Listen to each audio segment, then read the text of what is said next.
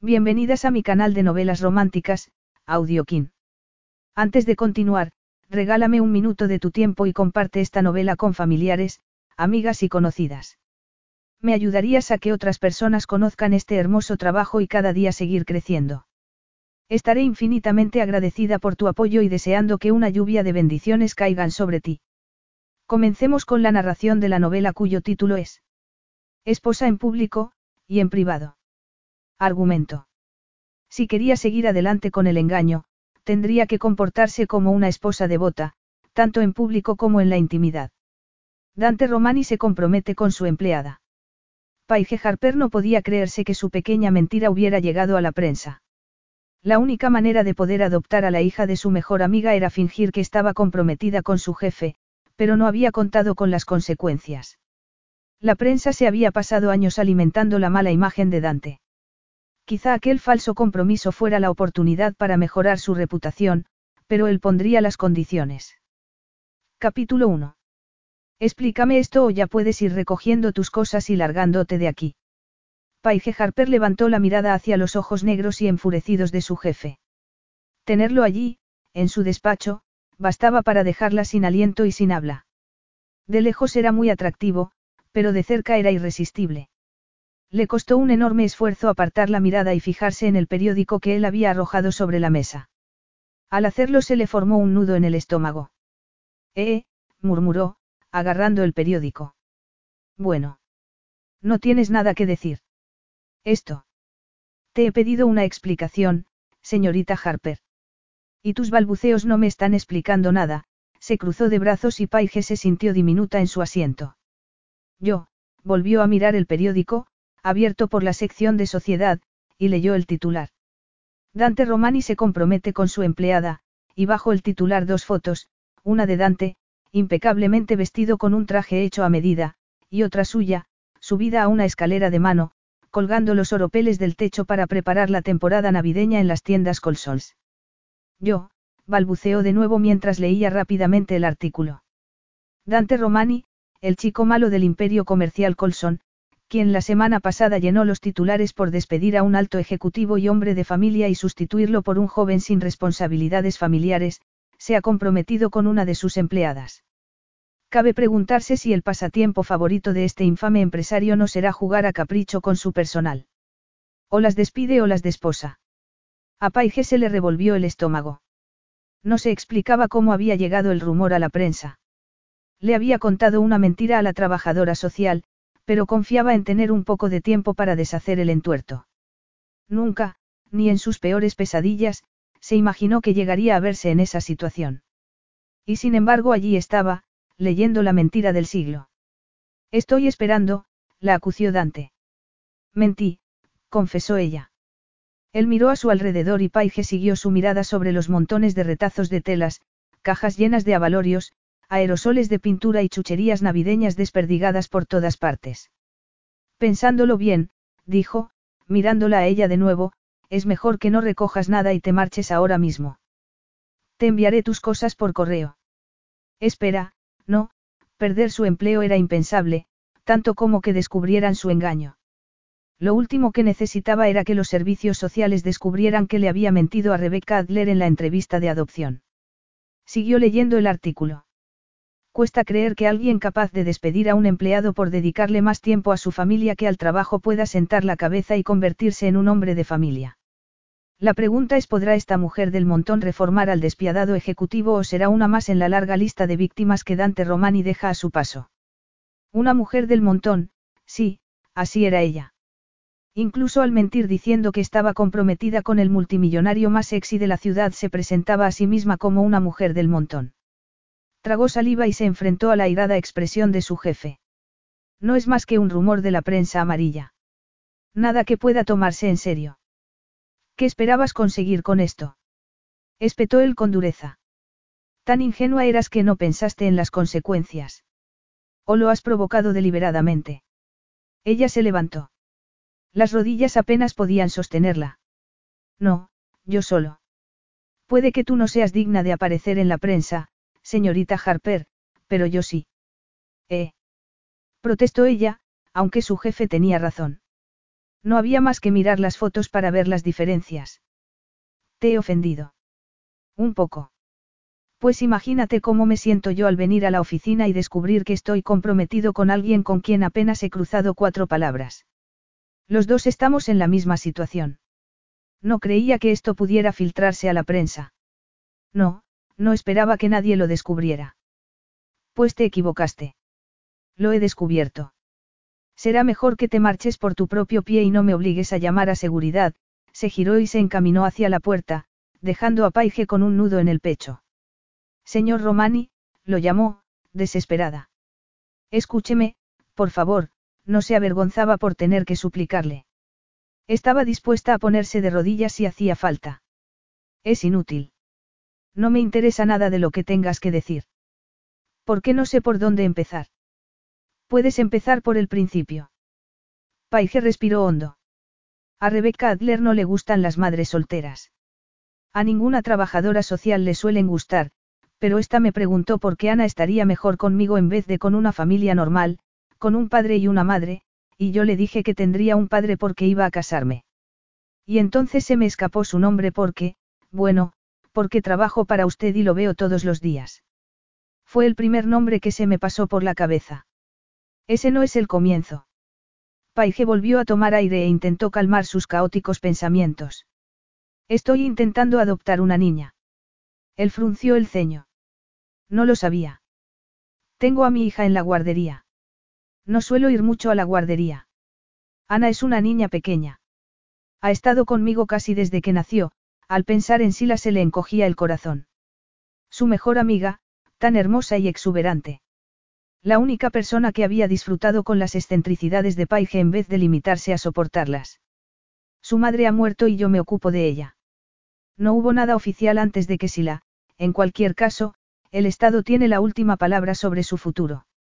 Hasta ahora me han permitido cuidar de ella, pero la adopción es otra cosa. Hace dos días me reuní con la trabajadora social encargada del caso.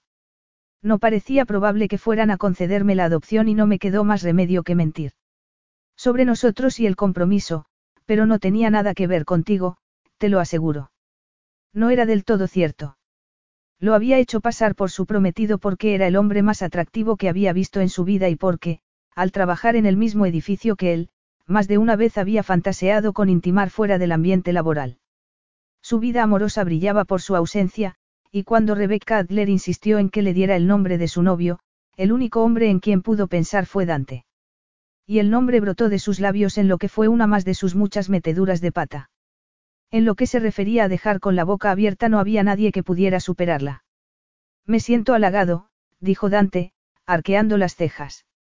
Ella se llevó una mano a la frente. Es inútil que intente explicarlo, pero ahora no sé qué hacer.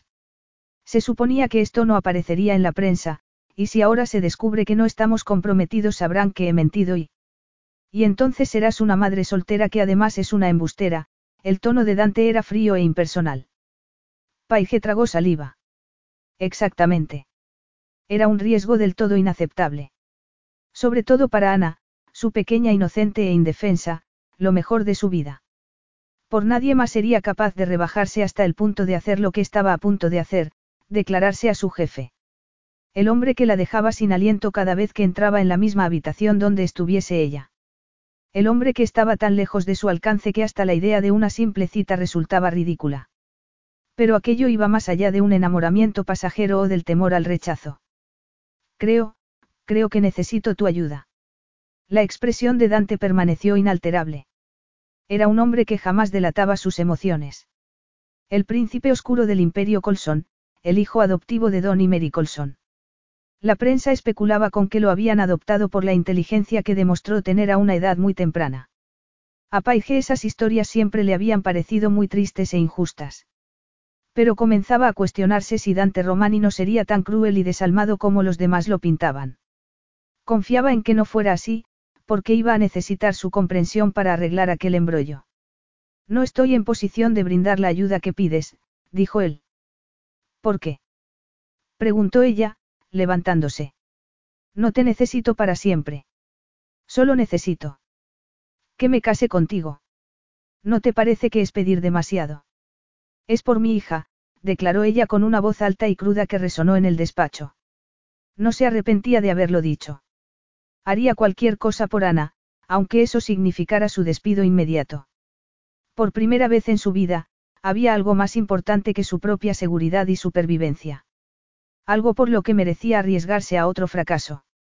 Uno más en su larga lista. Ella no es tu hija. Paige apretó los dientes e intentó contener la ira. La sangre no lo es todo. Tú más que nadie deberías entenderlo, quizá no fuese la réplica más apropiada, pero era cierto. Él la miró unos instantes, con la mandíbula apretada. No voy a despedirte, por ahora. Pero quiero una explicación razonable. ¿Qué tienes en la agenda para hoy? Estoy ocupándome de los adornos navideños, dijo ella, señalando los objetos desperdigados por el despacho. Para Colsons y para Trinca, estaba preparando una serie de elegantes escaparates para los centros comerciales y algo más moderno para los negocios de ropa juvenil. ¿Estarás en la oficina? Sí. Bien. No te vayas hasta que volvamos a hablar, se giró y salió del despacho, y Paige cayó de rodillas al suelo, con las manos temblándole y el cuerpo tan tenso que solo quería enroscarse sobre sí misma. Era una estúpida, pero eso ya lo sabía. Había hablado sin pensar, como siempre, solo que en esa ocasión se había buscado un serio problema con el hombre que le pagaba el sueldo. Todo estaba en las manos de su jefe. Su futuro, su familia y su dinero. Es hora de aprender a pensar antes de hablar, se dijo a sí misma. Por desgracia, ya era demasiado tarde para ello. Dante acabó el último asunto pendiente de su agenda, devolvió el documento a su sitio y apoyó los codos en la mesa para mirar el periódico. Había vuelto a leer la noticia al regresar a su despacho. Una feroz crítica al impostor de la familia Colson que manejaba a las personas como piezas en un tablero de ajedrez. El artículo estaba lleno de detalles sobre Carl Johnson, despedido una semana antes por haberse escaqueado de una importante reunión para asistir a una competición deportiva infantil. La prensa se había encargado de airear el asunto, pues Carl había denunciado ser objeto de discriminación laboral. Para Dante no había nada discriminatorio en despedir a un empleado por ir al partido de béisbol de su hijo en vez de asistir a una reunión preceptiva. Por desgracia, la prensa lo había utilizado para cargar contra él y su falta de escrúpulos por la decencia humana. Pero el artículo también decía algo interesante, podría Paige Harper reformarlo. La idea le hacía gracia. Apenas tenía contacto con ella. Él la dejaba hacer su trabajo, pues lo hacía bien y no había necesidad de implicarse. Por otro lado, era imposible no advertir su presencia cuando se movía por la oficina como un torrente de energía desbordada. Y Dante tenía que admitir que sentía curiosidad. Era una ventana a un mundo de luz y color en el que él nunca se fijaba y en el que nunca habitaría. Pero, por mucho que lo intrigase, no era el tipo de mujer a la que se le ocurriera abordar. Al menos hasta ese momento. ¿Podrá esta mujer del montón reformar al despiadado ejecutivo? Dante no tenía la menor intención de reformarse, pero ¿y si dejaba que la prensa lo hiciera creer? Podría haber exigido una retractación nada más leer la noticia, podría dejarlo correr. Que los medios cambiaran la imagen de violento sociópata que habían creado de él cuando, siendo un chico adoptado de 14 años, salió a la escena pública y todo el mundo dio por hecho que era poco menos que un criminal. Su imagen se vendió antes de que él pudiera hacer nada, y por ello nunca se había molestado en intentar cambiarla. Pero de repente se le ofrecía una herramienta que tal vez pudiera cambiar las cosas. Se giró hacia la ventana y contempló la vista del puerto. Aún seguía viendo la expresión de Paige, el profundo temor y desesperación que reflejaban sus ojos.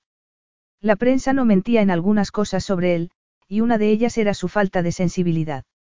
Pero no podía dejar de pensar en ella, ni en la niña pequeña.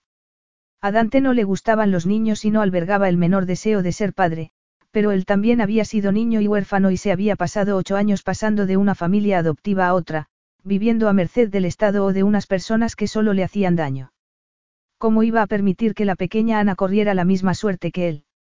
Aunque recalase en una buena familia, nadie podría quererla tanto como parecía hacerlo Paige.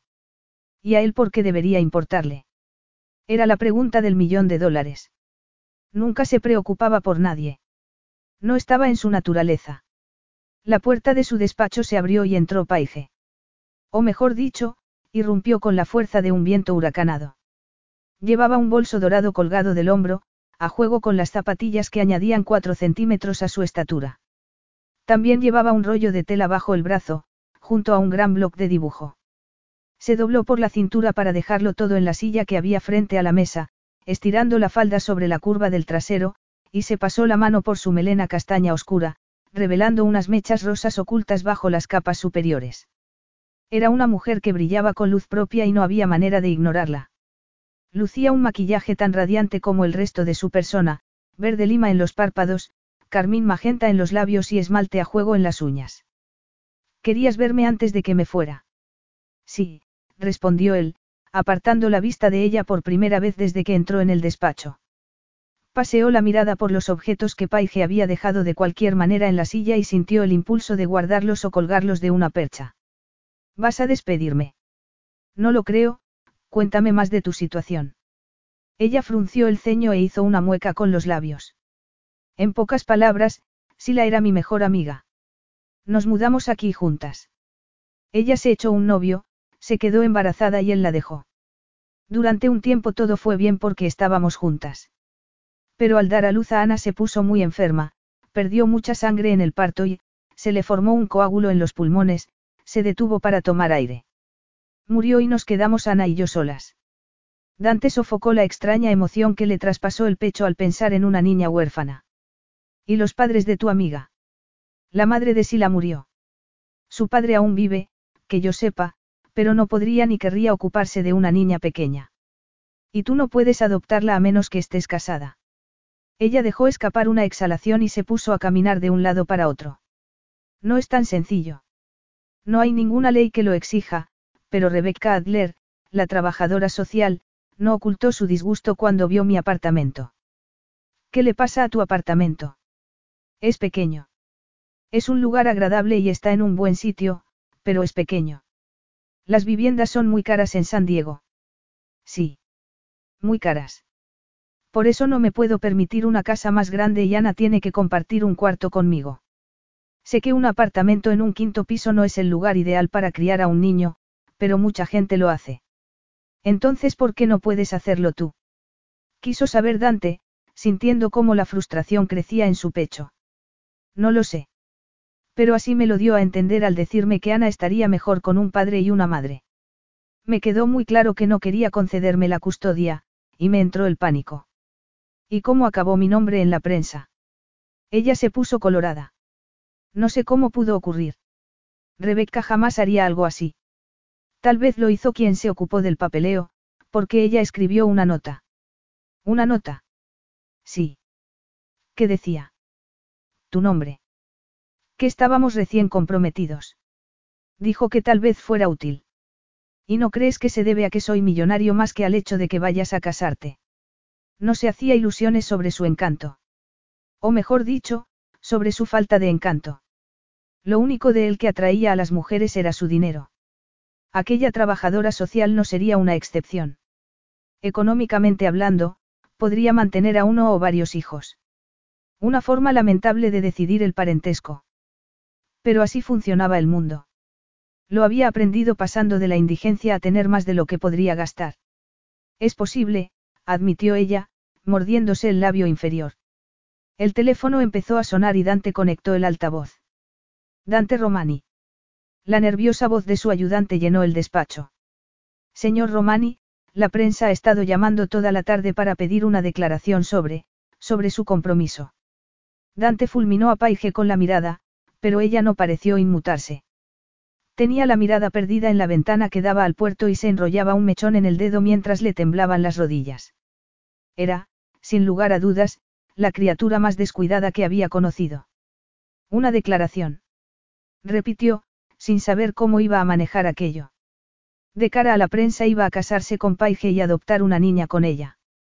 Desdecirse un día después de haberlo hecho público acabaría con los últimos vestigios de honorabilidad y decencia que aún pudiera tener en la sociedad. Tal vez le faltara tacto y encanto, pero tampoco quería aparecer en los medios como una especie de asesino en serie.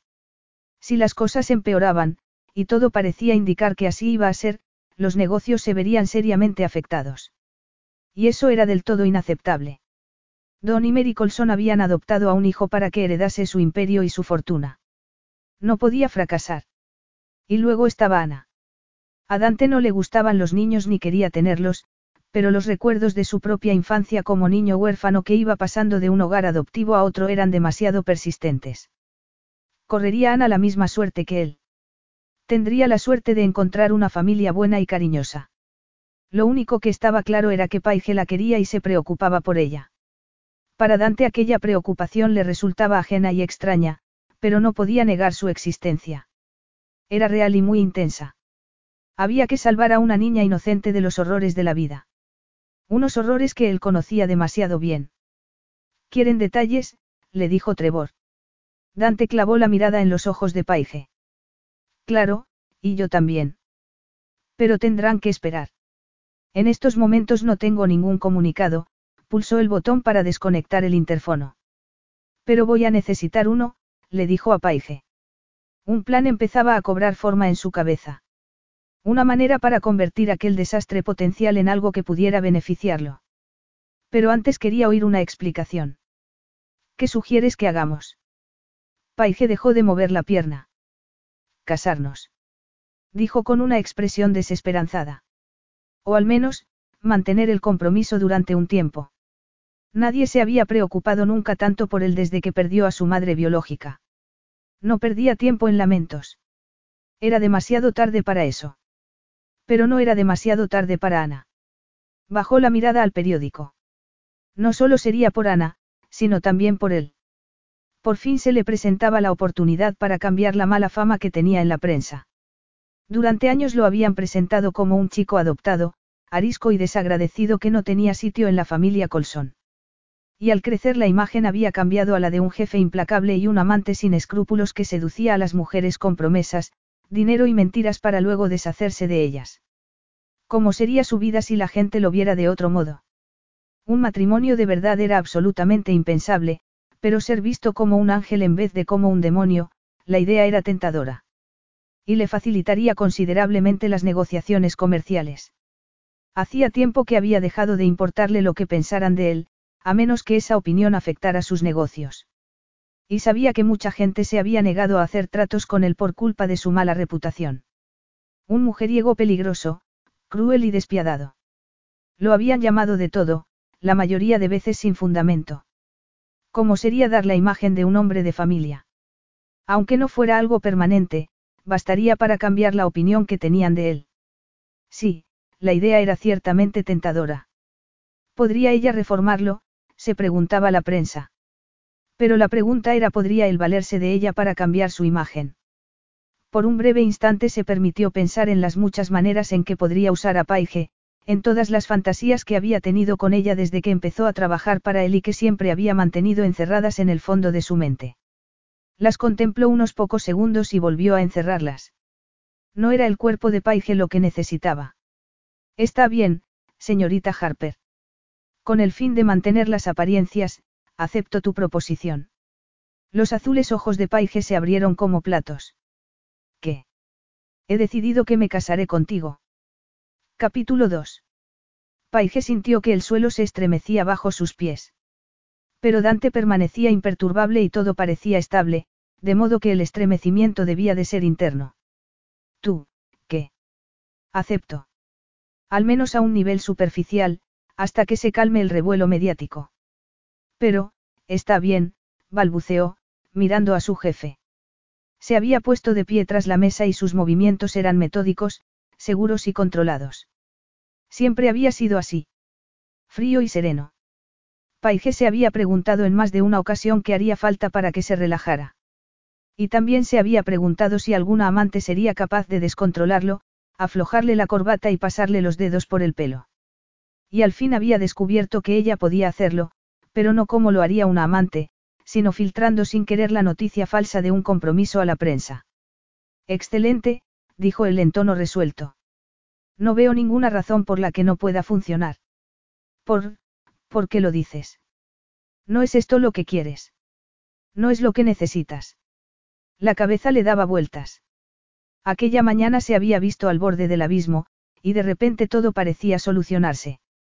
Sí, pero para serte sincera, no eres precisamente conocido por tu carácter complaciente y servicial, así que esa opción parece cuanto menos, extraña. ¿Te imaginas lo que diría la prensa si me echara atrás? Ya se están frotando las manos con la posibilidad de hacerme pedazos si les brindo la ocasión.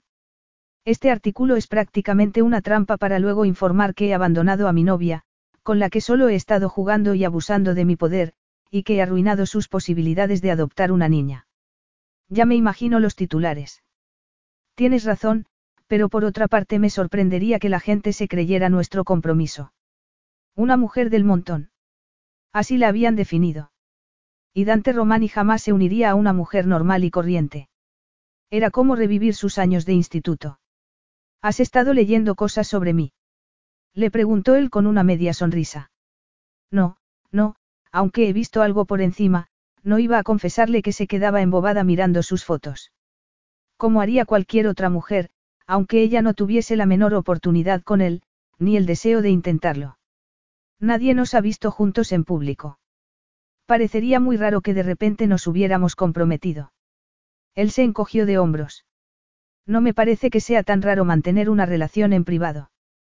Aunque tampoco puedo afirmarlo con seguridad, pues nunca he tenido una relación estable. Ya lo sé. Entonces has leído lo que se dice de mí. A Paige le ardieron las mejillas y se le formó un nudo en la garganta.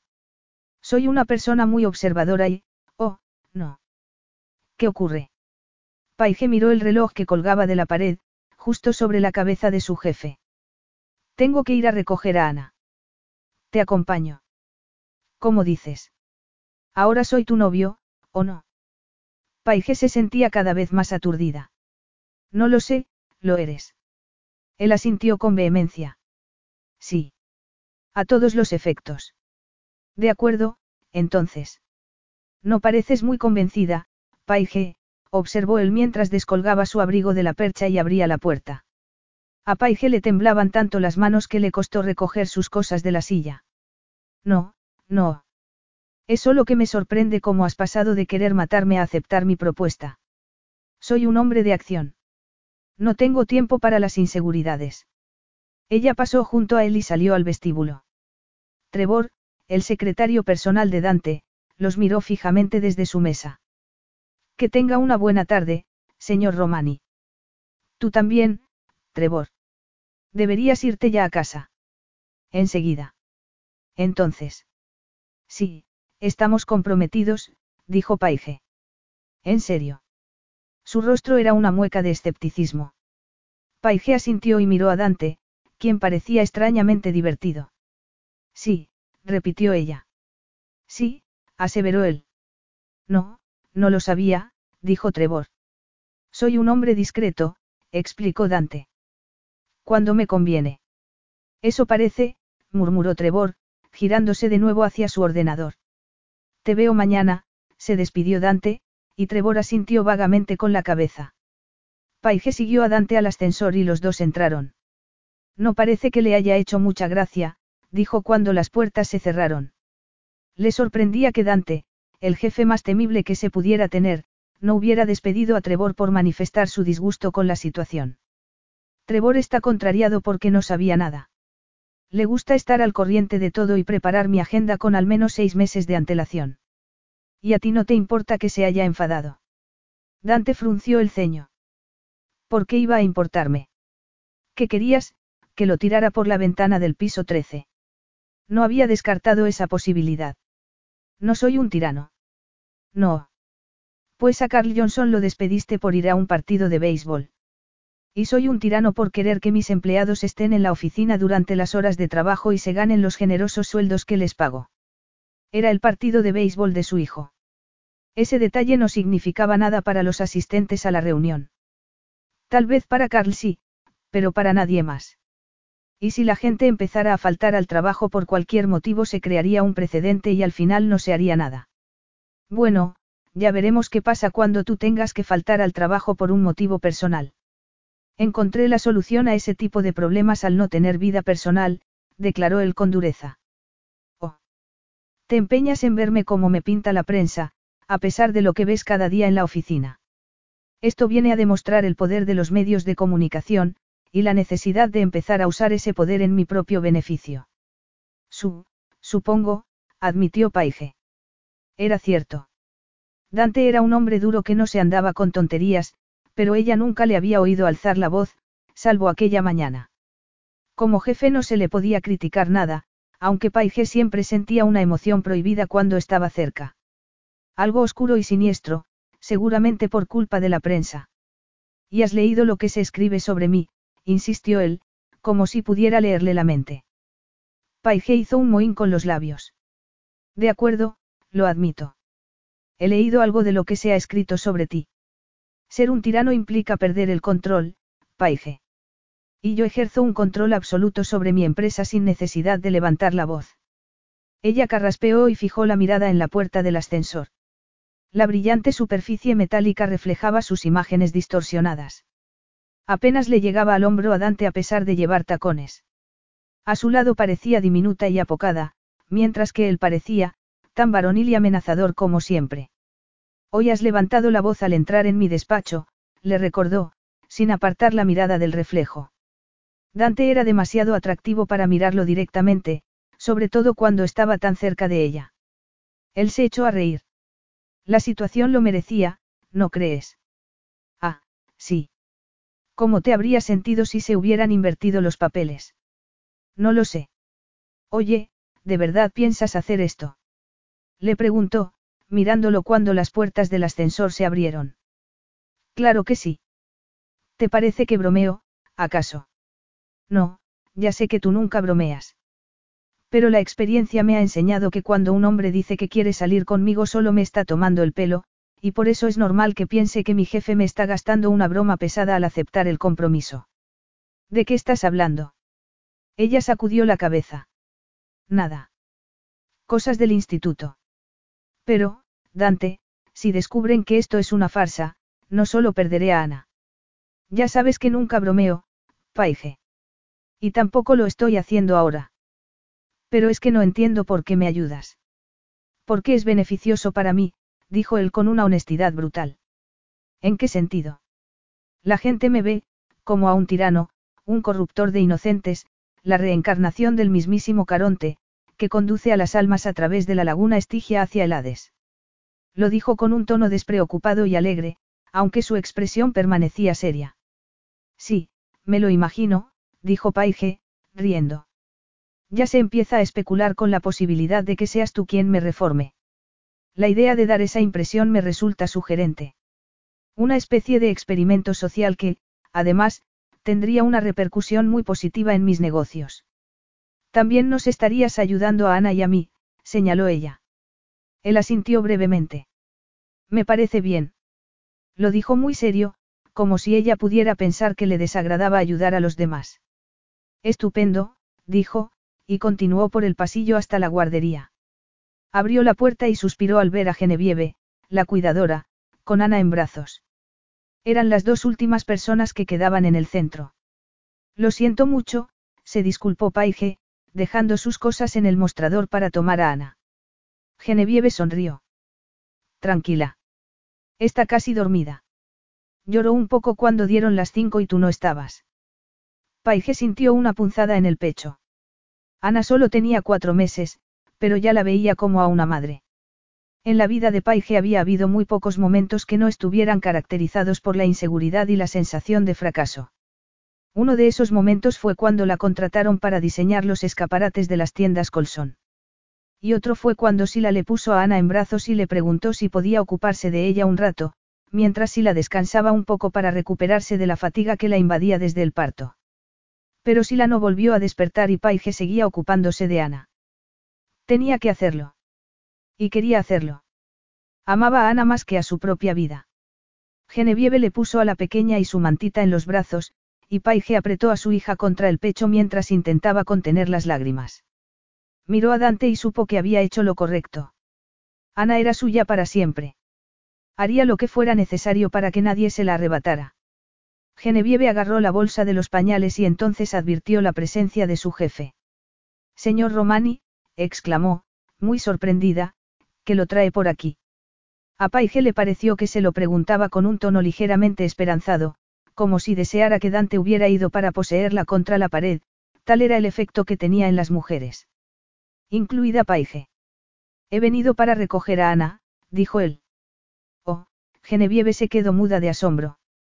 Con Paige, añadió él, quitándole la bolsa de los pañales. La noticia ha salido hoy en los periódicos, pero por si no te has enterado, Paige y yo vamos a casarnos. La chica los miró boquiabierta, incapaz de pronunciar palabra. Vamos, cara mía, dijo Dante, recogiendo las cosas de Paige del mostrador. Ver a su jefe italiano, alto y fuerte, con un bolso de lentejuelas, bastaría para hacer reír a cualquiera. Pero había algo más, una extraña sensación en el estómago y en el pecho, que cortaba la risa. Paige se despidió de Genevieve con la mano y salió de la guardería en dirección al aparcamiento. Dante iba detrás de ella, cargado con todas sus cosas. Lo siento, se detuvo y se giró hacia él. Yo lo llevaré. No es necesario. No tienes por qué hacerlo. No, no tienes que acompañarme al coche. Creo que sí. No, de verdad que no. Acabamos de anunciar nuestro compromiso. ¿Crees que dejaría que mi novia fuera al coche ella sola, cargada con una niña, una bolsa de pañales, un bolso y lo que quiera que sea esto? Puede que no, pero no tienes fama de ser muy galante, que digamos. Cierto, pero eso va a cambiar, ¿recuerdas? ¿Por qué? Sigue andando. Paige había notado que no miraba a Ana. La niña ejercía el mismo interés en el que un objeto inanimado.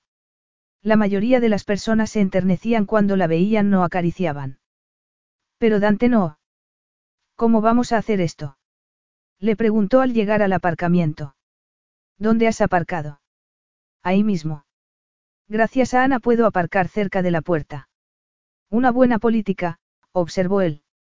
No creo que fuera cosa mía. Creo que fue cosa de tu padre. Una expresión extraña cruzó el rostro de Dante. Interesante. Pero muy propio de Don.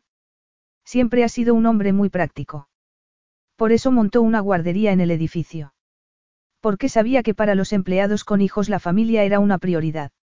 De esa manera podían estar cerca de sus hijos sin desatender el trabajo, aunque eso suponga perderse los partidos de béisbol, no estoy dispuesto a construir un campo en el aparcamiento. No, ya me imagino que no, cambió el peso de un pie a otro, sin saber qué hacer. Bueno, no llegué a conocer a tu padre, pero a juzgar por las políticas que implantó en la empresa parece un buen hombre. Lo es. Paige se giró y se encaminó hacia su coche. Oh, el bolso, se detuvo y se volvió de nuevo hacia Dante, quien intentó sacar el bolso del montón de cosas. No importa, olvidé cerrar el coche. Olvidaste cerrar el coche. Aquí abajo no hay peligro de que me lo roben, abrió la puerta trasera y dejó a una durmiente Ana en su sillita. Aún así, conviene cerrarlo. ¿Desde cuándo vives en este país? Desde que tenía seis años. ¿Por qué? Es que, hablas un inglés muy correcto. Es mi segunda lengua. Y Don y Mary hablan un lenguaje muy formal. Te diriges a ellos por sus nombres de pila. Tenía 14 años cuando me adoptaron, lo que sin duda ya sabes por ese interés insaciable que muestras hacia la prensa amarilla. Tanto como un interés insaciable. Habría resultado muy extraño llamarlos de otra manera, continuó él como si ella no hubiera hablado. Me adoptaron para ser el heredero del imperio Colson, más que para ser un hijo. Eso te lo dijeron ellos. Es la única razón que se me ocurre. Entonces, ¿por qué no llevas el apellido Colson? Siempre había tenido esa duda, pero nunca había tenido ocasión de preguntárselo. Don y yo lo acordamos desde el principio. Yo quería conservar el apellido de mi madre. Y el de tu padre no. El rostro de Dante se endureció visiblemente. No.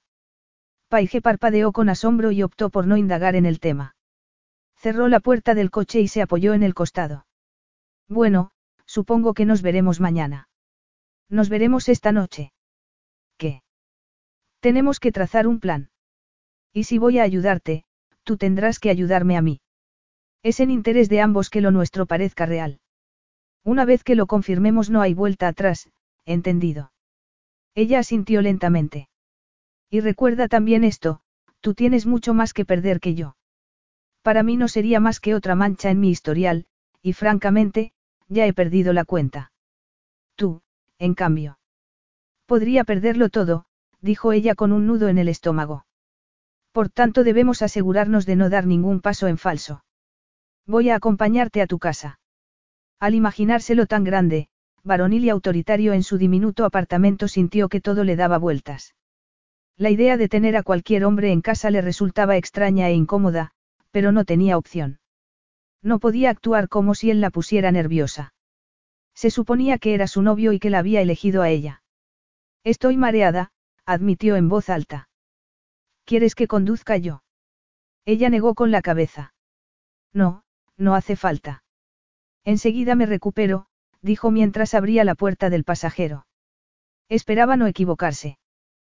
Capítulo 3. La casa de Paige era como ella. Luminosa y desordenada.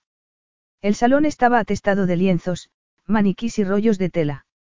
Había una estantería llena de latas con abalorios, lentejuelas y otras cosas brillantes. El despacho de Paige no era más que la punta del iceberg. Siento el desorden, dijo ella.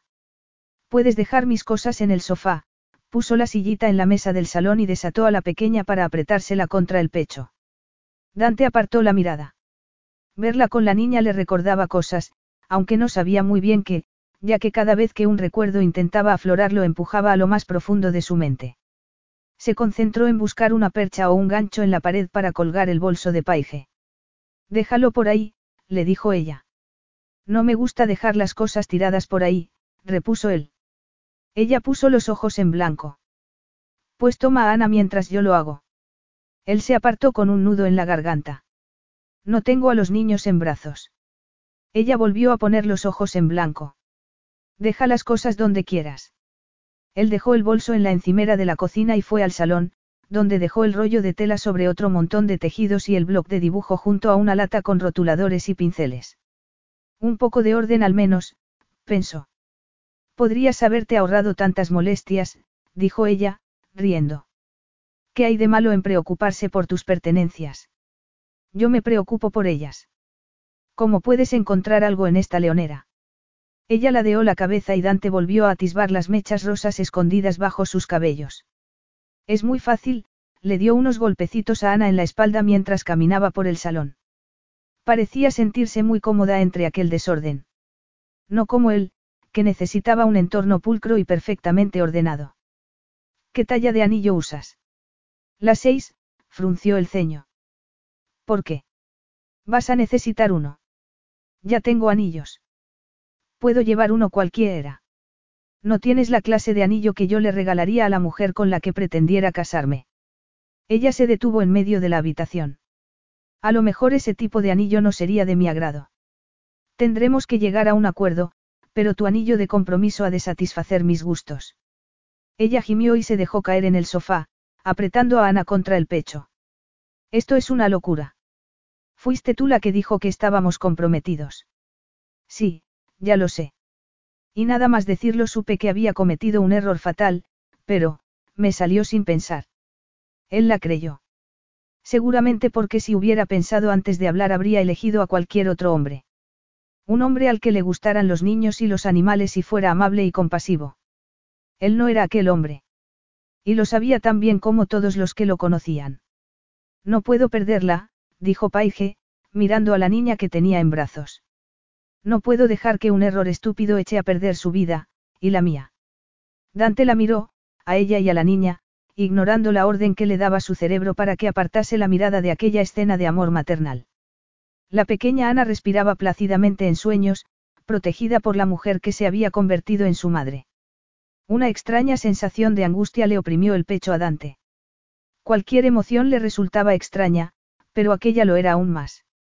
Lo entiendo, dijo, y se sorprendió al descubrir que hablaba en serio. Pero para evitar que eso ocurra no basta que esto parezca real. Tiene que ser real. El compromiso no sería suficiente. Tendrían que casarse. Tú quieres quedarte con Ana. Más que nada, corroboró ella. Entonces tendremos que conseguir la adopción antes de separarnos. Tenemos que casarnos. Ella parpadeó un par de veces. Casarnos de verdad. Sí. Pero, sus ojos se abrieron como platos. ¿Por qué? ¿Qué pretendes con eso? Dante casi se echó a reír por el pánico que reflejaba el rostro de Paige. Cualquier otra mujer estaría encantada con la perspectiva de acostarse juntos. Pero él rechazaba a la mayoría. Ninguna podía reformar al chico malo y ablandar su corazón de piedra. Él no era un sádico y no quería aprovecharse de nadie, y sin embargo le resultaba interesante la aversión manifestada por Paige. No es lo que estás pensando, le dijo para intentar tranquilizarla, sin éxito. ¿A qué te refieres? preguntó ella, como si no estuviera pensando en el acto sexual. Se le daba muy mal fingir. No tengo intención de acostarme contigo, al decirlo se preguntó si la ropa interior de Paige sería tan colorida como el resto de su atuendo. Rosa fucsia, dejando entrever atisbo de piel clara bajo el encaje. Se la imaginaba semienvuelta por sábanas blancas, con su sexy lencería destacando sobre el fondo inmaculado. El rubor cubrió las mejillas de Paige y bajó la mirada a la cabeza de Ana. Claro que no, quiero decir, nunca se me pasó algo así por la cabeza. Tu expresión sugería lo contrario, replicó él. No debería albergar fantasías eróticas con ella, pero las imágenes le llenaban la cabeza sin poder evitarlo. Era solo una pregunta honesta. Tengo derecho a hacer preguntas si vamos a dar un paso más, y necesito saber lo que entiendes por, real.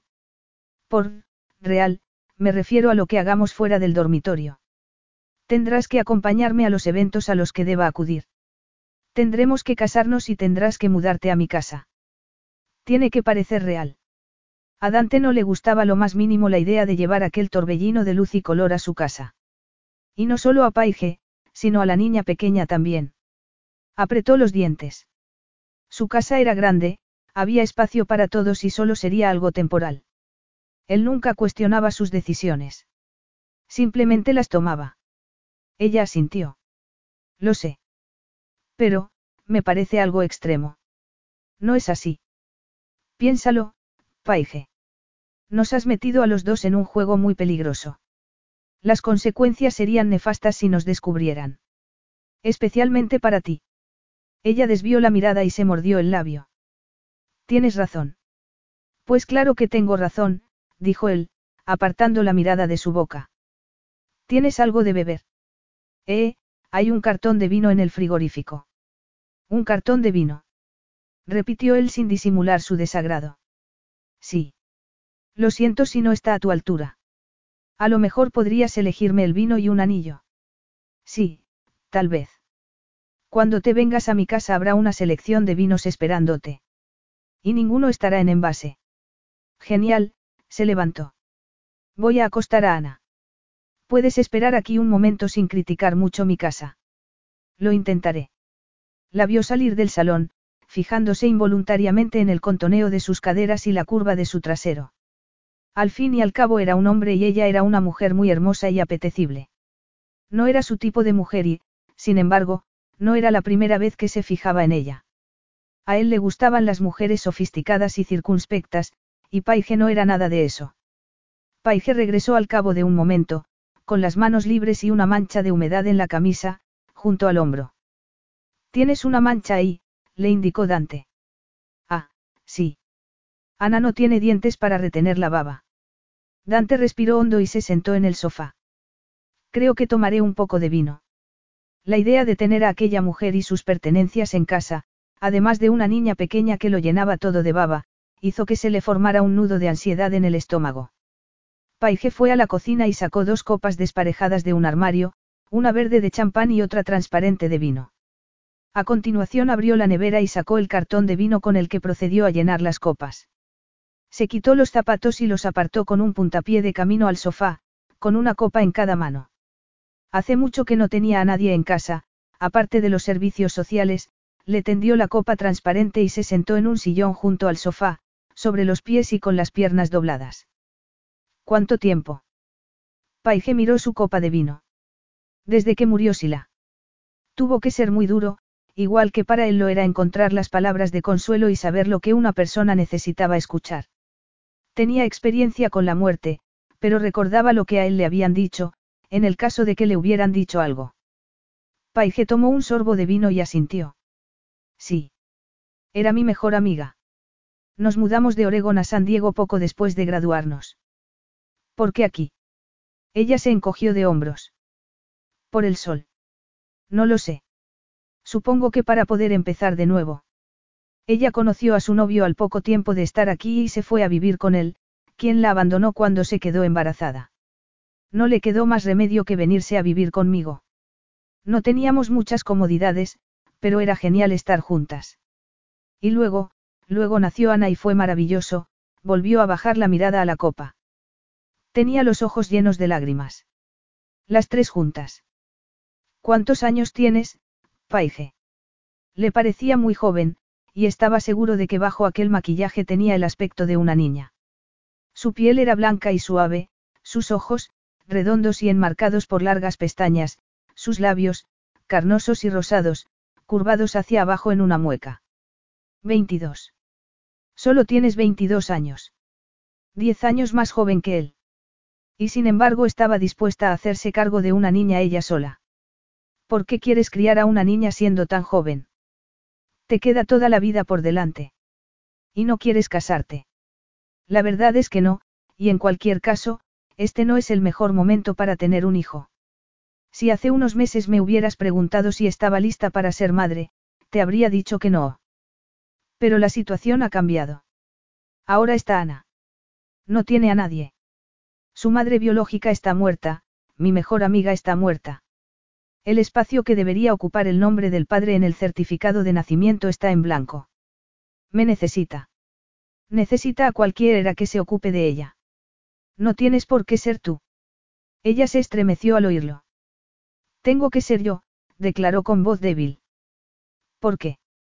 No creo que nadie pueda quererla tanto como yo. Y, y yo conocía a Sila. La conocía mejor que nadie y ella a mí. Podré hablarle de ella a Ana, tragó saliva.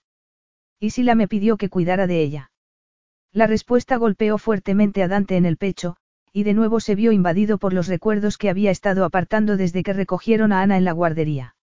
Él había sido mucho mayor que Ana cuando perdió a su madre, por lo que albergaba muchos y dolorosos recuerdos. Las nanas que le cantaba su madre, las caricias de sus suaves manos, y sangre, mucha sangre. Parpadeó repetidas veces y se sacudió las imágenes de encima. Lo comprendo. No es solo por ella. También es por mí. La quiero. ¿Cómo? Como si fuera mi hija. Yo la vi nacer y he estado con ella desde entonces. No puedo perderla. No puedo permitir que se la quede otra persona. ¿Cómo iba alguien a quererla tanto como yo? La quiero tanto que a veces me sobrepasa. Lo decía con una convicción que la hacía vibrar. Dante no podía imaginarse una emoción como aquella. Estaba lejos, muy lejos de poder sentir nada. Las únicas emociones que conocía eran el dolor y el miedo capaces de reducir a un hombre a una temblorosa y cruda masa de angustia. Paige, sin embargo, irradiaba una emoción tan intensa y honesta que sería imposible ocultar. Salvo un pequeño detalle. No puedes tener el pelo rosa, le dijo. Se pasó los dedos por su oscura melena con un movimiento inconscientemente sensual. Jamás me comprometería con una mujer que tiene el pelo rosa. Pues, acabas de hacerlo. No descubrí tus mechas hasta hace poco. Al verlas estuve a punto de arrancártelas y tú me prometiste que irías al peluquero enseguida. No puedes verlas si llevo el pelo por capas. Las vi cuando estábamos en la cama, de nuevo volvieron a sacudirlo las imágenes de su piel blanca contra las sábanas. Paige se puso colorada. Ah, y eso fue con lo que te quedaste. Con mis mechas rosas. No debimos hacerlo muy bien, apartó la vista y tomó otro largo trago de vino barato. Olvidas que te estoy haciendo un favor. No sabía que fuera esa tu principal motivación. Y yo también te estoy haciendo un favor a ti. Puede que sí, o puede que no. Ignoro cuál será la reacción a nuestro compromiso, pero siento curiosidad por averiguarlo. ¿Qué es esto? Una especie de experimento para ti. Admito que es interesante. Pero también ayudará a mejorar los negocios. No te importa engañar a la gente. ¿Te importa a ti? Ella frunció el ceño. En cualquier otra circunstancia no lo haría. Pero, debo hacerlo por Ana. Haría cualquier cosa por ella. Ya me he dado cuenta. Me preocupa más el hecho de que vayamos a, casarnos, volvió a bajar la mirada, ofreciendo la imagen de sus largas pestañas y párpados pintados de verde esmeralda con motas doradas. Si se te ocurre otro modo. No, no hay otra manera, dijo ella, mirándolo a los ojos. Entonces no le busques cinco pies al gato. No lo haré. ¿Qué vamos a hacer? Le enviaré tu talla de anillo a Trevor para que consiga algo apropiado. Lo tendrás en tu mesa para la hora del almuerzo. Luego, tenemos que acudir a una obra benéfica. No tengo a nadie con quien dejar a Ana. Le pagaré a Genevieve para que se ocupe ella. Se le da bien, no. Sí, bueno, pero, he estado separada de ella todo el día. Sal más temprano de la oficina, le sugirió él. Yo vendré a recogerte antes del evento. ¿Por qué te empeñas en resolver todos mis problemas? Le preguntó ella en tono irritado. ¿Y eso te parece mal? Me extraña, teniendo tantos problemas actualmente. Y que lo digas, admitió ella con un suspiro. Dante se levantó y dejó su copa casi llena en la mesa. Buenas noches. Pasaré a recogeros a ti y a Ana mañana por la mañana, a las siete y media. Espera un momento, recogerme, has dicho. Ahora eres mi novia, Paige. Y eso conlleva algunas obligaciones. Ella parpadeó, confundida. No, no he dado mi consentimiento. Tú me metiste en esto. No vas a ser quien imponga las reglas, se giró y fue a la cocina para vaciar el contenido de la copa en el fregadero. Este vino es intragable. Te enseñaré a apreciar el buen vino. Y también me enseñarás a apreciar las joyas y el tipo de peinado que estimes decente. Dime, Dante, ¿qué otras cosas me enseñarás a apreciar? Cruzó los brazos bajo los pechos, grandes y turgentes, y Dante se sintió invadido por una corriente de calor imposible de ignorar. El deseo por acariciarle los labios con el dedo y con la lengua era demasiado fuerte. Pero tenía que controlarse. Como siempre hacía. Le echó un último vistazo a sus labios, carnosos, rosados y sugerentes. Esa pregunta es muy peligrosa, Paige, le dijo. Muy, muy peligrosa. Capítulo 4. Sí, había sido una pregunta muy peligrosa. Pero Paige no se había percatado del peligro hasta que las palabras no salieron de su boca. Y estaba segura de que Dante no sospechaba cuánta verdad ocultaban ni cuántas enseñanzas iba a necesitar. Oh, cielos. Solo de pensar en ello le ardía todo el cuerpo. Y por eso no iba a pensar más en aquella distracción inútil. Miró el reloj y se removió en el sillón. Genevieve ya estaba allí, jugando con Ana en la alfombra del salón. La pequeña había reconocido a su cuidadora casi al momento y parecía muy feliz con ella. Paige suspiró y se dio cuenta de que estaba moviendo la pierna. Intentó tranquilizarse, pues el tic nervioso no encajaba muy bien con el largo vestido de seda que llevaba puesto. Sí, se había puesto un vestido para ir a una cita. Algo que no había hecho desde, casi nunca. No era el tipo de chica que atrajera a los hombres. Era la extravagante, la divertida, la de las mechas rosas en el pelo, no se engalanaba para asistir a actos benéficos con multimillonarios.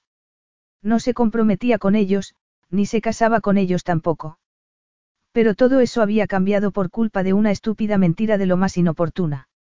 Cuando era niña, y hasta que entró en el instituto, siempre estaba diciendo tonterías y poniéndose en evidencia. Por esa razón había optado por ser la payasa de la clase en vez de intentar gustar a los chicos. Era mucho más fácil sucumbir a su naturaleza en vez de intentar ser algo que no era. Llamaron a la puerta y Paige se puso rápidamente en pie, recogió el bolso y el chal y se agachó para besar a Ana en la cabeza. No volveré muy tarde, le dijo a Genevieve. No me extrañaría que no fuera así, respondió ella. Paige sintió que se ponía roja como un tomate. No, volveremos tarde, tenía que hacer algo para controlar su rubor. No había ninguna razón para ruborizarse. Dante Romani no iba a poseerla en el asiento trasero de su coche. Se echó el chal morado sobre los hombros y se miró en el pequeño espejo del salón de camino a la puerta. Pensabas dejar que me congelara en la puerta. Le reprochó él al abrir. Estamos en San Diego. Aquí nadie se congela, y hay calefacción en el rellano. Es una cuestión de principios. Tenía que despedirme de Ana. ¿Quieres verla? Una mezcla de confusión, Pánico y desgana cruzó el rostro de Dante. No. Oh, lo siento, a casi todo el mundo le gustan los niños pequeños y... No albergo el menor deseo de tenerlos. Ni siquiera sé por qué deberían gustarme. Porque son muy lindos y adorables. Sí, como las mascotas. Y tampoco quiero tener una mascota. Un bebé no es una mascota. Dante se encogió de hombros. Por lo que a mí respecta, me da igual lo que sea. Paige puso los ojos en blanco y pulsó el botón del ascensor. Bueno, espero que Ana y yo no te causemos demasiadas molestias cuando nos instalemos en tu casa, ya que no quieres tener esposa ni hijos. Es una casa muy grande, dijo él, aunque por su tono no parecía estar muy convencido. Las puertas del ascensor se abrieron y pasaron al interior. Paige nunca se había percatado de lo pequeños que eran los ascensores hasta no compartir uno con Dante Romani, quien llenaba cualquier espacio con su imponente presencia. No solo por su metro ochenta y pico de estatura y anchos hombros, sino también por el carisma y energía que irradiaba. Tan inalcanzable y desinteresado se mostraba que Paige sentía el irrefrenable deseo de llamar su atención, de despertar su interés, de hacerlo sonreír. Se le daba bien hacer reír y sonreír a la gente y aliviar la tensión con chistes y bromas. Pero por lo visto no había aprendido la lección sobre los hombres inalcanzables. A punto estuvo de hacer una broma, pero entonces sus miradas se encontraron y el aire abandonó sus pulmones. Los negros ojos de Dante la recorrieron de arriba abajo, haciéndole pensar en el diálogo de la noche anterior. ¿Qué otras cosas me enseñarás a apreciar? Oh, no, no, no. De ninguna manera iba a seguir por ese camino. Nunca lo había hecho y no iba a empezar en esos momentos. Además, Dante podía tener a cualquier mujer que deseara. ¿Por qué iba a sentir atracción por ella y sus mechas rosas? Había crecido en un pueblo pequeño donde todos se conocían. Todos los chicos sabían que hablaba demasiado y que tenía una incontrolable tendencia a las carcajadas histriónicas y que le había cortado la lengua a un chico con sus aparatos en su primer beso. Sabían que había sido el blanco de todas las inocentadas en la escuela, que apenas había conseguido graduarse y que sus padres no habían querido pagarle la universidad al ver que no se aplicaba en los estudios. Le habían buscado un trabajo en una cafetería en vez de mandarla a estudiar, como todos sus compañeros.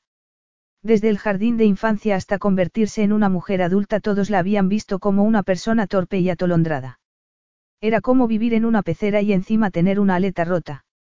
Nada que ver con su hermana, que siempre había destacado en los estudios, ni con su hermano, estrella del fútbol.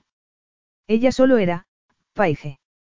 Un logro patético, pero así lo había aceptado durante toda su vida. Mejor hacer honor a la imagen que los demás tenían de ella que intentar ser otra persona. Hasta que llegó un momento en que no pudo seguir soportándolo. Estaba sirviendo el vigésimo café del día cuando el cliente le preguntó por sus hermanos en vez de interesarse por ella. Una semana después se había marchado. Necesitaba comenzar de cero en otro lugar donde nadie la conociera y descubrir quién era ella realmente, aparte de la joven patosa e inadaptada que siempre había sido.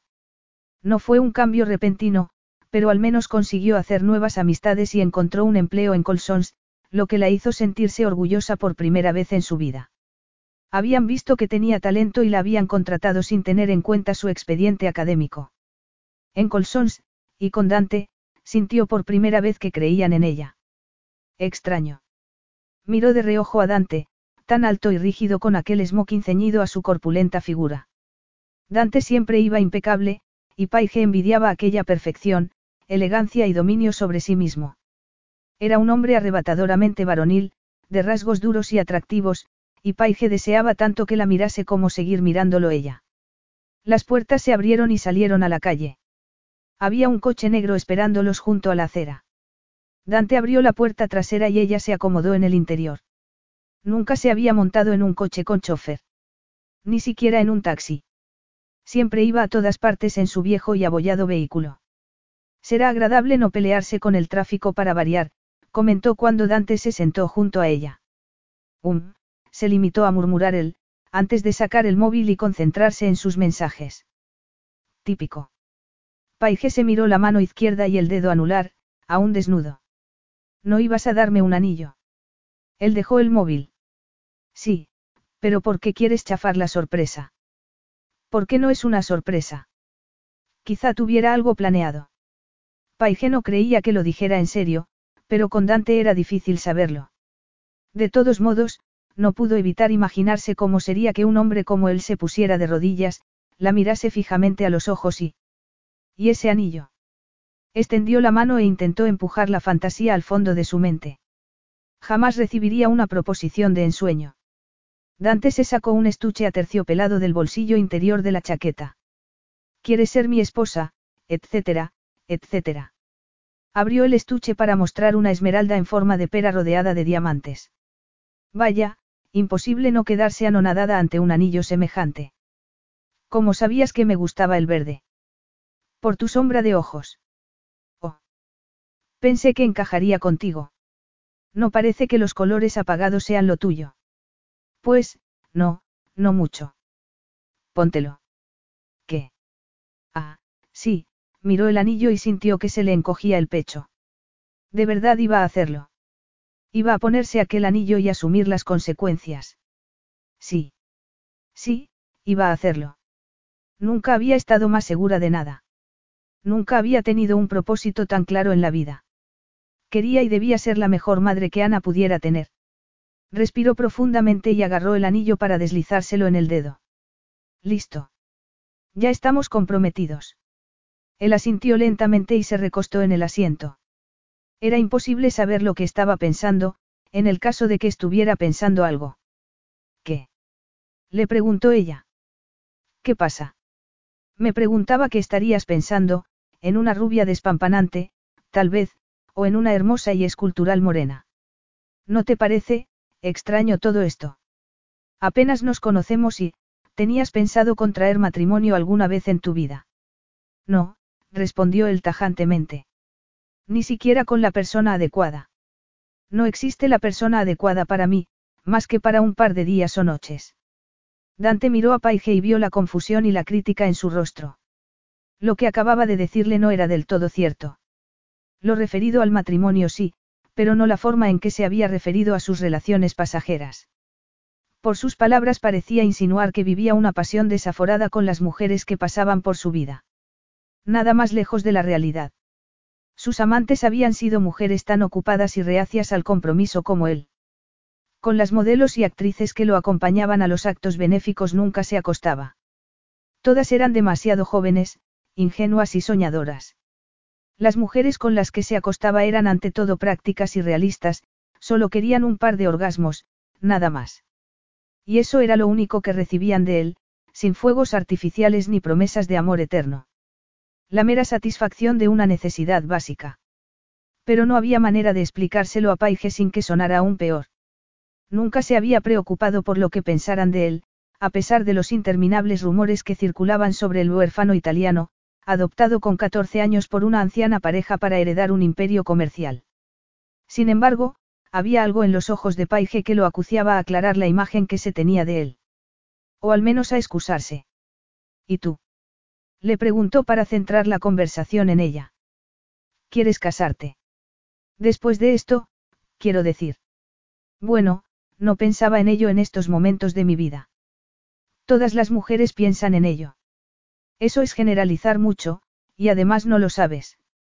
Yo no pensaba en casarme. ¿Por qué no? Porque estoy demasiado ocupada intentando descubrir quién soy. En mi pueblo natal todos tenían una idea preconcebida de mí, de quién era y de lo que era capaz. No me refiero solo a mis padres, sino a todo el mundo. Me vine a vivir aquí para descubrirme a mí misma sin tener que responder a las expectativas de nadie.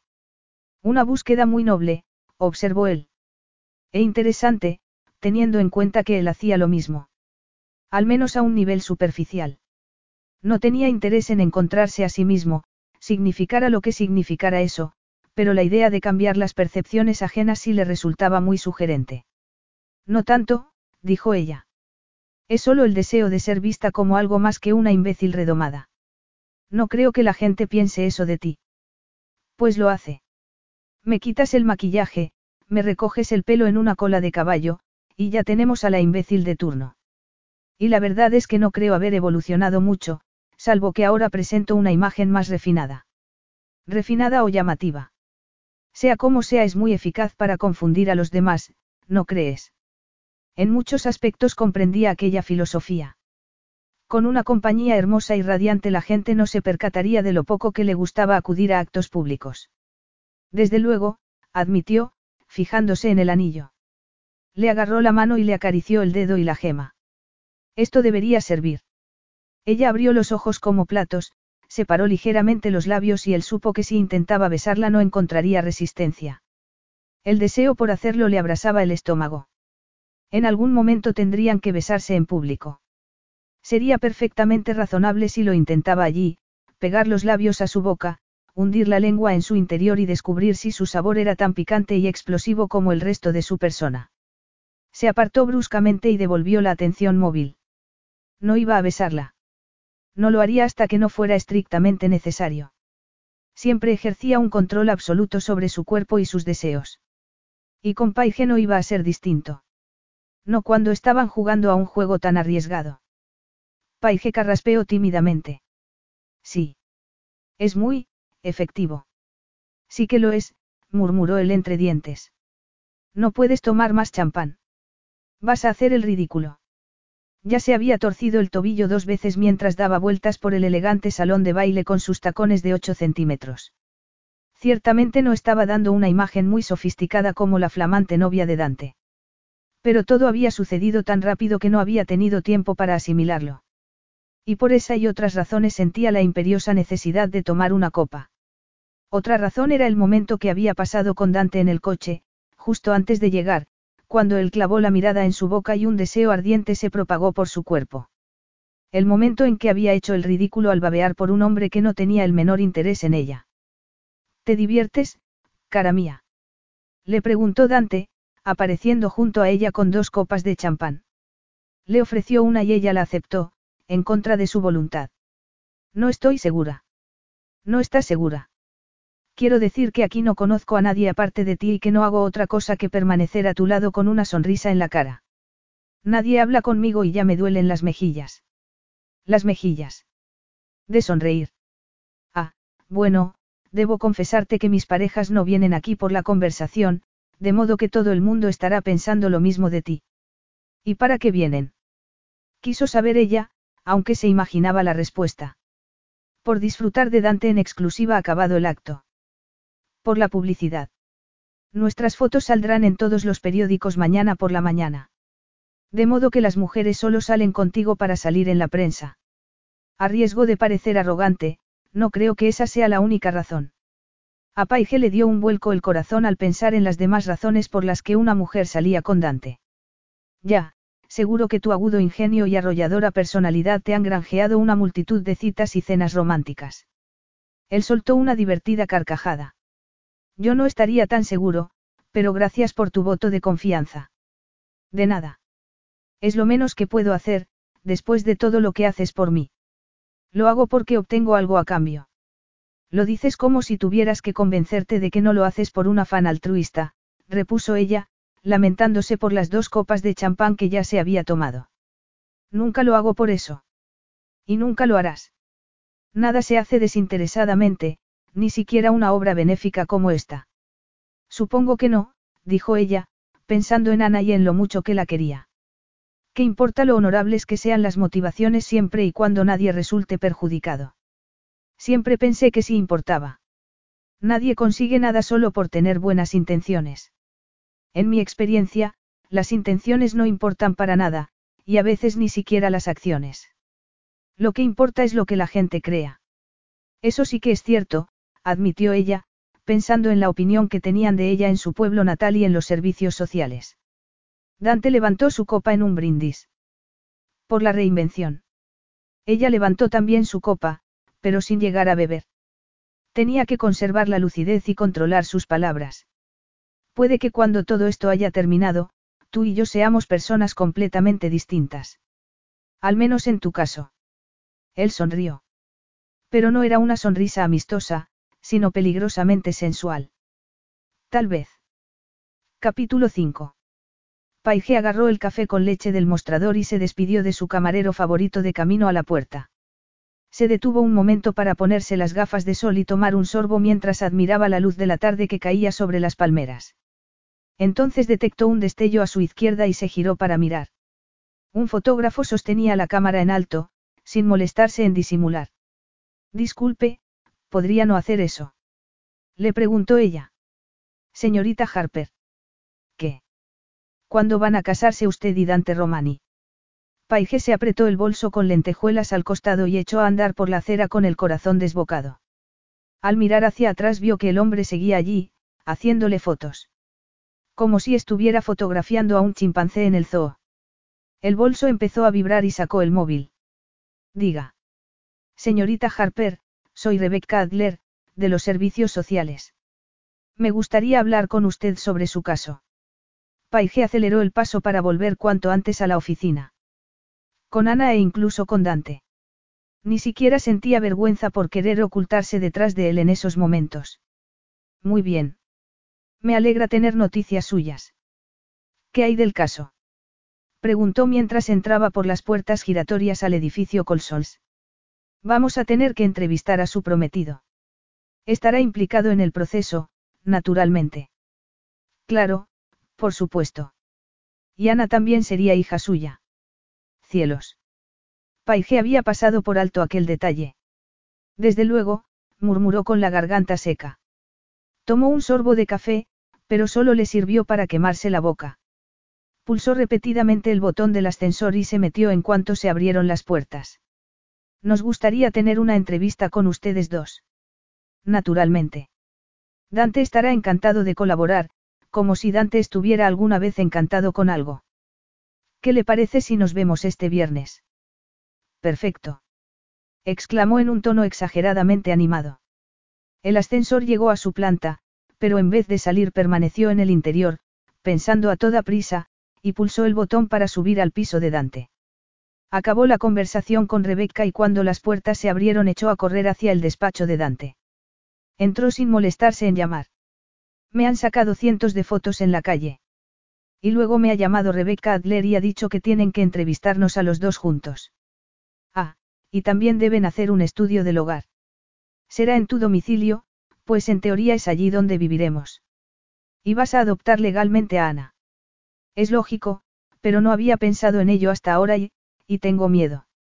No lo tengas, dijo él, levantándose del sillón y poniendo sus manos grandes y fuertes en la mesa.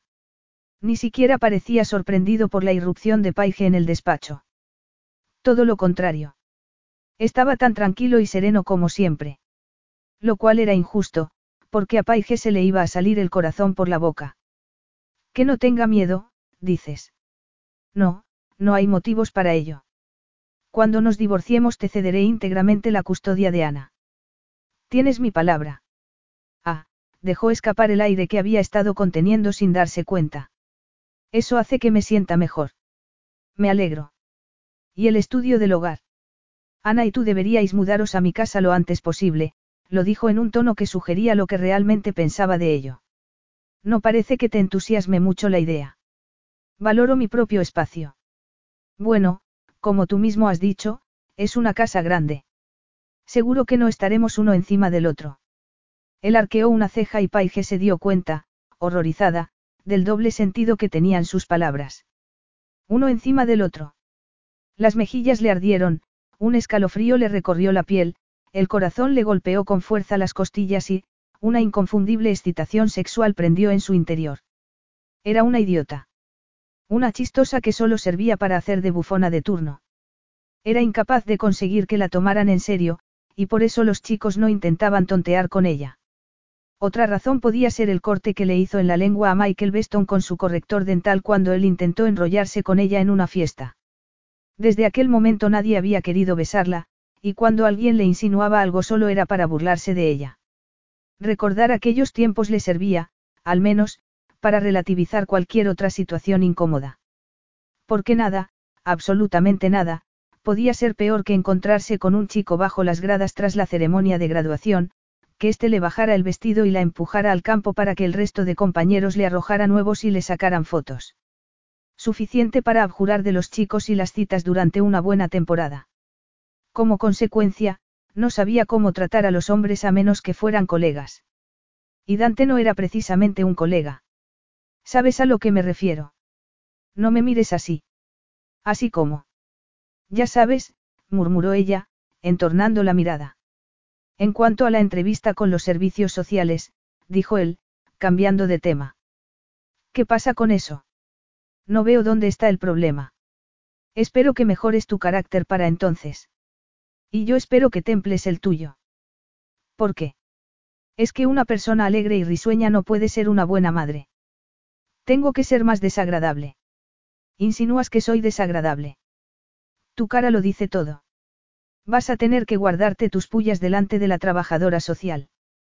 Es más, deberías recordar que sigo siendo tu jefe y abstenerte de reprocharme nada. Ella se mordió el labio. Sí, eso sería. Y no te muerdas el labio así, se inclinó y le puso una mano bajo la barbilla. Paige despegó lentamente los dientes del labio. El corazón le latía frenéticamente y las mariposas revoloteaban en su estómago. Se sentía como si estuviera hipnotizada, incapaz de apartar la vista de aquel hombre increíblemente atractivo. Lo intentaré, accedió, sin saber muy bien por qué lo daba su brazo a torcer. Debería rebelarse contra aquel hombre tan prepotente y autoritario, pero le resultaba imposible.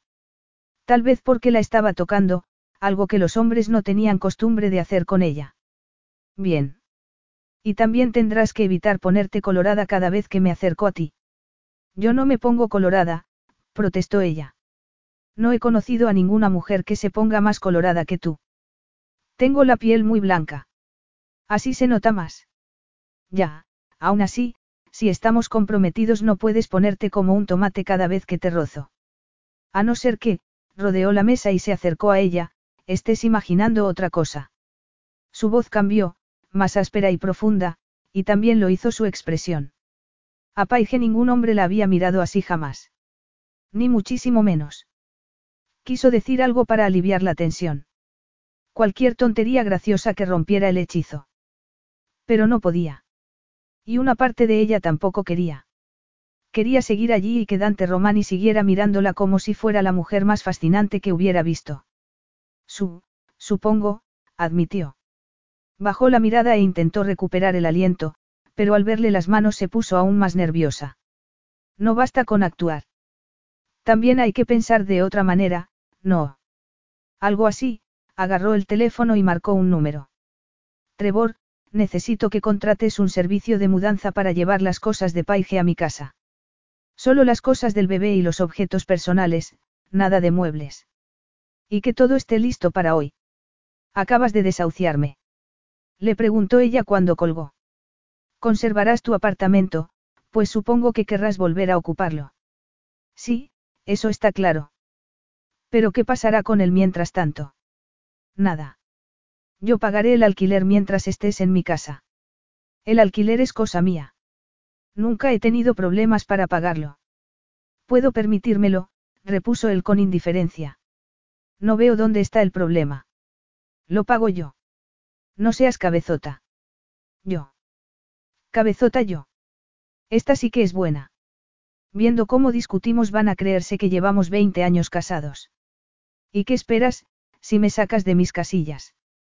Pues tendrás que acostumbrarte, cara. Recuerda que te lo has buscado tú solita. A mí jamás se me hubiera ocurrido buscarte, sus palabras la hicieron estremecerse.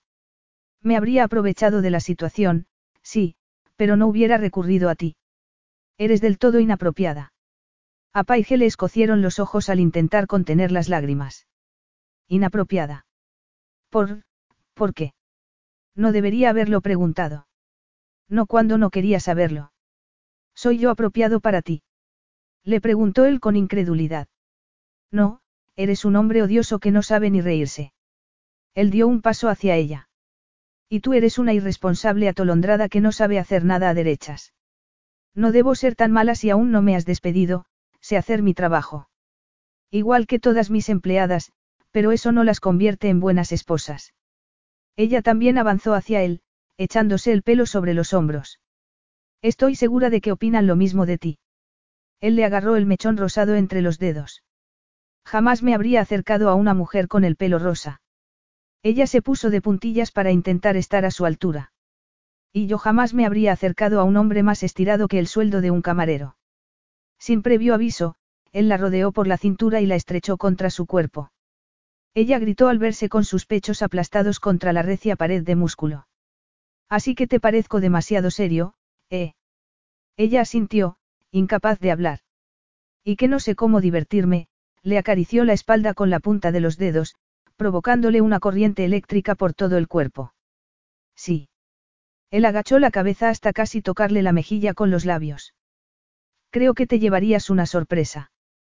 Paige estaba temblando y a punto de derrumbarse. Ningún hombre la había abrazado antes de aquella manera, con tanta fuerza y determinación. Ningún hombre la había hecho sentirse tan deseada. Y ninguno le había despertado un deseo tan fuerte de besarlo, a pesar de esa actitud despótica y engreída que la sacaba de quicio. Dante la soltó con tanta brusquedad que ella se tambaleó hacia atrás. Intentó recuperar el aliento y lo miró fijamente, tratando de adivinar lo que pensaba o sentía. Pero Dante conservaba la misma compostura que siempre, como si no la hubiera tenido en sus brazos y no la hubiese apretado contra su pecho. Será mejor que busques la manera de perdonarme, le dijo.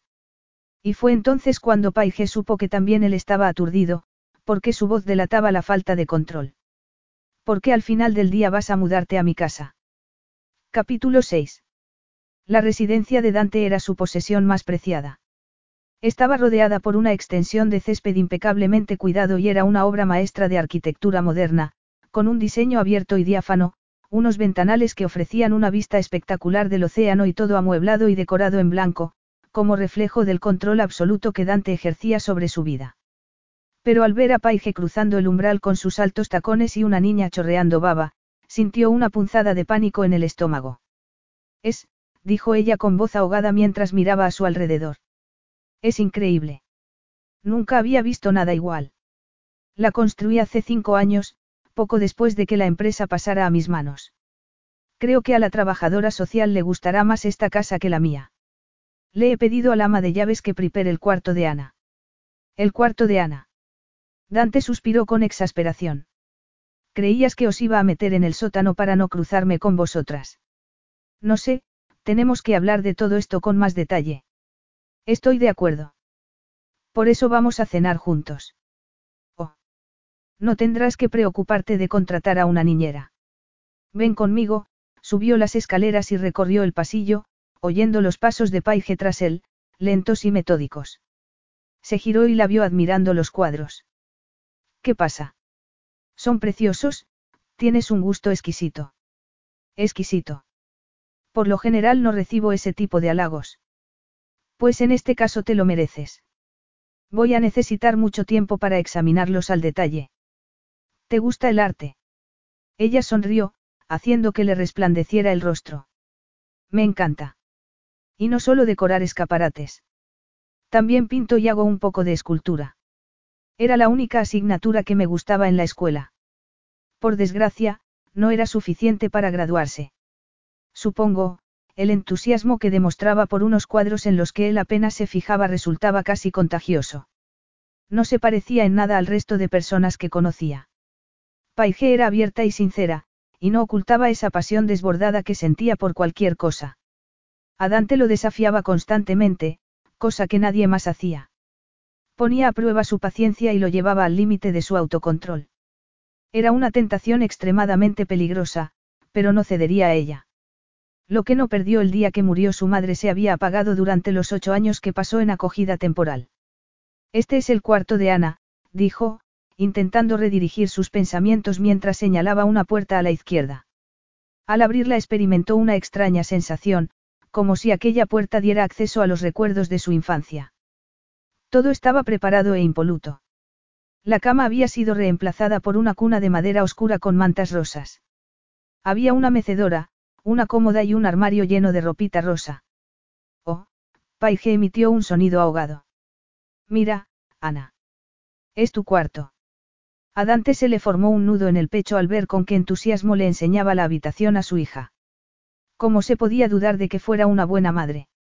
Él apenas recordaba a su madre biológica, ya que esos recuerdos sacarían a la luz otros que prefería mantener guardados bajo llave.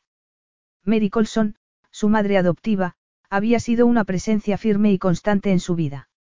Tanto ella como Don habían invertido en él y en su educación, guiándolo por el sendero al éxito. Él les estaba muy agradecido, pero por un momento se preguntó si alguna vez lo habían mirado como Paige estaba mirando a Ana. No importaba. Ya no era un niño y no necesitaba muestras de emoción. Era mejor evitarlas, aunque la presencia de Paige lo hacía difícil, siendo un torrente de inagotable energía. Gracias, le dijo ella con un brillo en los ojos. No me las des, respondió él, intentando deshacer el nudo del pecho. Esto no es nada permanente, así que no te acostumbres demasiado. Ella parpadeó, visiblemente dolorida. Tan genuina y transparente como siempre. ¿Acaso aquella mujer no tenía sentido común ni sabía cómo defenderse de los golpes? Ya, ya lo sé, pero es que me he emocionado al ver todo esto y... Relájate, Paige, le aconsejó él. Respira hondo. Ella cerró la boca, pero sus ojos seguían llenos de pesar. Lo siento, dijo él. Casi nunca pedía disculpas por nada, pero el efecto fue inmediato. El rostro de Paige volvió a iluminarse. Esto es incómodo para todos, pero, intento sacarle partido a la situación, y no es tan horrible vivir en una mansión junto al mar. Puede que no pienses lo mismo cuando oigas lo que tengo que decir. ¿Qué? Voy a tener que dormir en el sótano. No, ya me has dicho que no. Mi ventana da a una playa nudista. Vamos a tener que aparentar que compartimos habitación. ¿Cómo dices? Vamos, Paige, no seas tan ingenua. Si vivimos juntos es lógico que durmamos en la misma habitación y en la misma cama. Ella se mordió el labio. No sé, ¿y los valores tradicionales? ¿Los respeta alguien hoy en día? Mi trabajadora social, al menos. Quiere que Ana tenga un padre y una madre. Y eso es lo que debemos hacerle creer. A ella y también a mi personal. Lo último que necesito es que algún rumor se filtre a la prensa. Una cosa es mantener una farsa en privado, pero no estoy dispuesto a ser humillado en público. Yo tampoco, y mientras no tenga que dormir contigo no tengo inconveniente en guardar mi ropa en tu armario. A Dante no le hacía ninguna gracia tener que compartir su espacio. Nunca había vivido con una mujer ni había tenido ropa femenina entre sus trajes. Y sin embargo no era ese detalle el que inquietaba a Paige. Eres la primera mujer que conozco que se muestra tan reacia a la idea de acostarse conmigo que me lo recuerda cada dos por tres.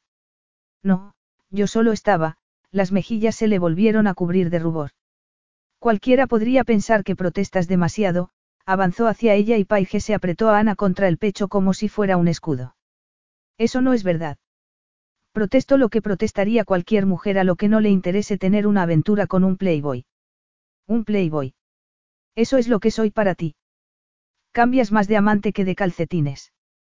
Las mujeres que me acompañaban a los actos públicos no son mis amantes. Con mis amantes soy mucho más discreto y selectivo. Paige carraspeó. Perfecto, si eres tan selectivo como dices no tengo nada de qué preocuparme. Paige sintió que se derretía bajo la intensa mirada de Dante. No sabía que la había acuciado a provocarlo de aquella manera, sabiendo el poco atractivo sexual que tenía para los hombres. El problema no era su aspecto ni su ropa. Había salido con algunos hombres desde que se trasladó a San Diego. Pero cuando alguno parecía ir en serio le entraba el pánico. La idea de volver a estropearlo todo, de desear a alguien que al final no la deseara realmente, era demasiado dolorosa como para querer arriesgarse. Era más prudente encontrar su camino y esperar que apareciera el hombre adecuado. Un hombre que no se parecería en nada a Dante Romani. ¿Eso crees? Le preguntó él. Su expresión había cambiado y un extraño brillo ardía en sus ojos. Bueno, es, Obvio, se le había secado la garganta. Soy, soy. Atractiva. Incluso con las mechas rosas. Cada vez me gustan más. En ese caso tendré que teñírmelas enseguida. Veo que te gusta ponerlo difícil. Ella se encogió de hombros. Admito que me gusta llevarla contrario de vez en cuando. Y a mí me gusta un reto. Yo no soy un reto, estaba tan nerviosa que empezó a temblar como un flan. No. No, un reto es una especie de juego, y a mí no me gustan los juegos. Lo que ves es lo que hay. Ya lo he notado. Pero no quería decir que vaya a jugar contigo. No. Él negó con la cabeza, mirándola fijamente. Yo no juego. Paige intentó tragar saliva, pero se lo impedía el nudo de la garganta. Bien, yo tampoco. Él se rió suavemente. Tenía la impresión de que solo te gustaba jugar. ¿Y de dónde sacaste esa idea? Entre mi trabajo y Ana no me queda tiempo para nada. Supongo que tienes razón. Pero por tu forma de hablar y comportarte pareces una persona, feliz. Ella soltó una fuerte carcajada. Bueno, mi vida no es perfecta, pero, supongo que en general sí soy feliz, examinó el rostro de Dante unos segundos. ¿Y tú lo eres? Él se encogió de hombros. No sé qué significa realmente ser feliz. Me siento, satisfecho. Satisfecho, repitió ella acariciando la espalda de Ana. ¿Por qué conformarse con tan poco? Porque las emociones son peligrosas. Tú aún no te has dado cuenta, Paige, pero es la verdad, su voz era áspera y extrañamente intensa. Si pierdes el control de las emociones acabarán dominándote. Y eso es del todo inaceptable. Vamos, te enseñaré tu habitación. Capítulo 7. Cuando acuestes a Ana, baja a cenar al comedor. Paige volvió a leer la nota que Dante le había dejado. ¿Por qué una nota? Tendría que enseñarle a escribir mensajes de texto. O mejor aún, a hablar cara a cara cuando se vivía bajo el mismo techo. Tras ducharse, ponerse un vestido minúsculo y pintarse los labios de fucsia, pasó por el cuarto de Ana para asegurarse de que estaba durmiendo y bajó los escalones de dos en dos, impaciente por oír lo que Dante tenía que decirle. Intentaría provocarla o coquetear con ella. No, de eso nada. No había razón alguna para que intentara seducirla. Tan absorta estaba en sus pensamientos que casi tropezó en el último escalón. Con cuidado. Levantó la mirada y el corazón le dio un vuelco al ver a Dante en la puerta del comedor, impecablemente vestido con una camisa blanca cuyo cuello abierto dejaba atisbar el vello del pecho y unos pantalones negros que realzaban su esbelta cintura y fuertes muslos. Desde cuando se fijaba ella en los muslos de un hombre. Me gusta hacer una entrada, dijo con una sonrisa para rebajar la tensión, intentando no ruborizarse. Y se te da muy bien hacerlo, comentó él. Se acercó a ella y le puso una mano en la parte inferior de la espalda para hacerla avanzar. El roce le prendió llamas por todo el cuerpo y a punto estuvo de dar un traspié. Ahogó un gemido al ver la mesa, preparada con un surtido de suculentas viandas y velas encendidas, como si fuera una cita de verdad. Pero sabía muy bien que no lo era. Dante no tenía el menor interés personal en ella, y a ella le parecía perfecto al no tener el tiempo ni la predisposición necesarios. Dante le retiró la silla, pero ella se quedó de pie, sorprendida. ¿No quieres sentarte? Eh, sí. Es que no estoy acostumbrada a que los hombres me retiren la silla. Deberías relacionarte con hombres mejores. O con hombres en general, se sentó y se sirvió un poco de salmón mientras Dante ocupaba su asiento. ¿Quieres hablar? No sé si quiero, pero debemos hacerlo. Si vamos a ser pareja tenemos que conocernos el uno al otro. ¿Y qué propones para conocernos? No propongo que nos conozcamos, sino que sepamos cosas el uno del otro. Es algo muy diferente. Menos personal. Mucho menos personal, agarró un rollo con unos palillos. ¿De dónde eres? De Silver Creek, Oregón. Un pequeño pueblo donde todo el mundo se conoce, como si fuera una gran familia. Por eso te fuiste. Sí. A cualquier lugar donde nadie me conozca, y donde nadie la viera como una fracasada, incapaz de hacer nada bien. ¿Y tú, de dónde eres? Nací en Roma, pero nos trasladamos a Los Ángeles. Y cuando mi madre murió entré en el sistema de acogida, lo dijo sin la menor emoción, como si fuera un discurso mil veces ensayado. Pasé varios años de una familia a otra hasta que los Colson me adoptaron. Todo eso lo habría averiguado leyendo tu biografía en Internet. ¿Pero la has leído? No. Entonces tenía que contártelo.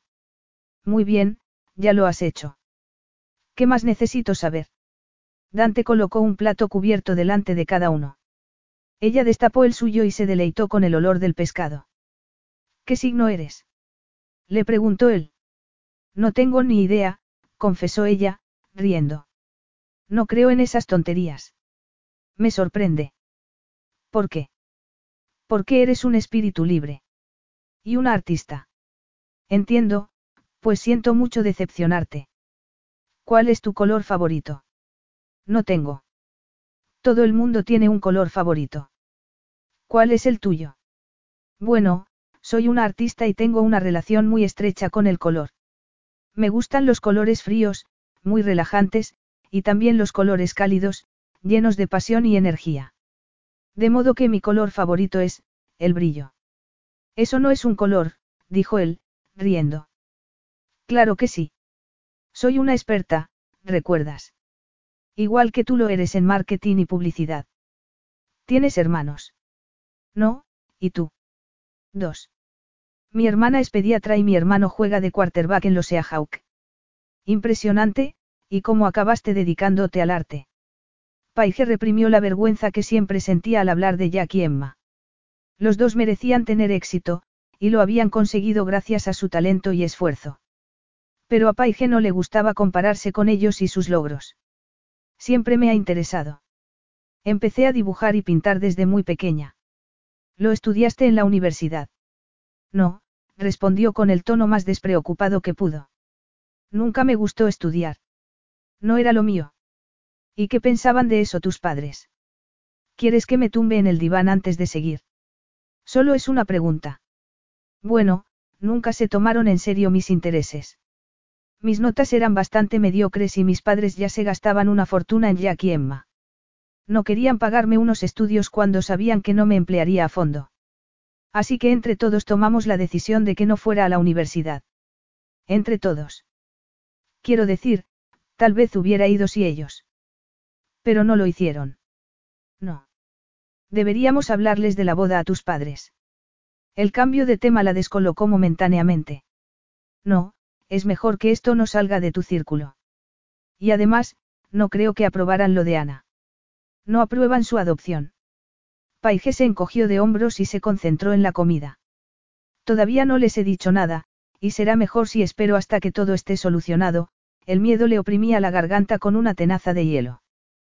Por si no sale bien. Saldrá bien, dijo él con una convicción absoluta. La prensa jugará a tu favor. Los servicios sociales no se atreverán a negarle la adopción a una cuidadora nata y que el escándalo salga en los periódicos. Puede que tengas razón. Pero, ¿qué ganas tú realmente con todo esto? Nada me garantiza que no vayas a echarte atrás. Dijiste que esta publicidad sería beneficiosa para tus negocios, pero realmente no te hace falta. Vi una oportunidad y decidí aprovecharla. Tenía dos opciones, hacer lo que se esperaba de mí y enfrentarme a los ataques de la prensa o, intentar cambiar las cosas. Ya está. Porque si esa es tu única motivación no me quedo especialmente tranquila. La mirada de Dante se endureció. Has de saber una cosa, cuando digo que voy a hacer algo, lo hago. No hay vuelta atrás. Lo dijo con tanta vehemencia y seguridad que Paige no tuvo más remedio que creerlo. Aquella noche, como siempre antes de irse a la cama, Dante colgó esmeradamente la camisa en el armario y fue al baño. Allí apoyó las manos en el lavabo y se miró en el espejo, cosa que rara vez hacía.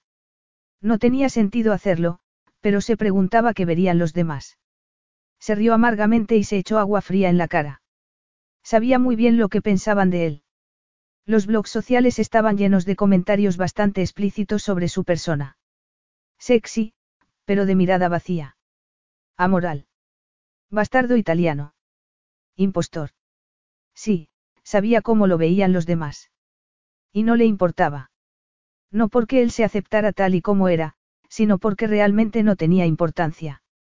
Un hombre hace su propio destino. Si tiene el control sobre sí mismo, puede controlar todo cuanto lo rodea. Las palabras de Don Colson, el hombre a quien nunca se sintió digno de llamar, padre. La única persona que lo había inspirado para ser mejor persona. El control era la clave. El medio para ser como Don Colson y romper definitivamente con su padre biológico, el hombre que había derramado la sangre de su madre y cuya sangre corría por sus venas. Cerró el grifo y volvió a la habitación. La puerta del dormitorio se abrió y apareció Paige, quien se detuvo en seco y soltó un grito ahogado al verlo.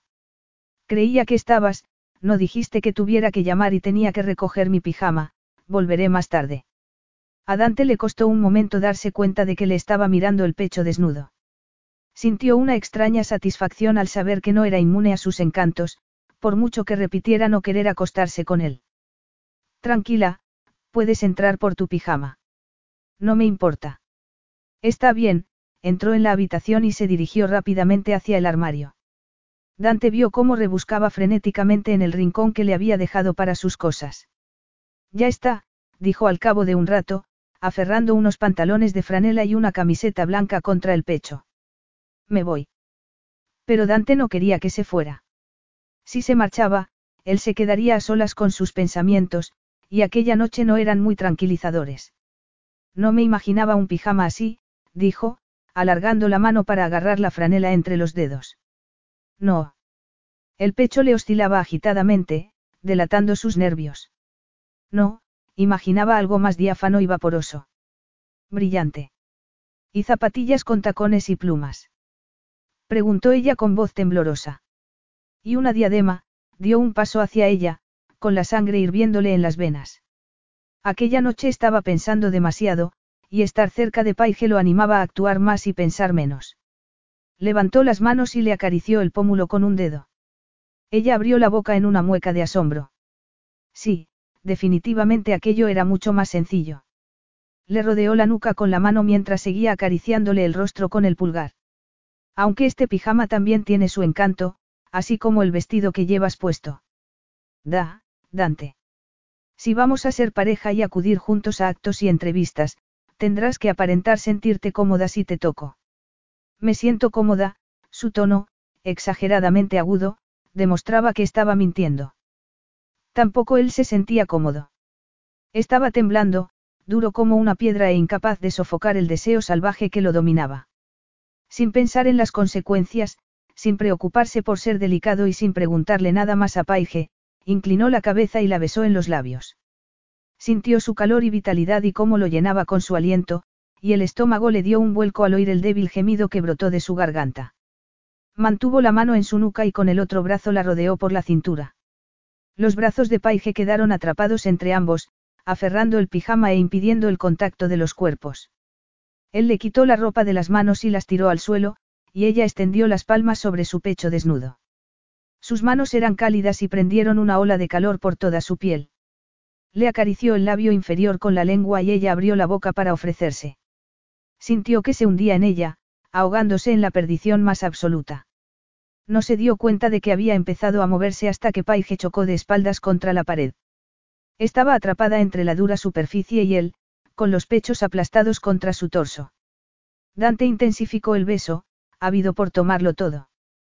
Por un momento pensó que ella iba a apartarlo, pero él necesitaba más, mucho más. Continuó besándola, devorándola con un apetito insaciable, hasta que ella se relajó y subió las manos hasta su cuello. Sí. El corazón le latía furiosamente y estaba empapado de sudor. Ella le clavó las uñas en el cuello y se apretó contra él, de manera que la erección de Dante quedó pegada a su estómago. No había lugar para la razón.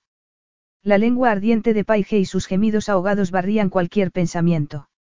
Dante veía destellos de luz a pesar de tener los ojos cerrados, y un deseo cada vez más fuerte por poseerla se apoderaba de él. Sería muy fácil subirle el vestido, bajarle las braguitas e introducirse en ella para encontrar la liberación definitiva. Pero él no actuaba así. Jamás. No podía permitírselo. Nunca sucumbiría a la oscuridad que acechaba en su interior. A esa bestia escondida a la que tanto temía y odiaba. Ignorando las protestas de su cuerpo, consiguió apartarse. Lo siento, dijo con la voz entrecortada. ¿Por qué? preguntó ella, aturdida y confusa. Esto no debería haber pasado, no tenía excusa. La pérdida de control era totalmente injustificable. ¿Cómo podía valerse de Paige para sanar sus heridas hasta el punto de perder la cabeza? Entiendo, murmuró ella. Se agachó para recoger su ropa con movimientos bruscos y torpes. Parecía muy disgustada. ¿Crees que ha sido buena idea? Le preguntó él, todavía excitado y frustrado. Se levantó e hizo un gesto para quitarle importancia. Solo ha sido un beso, nada más. Un simple roce de labios y lenguas. Nada del otro mundo, me marcho, salió de la habitación y cerró tras ella. Dante se quitó el cinturón, lo tiró al suelo y entró en el baño. Abrió el grifo de la ducha y se desnudó para meterse bajo el chorro de agua helada. No porque quisiera enfriar la temperatura de su cuerpo, sino como castigo por perder el control. No volvería a ocurrir. Paige se apoyó en la puerta de su habitación.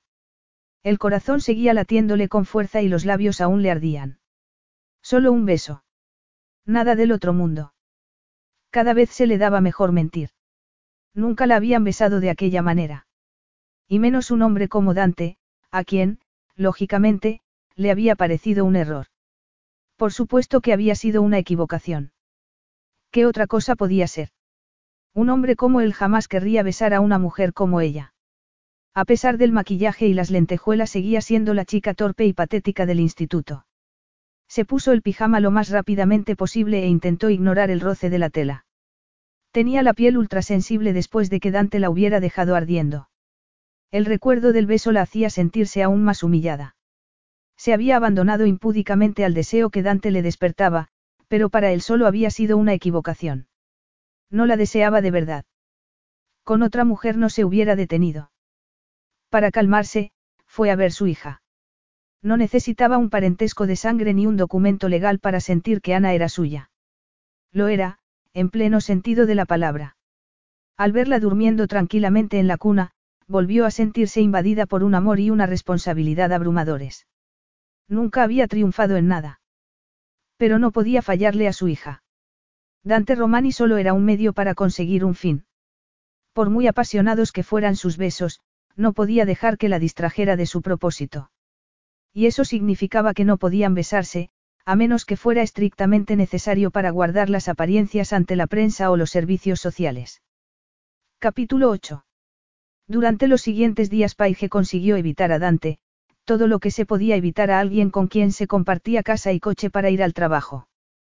Tenía un cuidado extremo al entrar en su habitación en busca de ropa. No porque tuviera miedo de él, sino porque lo tenía de sí misma. El beso le había gustado mucho, demasiado, y corría el serio peligro de que el deseo la dominara. Ella no perdía la cabeza por ningún hombre, pues el deseo solo acababa en una amarga decepción o incluso en una terrible humillación. No tenía sentido anhelar lo que no podía tener. Y además no tenía tiempo para preocuparse por sus hormonas revolucionadas. Debía concentrarse exclusivamente en Ana. Gruñó al entrar en su despacho y se puso a rebuscar en la caja de adornos. Seleccionó unos cuantos y los llevó al espacio que se había despejado al fondo de la habitación. Estaba iluminado por el sol y era idóneo para imaginarse cómo relucirían los adornos en los escaparates de Colsons durante la temporada navideña. Los diseños navideños la ocupaban casi todo el año, pues cada año debían ser más grandes, más vistosos y más elaborados. Y a ella le encantaba el desafío. Tenía un marco de madera de la misma forma y tamaño que las ventanas de Colsons. Agarró un sedal y empezó a colgar los adornos del travesaño superior. Los objetos reflejaban la luz del sol, pero no era suficiente. Tenían que relucir con tanta fuerza que a ningún transeúnte le pasaran desapercibidos.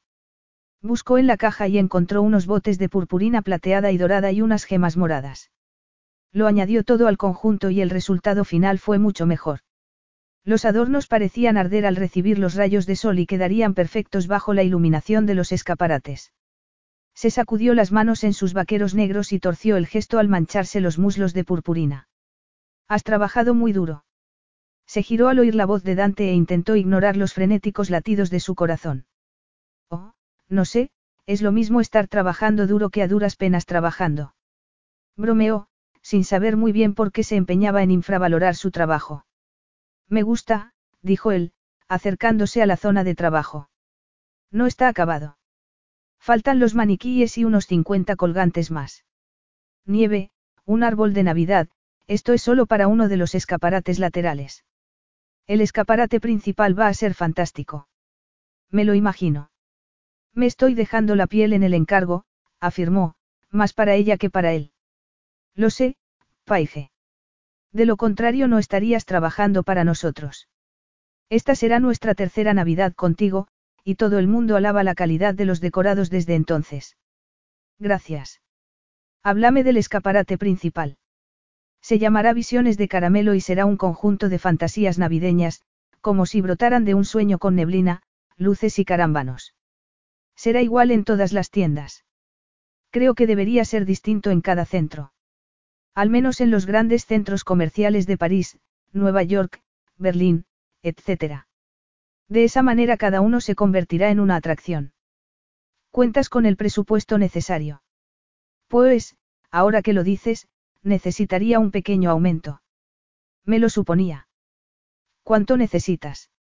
Ella le dio una cifra de varios miles de dólares. De acuerdo, aceptó él sin pestañear. Si es lo que necesitas, lo tendrás. Gracias. Entonces lo miró realmente desde que él había entrado. Era como mirar el sol, tan hermoso y fulgurante que hacía daño a la vista. Tan lejano e inalcanzable como un astro. Una tristeza infinita la invadió, pero solo por unos breves instantes. No tenía tiempo para pensar en Dante ni en la atracción que sentía por él. ¿Listo para la entrevista? Claro, respondió él con un tono nada convincente. Algo extraño, porque si un rasgo caracterizaba a Dante era ser convincente. ¿Qué te preocupa? Él arqueó una ceja. No me preocupa nada, cara mía. Nunca. No. ¿Y por qué te dedicas a los negocios? Te iría mejor si impartieras cursos de autoayuda. Él se rió. No creo que esté en posición de decirle a la gente cómo mejorar. Simplemente se me da bien ignorar todo aquello que no me interesa. Sí, a mí también. Ya tenemos algo en común. ¿Quién lo hubiera imaginado? Yo no, desde luego. ¿Crees que será suficiente para parecer una pareja de verdad? Dio un paso hacia ella y a Paige la sacudió un fuerte estremecimiento. El recuerdo del beso bastaba para que le temblaran las rodillas. Sin poder evitarlo, también ella dio un paso adelante. Era una estupidez, porque sabía que no debía volver a besarlo. Él no quería besarla, de eso estaba segura. La primera vez le había dicho que era un error. Dante ladeó la cabeza hacia un lado y la miró intensamente. Hay química entre nosotros, le dijo. Ella soltó una risita nerviosa. ¿Eso crees? Él asintió y avanzó otro paso. Sí, y es algo bueno. Se pueden fingir muchas cosas, Paige, pero esto no. Es real, y nadie lo pondrá en duda. Solo fue un beso, le recordó ella. Y dijiste que fue un error. Él sonrió. ¿Me estás provocando? No, no soy tan tonta. No, está claro que no eres tonta, sus palabras la llenaron de calor. Pero puede que estés intentando provocarme para que te bese de nuevo. ¿Y por qué iba a hacer algo así? Por la misma razón por la que yo deseo que me provoques, me gustaría volver a besarte. ¿Quieres, quieres besarme? Él asintió. P, pero la última vez dijiste que... Dije que no debería haber ocurrido porque los dos tenemos que concentrarnos en nuestros asuntos, y nos resultaría difícil hacerlo si acabamos en la cama. Oh. Voy a volver a besarte. No creo que sea buena idea. Puede que no, pero dentro de una hora nos entrevistarán como a una pareja. Es crucial que no haya la menor tensión entre nosotros, dio otro paso hacia ella y Paige sintió su calor corporal y su olor a jabón y virilidad. Dio un paso adelante y se mordió el labio. Él alargó el brazo y le tocó el labio con el pulgar. Siento envidia de tu labio. No estaría insinuando que. Sacó la lengua y le lamió la punta del dedo. Respiró hondo y lo mordió ligeramente. Él cerró los ojos y un gruñido de goce retumbó en su pecho. Envalentonada, Paige repitió la acción y lo mordió con más fuerza. Dante reaccionó con rapidez. La rodeó con los brazos y la apretó contra su cuerpo. Ella se puso de puntillas y lo besó, abandonándose a una sensación tan familiar como desconocida. Él le introdujo la lengua entre los labios y ella respondió de igual manera. El roce de las lenguas la abrasaba por dentro y hacía que le escocieran los pezones. Dante le puso las manos en las caderas y la pegó a su entrepierna para hacerle sentir su erección. La arrinconó contra la mesa y ella ajustó la postura para que el borde le quedara bajo el trasero. Él le separó las piernas y se colocó entre sus muslos para besarle la barbilla, el cuello y el hombro. Paige no quería que se detuviera. Y no quería mirarlo a la cara cuando terminase y ver el mismo remordimiento que la noche anterior. Pero cuando el beso acabó y Dante se apartó, no fue desagrado ni arrepentimiento lo que vio en su rostro, sino algo mucho peor. No vio ninguna emoción en absoluto, nada salvo una máscara serena e impenetrable como si no acabara de llevarla a un nivel de excitación y atracción desconocido hasta entonces. Esto demuestra que tengo razón, dijo él. Paige sintió ganas de golpearlo o patearlo en las espinillas para hacerlo reaccionar. Su frialdad estaba acabando con ella. ¿Que hay química entre nosotros? Pues sí, tienes razón. Me alegra haber sido parte del experimento, se tocó los labios, ardientes e hinchados, tan sensibles como el resto de su cuerpo. Dante se movió y ella vio un destello dorado en su chaqueta. Oh, no. Se le escapó una risita. Lo siento mucho. ¿Qué? Tu chaqueta. Dante se miró la purpurina dorada que le manchaba la pechera, masculló algo en voz baja y se la sacudió mientras Paige intentaba a duras penas contener la risa. Lo siento. Pero lo has empezado tú. Yo estaba trabajando y... No pasa nada, Paige, la interrumpió él en tono irritado. Lo siento. Este traje debe de costar. Mucho. Pero tengo muchos más, de modo que no es problema. Bueno, pues. Tengo que acabar unas cosas. Me reuniré contigo en la guardería para recoger a Ana. ¿Crees que ha ido bien? A mí me parece que sí, Paige parloteaba sin cesar, pero no podía evitarlo. La entrevista había acabado y estaban en el balcón del segundo piso, contemplando el mar después de acabar la exquisita cena que les había preparado el ama de llaves. Ana yacía alegremente boca abajo en un cojín, agitando los brazos y piernas. A mí también me lo parece, corroboró Dante. No había ni rastro del hombre arisco y malhumorado que había sido horas antes. Había hecho gala de un comportamiento exquisito desde el momento en que Rebecca Adler entró por la puerta. O bien la trabajadora social prestaba oídos sordos a las historias que circulaban sobre él, o bien se había olvidado de ellas ante la cautivadora presencia de Dante. La seguridad que irradiaba aquel hombre en cualquier situación hacía que todo pareciera sencillo y fluido. Se mostró mucho más tranquilo y natural que Paige durante la entrevista, lo cual era bastante humillante. Era ella quien amaba a Ana con toda su alma y, sin embargo, era él quien se ganaba a la trabajadora social. Por suerte estaba de parte de Paige. Bueno, me alegro de que te sintieras cómodo y seguro. ¿Por qué preocuparse, Paige? El resultado será el mismo. Para ti es fácil decirlo. Pero Ana lo es todo para mí. Lo sé, dijo él, muy serio.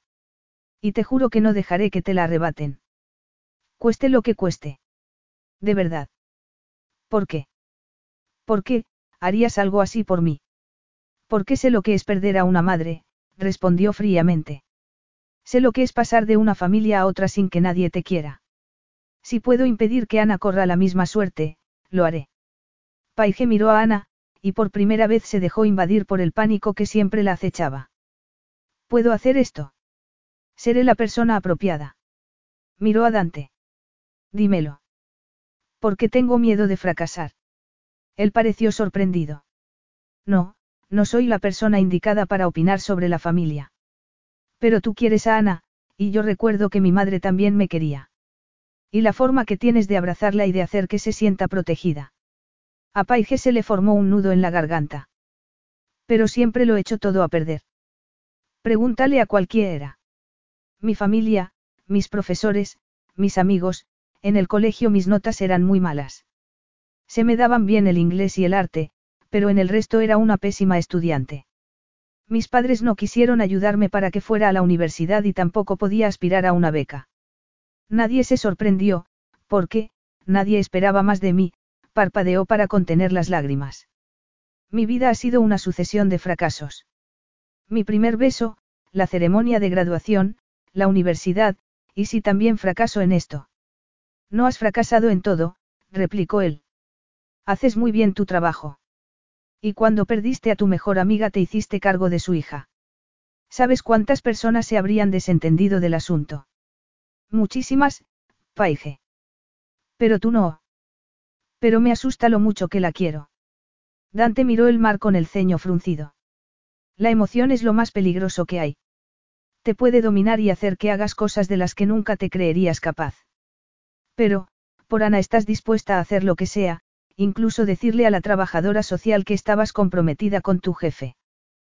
Tu amor tiene el poder para hacer el bien. Confía en eso. Sus palabras eran alentadoras, pero denotaban una amarga tristeza. Y algo más, algo en lo que ella temía no poder ayudarlo. Capítulo 9. Dante se despertó al oír un llanto. Se levantó rápidamente y salió de la habitación. Ana estaba llorando. Abrió la puerta del cuarto y vio a Paige, sentada en la mecedora con Ana en brazos, meciéndola y dándole palmaditas en la espalda. Ana seguía llorando, y también Paige. Su primer impulso fue darse la vuelta y alejarse de aquella escena lo más rápido posible, volver a la cama y sofocar las emociones que le oprimían la garganta. ¿Va todo bien? No, respondió Paige. Lleva una hora sin parar de llorar. Lo he probado todo. Le he dado de comer, la he cambiado, he encendido y apagado las luces, no sé qué más hacer. Seguro que estás haciendo todo lo correcto. Pero ¿y si no es así? Susurró ella en tono desesperado. Dante entró en la habitación, haciendo caso omiso del nudo que le oprimía el pecho. A veces los niños lloran sin motivo, o al menos eso había oído. Pero Ana no suele hacerlo. ¿Tiene fiebre? Le parecía una pregunta lógica. Paige puso una mano en la frente de Ana. Creo que no. ¿A ti te parece que está caliente? Dante no podía tocarla. Era una criatura frágil y diminuta. No quería ponerle las manos encima. No creo que esté caliente, se limitó a decir. Paige volvió a ponerle la mano en la frente. Tienes razón, no parece que tenga fiebre. Puedes cantarle una nana. ¿Qué? Una nana. He intentado cantarle una y solo he conseguido que llore más. A lo mejor tú. A Dante se le formó un nudo en la garganta. No conozco ninguna nana. No era cierto. Conocía una nana. En italiano. Si cerraba los ojos podía ver a su madre, inclinada sobre él en la cama, acariciándole la frente. Estella, Estellina. La noche se avicina. Estrella, estrellita, la noche está cerquita. Intentó sacudirse el recuerdo, pero siguió viendo a su madre, tan hermosa y llena de vida, y luego. Oh, bueno, dijo Paige. No importa. Lo siento, apretó los puños y resistió el impulso de huir. Dante Romani jamás huía. Ana empezó a hipar, sacudida por pequeñas convulsiones. Poco a poco el llanto se fue apagando hasta quedar en unos débiles gimoteos esporádicos. Dante la miró en silencio mientras Paige continuaba meciéndola. ¿Lo ves? No le pasaba nada, comentó cuando los sollozos cesaron. Intentaba recuperar el control de la situación, pero lo había perdido por completo. Tenía a una niña pequeña y a una mujer en su casa. Paige se levantó y devolvió con mucho cuidado a Ana a la cuna. Esperó unos segundos junto a ella por si se despertaba, pero afortunadamente no fue así. Parece que se ha dormido, susurró. Tú también deberías dormir, le sugirió Dante. Parecía agotada y abatida. Ella se estremeció y se envolvió con la bata. No, no creo que pueda dormir. Su expresión era tan afligida que Dante sintió algo extraño en el estómago. ¿Tienes hambre? No mucha, pero, tienes chocolate. Dante soltó un profundo suspiro. Normalmente se habría retirado a la cama sin el menor sentimiento de culpa, pero por alguna razón incomprensible no podía dejar sola a Paige en aquel estado. Tendremos que saquear la despensa para averiguarlo. No estoy seguro. No estás seguro de si tienes chocolate en casa. Salieron del cuarto y dejaron la puerta abierta por si Ana volvía a despertarse. No acostumbro a saquear la cocina a estas horas. Supongo que por eso tienes un cuerpo perfecto, no como yo, dijo ella, mirándole el torso desnudo. Su honestidad le divertía y excitaba. No intentaba ocultar su atracción y, sin embargo, no se podía comparar a las descaradas muestras de deseo que Dante acostumbraba a recibir. En Paige no había segundas intenciones. Simplemente admiración pura y sincera. Dante también la miró con la misma intensidad. Su camiseta le moldeaba los pechos y el holgado pantalón de pijama le disimulaba las caderas. A mí me parece que tienes una figura estupenda. Ella se detuvo y se giró bruscamente hacia él. ¿En serio? Dante se arrepintió de habérselo dicho. No sería bueno para ninguno de los dos avivar la atracción, pero era demasiado tarde para retirar el cumplido. No era el tipo de hombre que mintiera a las mujeres o las atrajese a la cama con falsos halagos, pero aquel era un tema muy delicado. Una palabra equivocada podría ser fatal y hacerle creer a Paige que él podía darle lo que no podía darle. Sí. Ella se puso colorada. No me has visto desnuda. Aún así, las palabras se le escaparon sin poder evitarlo y quedaron suspendidas entre los dos. No, dijo ella, echando a andar hacia la cocina. No. Los dos sabemos que no sería buena idea. ¿Por qué, Paige? ¿Qué tendría de malo divertirse un poco? Preguntó, aunque sabía muy bien el daño que acarreaba la pasión sexual. Por eso todas sus aventuras sexuales carecían de pasión. Se limitaba a llevar a sus parejas al clímax de manera casi mecánica, buscar su propio orgasmo y poco más. Sin sentir nada especial y sin distinguir entre una mujer u otra. A mí me parece que tendría mucho de malo, dijo ella mientras abría el frigorífico y examinaba su contenido. Helado de chocolate. Sacó el envase y lo sostuvo en alto como un trofeo, antes de dejarlo en la encimera de granito. Trae unos cuencos y cucharas. El tema anterior está zanjado. Sí. Dante sacó los cubiertos y sirvió helado para ambos. Se sentó en el borde de la encimera y Paige hizo lo mismo al otro lado. Puede que no sea una madre tan pésima, dijo mientras se llevaba a la boca una cucharada de helado. Claro que no, pero ¿qué te hace pensarlo? Me he puesto en plan severo y he conseguido que cambies de tema y me sirvas helado, le dijo ella con una pícara sonrisa. Pero sus ojos seguían llenos de temor y tristeza. Quiero contarte algo, mintió, porque no quería contárselo. Pero tenía que hacerlo porque era todo lo que podía ofrecerle. Ella asintió, mirándolo fijamente mientras seguía tomando helado. ¿Sabes qué recuerdo de mi madre? Paige parpadeó un par de veces y dejó el cuenco en la encimera. No. Tenía seis años cuando murió. Pero la recuerdo muy bien. Recuerdo cuando me ponía la mano en la frente, antes de dormirme. Su voz dulce y suave. Como me cantaba, carraspeó. No se trata de hacerlo todo bien, sino de esos pequeños detalles. Las mismas cosas que tú haces por Ana. Puede que cometas errores, pero serás una presencia constante y segura en su vida. Y eso es lo que importa. Recordaba más cosas de su madre. Su miedo cuando su padre volvía a casa del trabajo. Cómo lo abrazaba y encerraba con llave para que no pudiera ver nada y para que su padre no pudiera hacerle daño. Y la recordaba yaciendo inmóvil en el suelo. Pálida. Con los ojos apagados para siempre. Recordaba tumbarse junto a ella en el suelo y cantarle una nana hasta que llegó la policía. Acariciándole el pelo como ella siempre había hecho. Estella, Estellina, Estrella, Estrellita. Omitió aquella parte. Lo único que quería era borrar la pesadilla de su cabeza y quedarse con los buenos recuerdos. Pero era imposible. Lo bueno y lo malo eran inseparables. Una lágrima cayó por la mejilla de Paige. Debió de ser una mujer maravillosa. Lo fue. Yo he fracasado en muchas cosas y no sé por qué. En la escuela intenté hacerlo bien, pero no podía. Mis padres intentaron apoyarme, pero no creían que me esforzara de verdad. Mis hermanos siempre fueron unos estudiantes modelo. Yo, en cambio, tenía que dejarme la piel para conseguir un simple aprobado. Eso me descartaba para la universidad. Supongo que mis padres me veían como a una fracasada. Tenía mi arte, sí, pero para ellos no significaba gran cosa. Y por eso te fuiste. Ella asintió.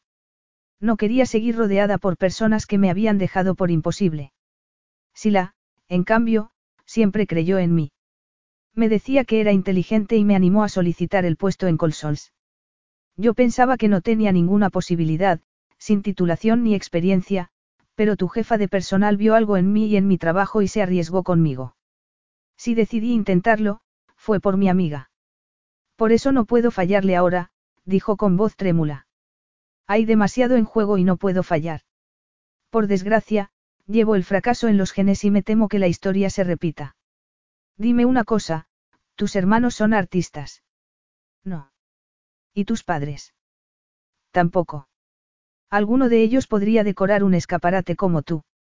Podrían encontrar los materiales, imaginarse la iluminación y los colores y plasmarlo todo en un decorado real. No creo. Entonces quizá no hayas fracasado en la vida. Simplemente has tenido éxito en otros campos que tu familia no domina y que por tanto no entiende. Eres, parpadeó frenéticamente, eres la primera persona que me ha dicho eso. Pero es la verdad. No podemos ser los mejores en todo.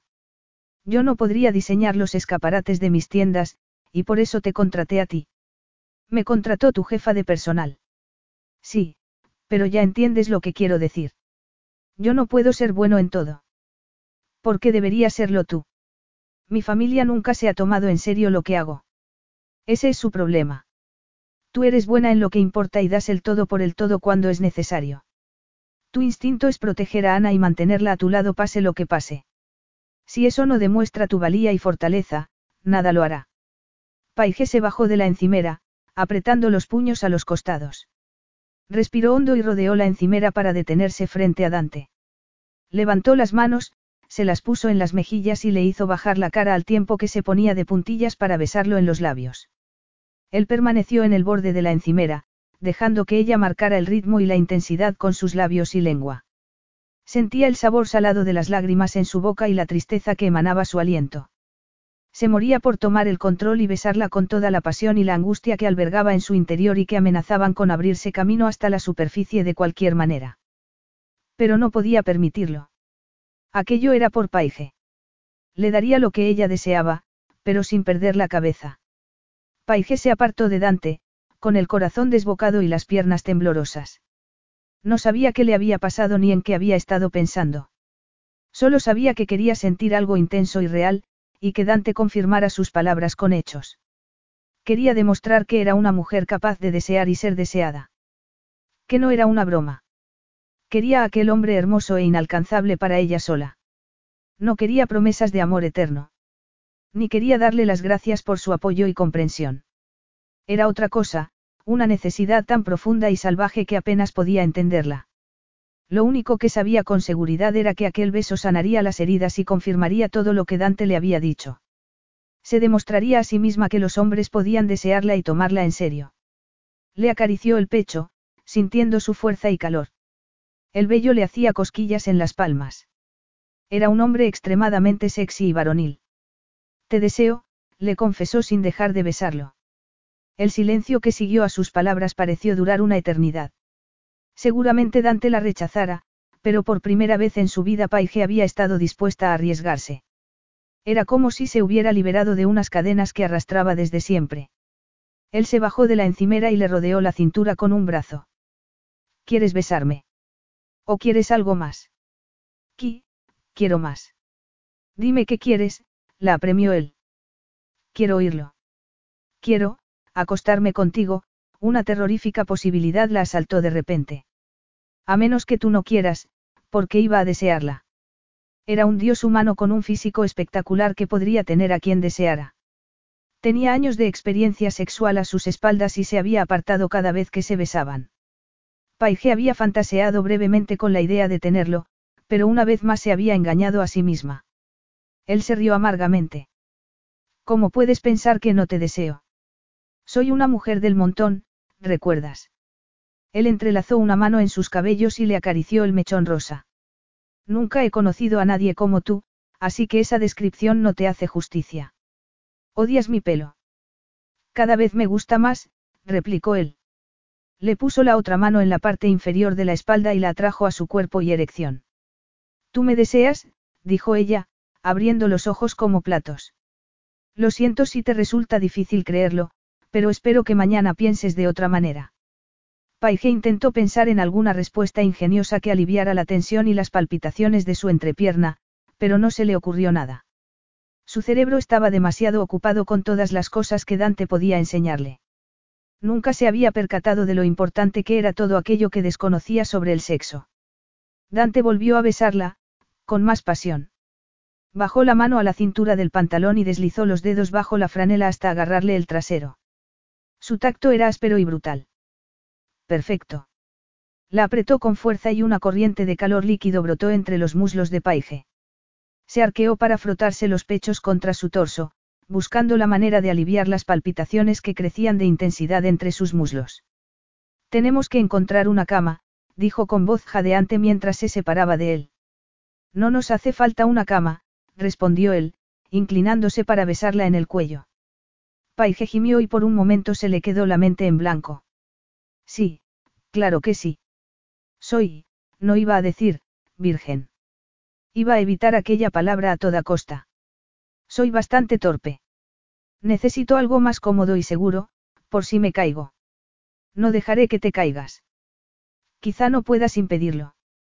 Las palabras se le quedaron en la punta de la lengua, pero no se atrevió a decirlas. Ni siquiera sabía lo que significaban. Únicamente que la llenaban de pavor. Lo sé, pero aún así, por favor. Él asintió y la levantó en sus brazos para llevarla hacia la escalera. Ella chilló y se aferró a su cuello mientras Dante subía los escalones de dos en dos. No la dejó en el suelo hasta llegar a su habitación. Esta cama servirá. Ella asintió. Tenía la garganta seca. Sí, y ahora ven y bésame. Te prometo que no te mancharé de purpurina. Como desees, se acercó y le acarició la mejilla con el dedo, antes de comenzar a besarla con sensualidad y pasión. Le recorrió sus curvas con las manos. Le agarró los pechos y le endureció los pezones con el ligero tacto de sus dedos, avivando el deseo que la consumía. Le quitó la camiseta por encima de la cabeza. Paige sintió el aire fresco en los pechos, pero no tuvo tiempo para sentirse cohibida porque él la apretó de nuevo contra su torso y el calor de su piel la calentó de arriba abajo. A continuación le bajó el pantalón y las braguitas, hasta que cayeron a sus pies. Paige agradeció que no se hubiera detenido a mirar su ropa interior. No había pensado en un encuentro erótico cuando escogió la prenda morada de algodón. Quería arrancarle la ropa, pero las manos no le respondían. Las sentía torpes y pesadas. Dante era perfecto en todos los sentidos, y ella no quería estropear el momento. No sabía si moverse o no, o si a él le gustaba que una mujer lo desnudara. Por suerte, él estaba más que dispuesto a desnudarse por sí mismo. Se metió en el baño unos breves instantes y regresó con una erección y un paquete de preservativos. Paige se quedó ensimismada al contemplar su desnudez y su miembro. Nunca había visto a un hombre desnudo en persona, y ninguna estatua clásica podría hacerle justicia a Dante. Quiero tocarte, le dijo, asombrada por su descaro. Todos sus nervios se habían esfumado desde que él volvió al dormitorio. Estaba ante él, los dos desnudos y a punto de hacer el acto más íntimo que dos personas podían compartir. No había lugar para el miedo ni la vergüenza. Estaba segura de lo que quería hacer. Era una sensación desconocida para ella, pero con Dante no había razón para tener miedo. Estoy en tus manos, le dijo él. Paige se acercó y le acarició el pecho y el abdomen. Descendió por la línea de vello hacia la ingle y le rodeó el miembro con los dedos, duro y grueso. ¿Qué quieres que te haga? Le preguntó. El corazón le golpeaba furiosamente las costillas. Lo que estás haciendo, respondió él entre dientes. Tocarte, tan solo. Sí, su respiración se aceleró. ¿Y esto? Lo apretó suavemente y le arrancó un gemido. Sí. Más fuerte. Él le puso una mano sobre la suya para detenerla. Solo si quieres que llegue en cuestión de segundos. Ella retiró rápidamente la mano. No, todavía no. Aún no tienes permiso para ello. Me lo suponía, le capturó los labios con un beso fogoso y voraz y la tumbó en la cama. Ella le rodeó la cadera con el muslo, abriéndose para él. Empezaron a frotarse y cada roce de la erección contra su entrepierna le prendía una llamarada por todo el cuerpo. Dante agachó la cabeza y comenzó a succionarle un pezón. A Paige se le escapó un gemido y le clavó las uñas en los hombros, aferrándose con todas sus fuerzas cuando él levantó la cabeza. No te pares, lo acució, y él no se hizo de rogar y siguió lamiéndole los pechos hasta llevarla al límite de su resistencia. Pero en vez de empujarla al orgasmo, la sujetó con fuerza por las caderas y fue bajando con la boca hasta el punto más caliente y palpitante de su cuerpo. Y cuando le tocó el punto más sensible con la lengua, ella levantó las caderas y se abandonó a una sensación tan intensa que no podía permanecer quieta. Se sacudió, estremeció y revolvió, pero él la sujetó con fuerza y la redujo al placer del momento. Entrelazó los dedos en el pelo de Dante para mantenerlo pegado a ella, sin ofrecer la menor resistencia al aluvión de sensaciones que la anegaban. Él la soltó y le introdujo un dedo mientras seguía lamiéndole su punto más sensible. Una explosión orgásmica estalló tras sus párpados cerrados, colmándola de luz y calor. Su cuerpo se vio sacudido por una oleada tras otra de un placer incomparable. Dante levantó la cabeza y la besó en la cadera, bajo el ombligo. En el vientre. Entre los pechos. Entonces se colocó entre sus muslos y llevó la erección a la entrada de su sexo. Se detuvo un momento, vociferó en voz baja y agarró los preservativos. Abrió uno rápidamente y se lo colocó en cuestión de segundos. Paige agradeció que no le hubiera pedido hacerlo a ella.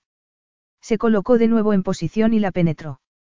Paige sintió un dolor breve y agudo mientras las paredes de su sexo se estiraban para recibirlo. Dante volvió a detenerse. Los ojos le ardían y tenía el rostro desencajado. Ella sacudió la cabeza. Y en vez de hablar, él empujó hasta el fondo, haciendo contacto donde ella más lo necesitaba, borrando el dolor con placer. Muy despacio, pero imparable. Se retiró y volvió a penetrarla, marcando un ritmo constante que avivaba las sensaciones y la necesidad de alcanzar la plenitud en un arrebato compartido. Paige recibía cada embestida y se movía con él en busca de la culminación mientras todo se volvía difuso y etéreo a su alrededor. Los movimientos de Dante se volvieron más irregulares, señal de que estaba perdiendo el control, y lo mismo empezó a ocurrirle a Paige. Perdió la noción de la realidad y juntos alcanzaron el éxtasis con delirantes gritos de placer y abandono. Cuando Dante dejó de temblar, exhaló una profunda expiración y apoyó la frente en el pecho de Paige. Ella lo rodeó con los brazos y lo mantuvo allí, pegado a su cuerpo, piel contra piel. No quería hablar. No quería moverse. No quería enfrentarse a la realidad. Sabía que tarde o temprano tendrían que hacerlo. Pero aún no. Capítulo 10. Dante se quejó a sí mismo. Merecía todas y cada una de las críticas, insultos y condenas que la prensa le había dedicado. Había dejado que Paige llevase la iniciativa, sin sospechar que ella no conocía los pasos de aquel baile. Era virgen. Debería habérselo imaginado. La mirada inocente de Paige, su rubor, su ingenuidad respecto al poder que su cuerpo albergaba, pero no se había percatado de las señales, o peor aún, las había ignorado. Había permitido que la parte más oscura de su alma lo dominase y borrara la poca decencia que aún le quedaba. Siempre evitaba a las mujeres sin experiencia y a las que no entendían que con él solo habría sexo y nada más. La voz interior que le susurraba que Paige era distinta fue acallada sin contemplaciones. Cielo santo, Paige. No lo digas, por favor. Se apartó de él y se arropó con las sábanas. En su cama. Como si estuviera pensando en quedarse con él toda la noche, algo que ninguna mujer había hecho nunca. Los breves encuentros con sus amantes tenían lugar en hoteles, y como mucho duraban un par de horas. ¿No te molesta haberme ocultado que eras virgen? Por favor, sacó los brazos de debajo de la manta. Tú no eres un villano de largos bigotes que me acaba de poseer a la fuerza. Sabía lo que estaba haciendo. Él se incorporó, se sentó en el borde de la cama y se pasó los dedos por el pelo. Aún no había recuperado el control por completo. Quería hacerlo, insistió ella. Me pediste que te lo dijera y eso hice. Quería acostarme contigo. Quería que fueras el primero, o no, no se trata de ser el primero. Te deseaba a ti. Fin de la historia. Paige, yo no, no puedo ofrecerte nada. ¿Quieres decir que no puedes ofrecerme más que un matrimonio temporal para que no me quiten a mi hija? No puedes ofrecerme más que eso y unos cuantos orgasmos. ¿A eso te refieres? Paige. Vuelve a la cama, Dante. Yo no, iba a decírselo. Iba a confesarle que nunca había compartido su cama con nadie. Sus amantes ni siquiera pisaban su casa. Pero las palabras se le atascaron en la garganta. Debería decirle que si quería sexo lo tendría, pero que para hacer el amor tendría que buscarse a otro. Sin embargo, por primera vez desde que podía recordar, le resultó imposible pronunciar aquellas duras palabras. Se levantó. Voy al baño. Ella asintió, aferrándose a la manta como para demostrarle que no tenía intención de marcharse. Dante fue al baño, tiró el preservativo y, por segunda vez en unos días, se agarró al borde del lavabo y se miró al espejo. Permaneció así unos segundos, hasta que se dio la vuelta e intentó decidir qué sería peor, si darle a Paige lo que pedía sin ningún propósito ni capacidad de implicarse emocionalmente, o demostrarle que con él no habría dulzura ni romanticismo. Volvió al dormitorio y sintió un nudo en el pecho al ver a Paige bajo las sábanas, de costado y con los ojos abiertos.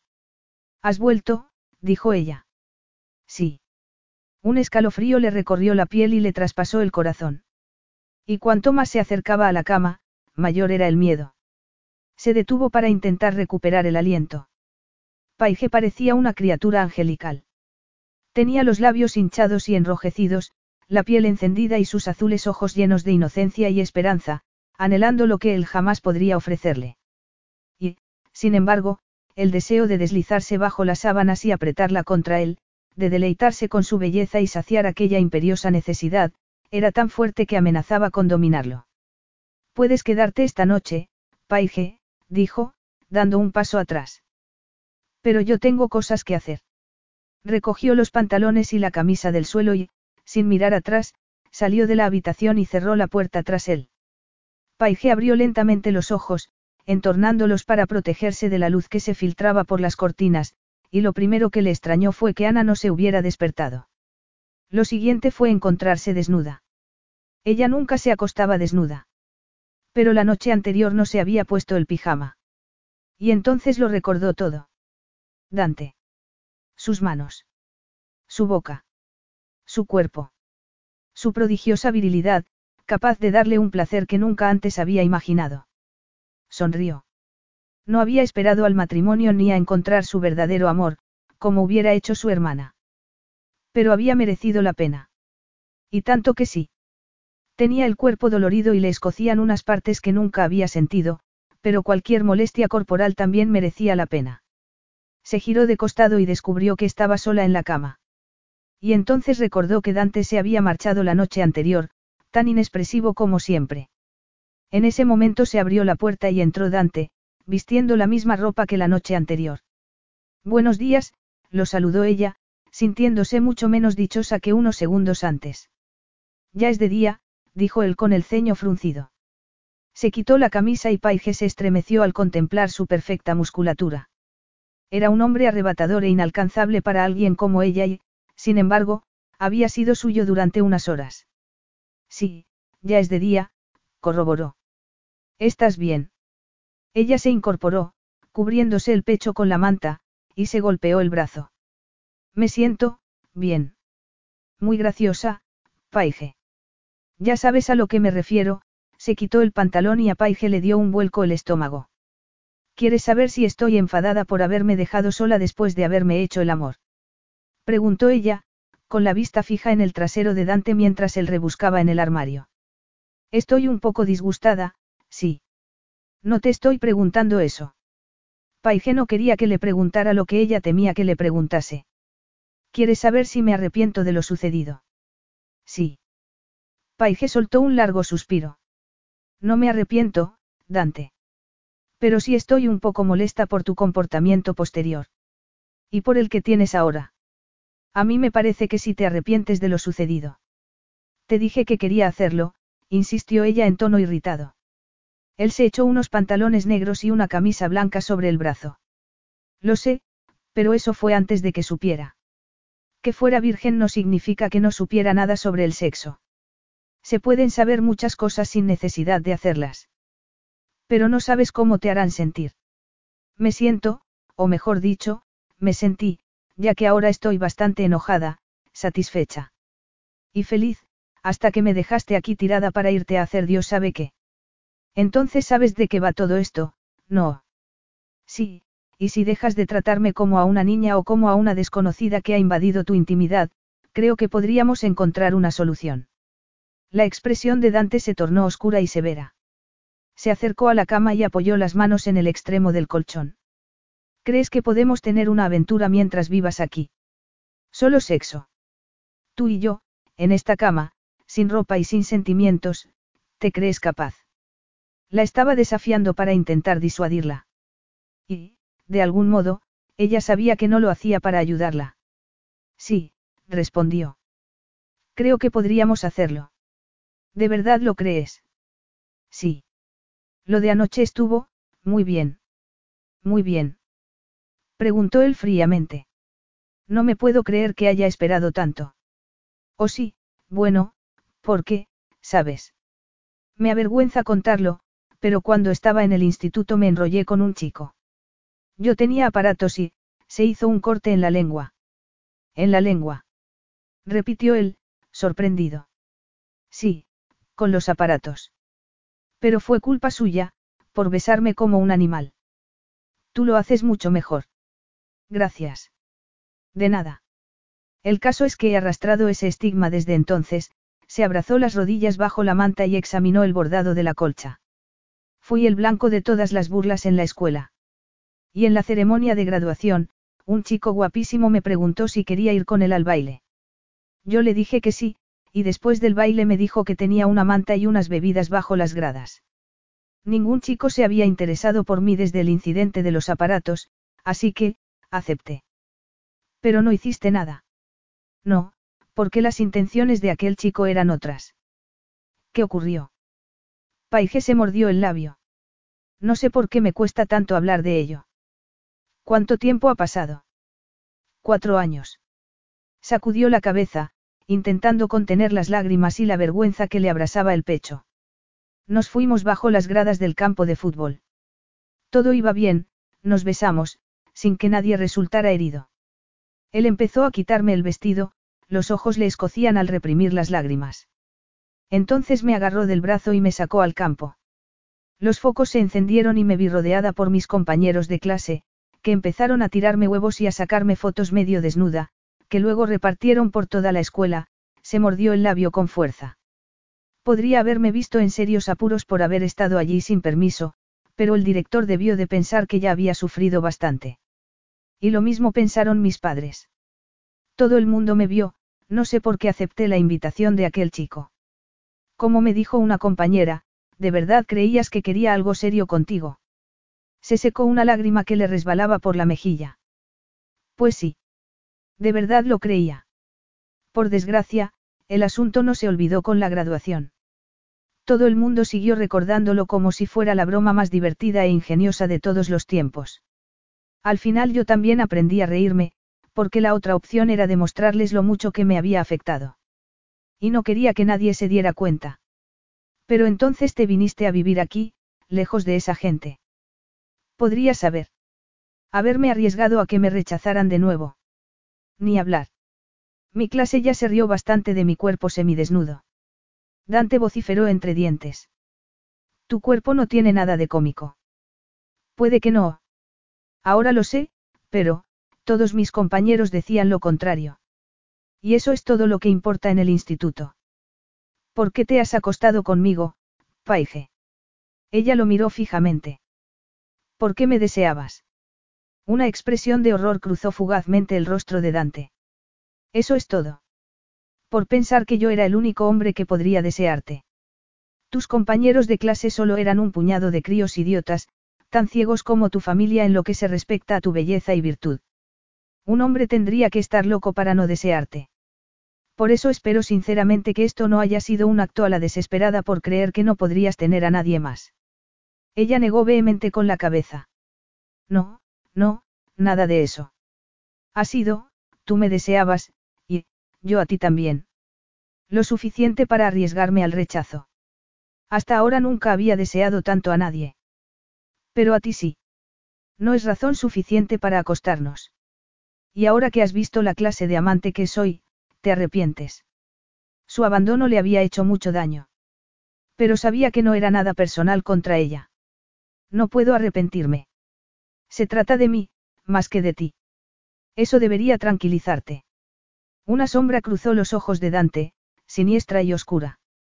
Pero antes de que ella pudiera analizarla había desaparecido. Entonces se oyó un llanto agudo que rompió el momento. Ah, ya se ha despertado Ana, miró a Dante, que seguía desnudo ante ella. ¿Qué ocurre? No sé, me da vergüenza estar desnuda ante ti. Anoche era distinto, la habitación estaba a oscuras y yo estaba excitada, no enfadada.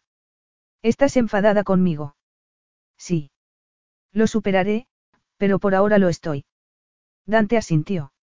Me daré una ducha para que te sientas más cómoda, se metió en el baño y cerró la puerta tras él. Después de desayunar, Dante se pasó el día trabajando en su despacho. Hizo lo posible por evitar a Ana y a Paige, pero era difícil conseguirlo cuando parecían estar en todas partes. En la terraza, en la cocina, en el salón. Se levantó y salió del despacho. Necesitaba salir a tomar el aire. Era tarde y las luces estaban apagadas. Todo estaba tranquilo y en silencio. Bajó las escaleras y atravesó el salón para salir a la terraza. Y se detuvo en seco al encontrarse allí a Paige, acunando a Ana en brazos mientras le cantaba suavemente. Se quedó petrificado, incapaz de moverse y de respirar, viendo cómo Paige le acariciaba el pelo a la pequeña con una expresión serena y cariñosa. Los recuerdos de la nana que le cantaba su madre le atenazaron la garganta y le oprimieron el pecho. Se aflojó la corbata y se desabrochó el cuello de la camisa, intentando respirar. Se sentía rodeado, abrumado y agobiado. Como si le hubieran arrebatado el control de las manos. Se apartó de la escena y subió de nuevo la escalera. Entró en su dormitorio y golpeó la pared con el puño, pero no bastó para borrar las sensaciones que le invadían el pecho. Volvió a golpear con más fuerza, haciéndose sangre en la mano y provocando un desconchón en la escayola. Bajó la mano al costado y contempló el desperfecto. No habría problemas para arreglarlo, pero esa no era la cuestión. Permaneció unos minutos sin moverse, mirando lo que había hecho. La prueba de lo que pasaba cuando perdía el control. Entró en el baño y se echó agua fría en los nudillos ensangrentados, concentrándose en el dolor y en las consecuencias de sus actos. Tenía que sofocar las emociones que pugnaban por liberarse en su interior y pensar de nuevo con la cabeza despejada. Necesitaba espacio. Decidió que pasaría la noche en la oficina, en la ciudad, lejos de aquella felicidad doméstica que le habían arrebatado tantos años atrás. Solo un poco de espacio. Era todo lo que necesitaba para recuperar el control. Capítulo 11. Ana no se durmió hasta las once y media, y Paige seguía evitando a Dante. Lo cual no parecía tener mucho sentido, puesto que él la había estado evitando desde el día anterior por la mañana. Después de comer él se había encerrado en su despacho. Y por la noche se marchó, dejando una breve nota en la que decía tener que ocuparse de un asunto urgente en el trabajo. Un sábado a las diez y media de la noche. Y durante el domingo apenas lo había visto. Paige se pasó casi todo el día con Ana en la terraza, pintando al óleo con unos colores y trazos que no reflejaban para nada la vista que tenía ante sus ojos. El océano estaba en calma, no como ella. Dante estaba de nuevo en casa, encerrado en su despacho, y Paige no sabía cuál sería su comportamiento cuando volviera a verla. Sería grosero, querría acostarse con ella o preferiría marcharse de casa antes que volver a compartir su lecho. Bajó de puntillas por la escalera y se dirigió hacia la cocina en busca del helado de chocolate. Al abrir la nevera sintió una bocanada de aire frío en el rostro y se sintió confusa y solitaria. Más sola de lo que nunca se había sentido. Cuando Sila murió fue muy duro, pero Ana la necesitaba y no tuvo tiempo para hundirse en la desgracia. Te estaba buscando. Se giró y cerró la nevera, olvidándose del helado. Dante estaba allí, con el aspecto desaliñado que cabía esperarse al final de la jornada. Aunque en el caso de Dante, desaliñado, significaba que se había quitado la chaqueta y que se había pasado la mano por el pelo unas cuantas veces. Por lo demás seguía impecable, con la corbata negra perfectamente anudada y la camisa blanca metida en los pantalones negros. Viéndolo, Paige sintió deseos de sacudir su compostura y descubrir al hombre que se escondía bajo aquella fachada de piedra. Necesitaba averiguar quién era realmente del que solo había atisbado breves destellos, como cuando hablaba de su madre o cuando se preocupaba por ella después de haberse acostado juntos. En esos escasos momentos demostraba una ternura increíble, incluso amor al mencionar a su madre, pero también una tristeza y un miedo desgarradores. Sobre todo cuando las miraba a ella y a Ana. Paige se esforzaba por comprender, pero Dante ocultaba sus emociones enseguida y volvía a tomar el control. Se sentía obligada a descubrirlo. A desenterrar todo lo que llevaba dentro. Lo bueno y lo malo. Tenía el presentimiento de que nunca podría alcanzar lo bueno si no sacaba también lo malo y lo exponía a la luz del sol. Unos días antes ni siquiera se lo habría planteado, pues solo se debía a Ana en cuerpo y alma. Pero Dante empezaba a formar parte de su mundo. Y no era una parte cualquiera, lo cual la aterrorizaba. Pensé que tenías mucho que hacer, ya que es sábado y llevas corbata. Tengo trabajo, Paige. A eso me dedico. ¿Y qué haces para divertirte? Él dio un paso hacia ella. Se me ocurre una cosa. A Paige le dio un vuelco el corazón. Ah, sí, atiborrarte de helado de chocolate, ¿verdad? Se volvió hacia el frigorífico e intentó rebajar la tensión. Sería lo más conveniente, dadas las circunstancias. No exactamente. Dante observó el empeño de Paige por ignorarlo mientras empleaba más tiempo del necesario en revolver los contenidos de la nevera. Seguramente fuera lo más sensato para sofocar la llama que prendía entre ellos. Él llevaba todo el día intentando apagarla, trabajando sin descanso y haciendo pesas hasta destrozarse los músculos. El dolor era lo único efectivo para bloquear la necesidad que llevaba acosándolo desde que dejó a Paige sola en la cama, cuando lo único que deseaba era volver a poseerla, una y otra y otra vez. Pero había otra clase de dolor que también quería erradicar, y era el que le golpeaba el pecho cada vez que veía a Paige con Ana en brazos. Una madre y su hija. El amor más verdadero que podía existir. El amor que él había perdido. Necesitaba aplastar aquellas emociones y enterrarlas bajo algo más intenso. El deseo, la lujuria y el sexo. Sí, Paige estaba haciendo lo más sensato. Y por una vez, él no lo estaba haciendo. Inaceptable. Se colocó tras ella y puso la mano en la puerta del frigorífico. Ella se puso muy rígida.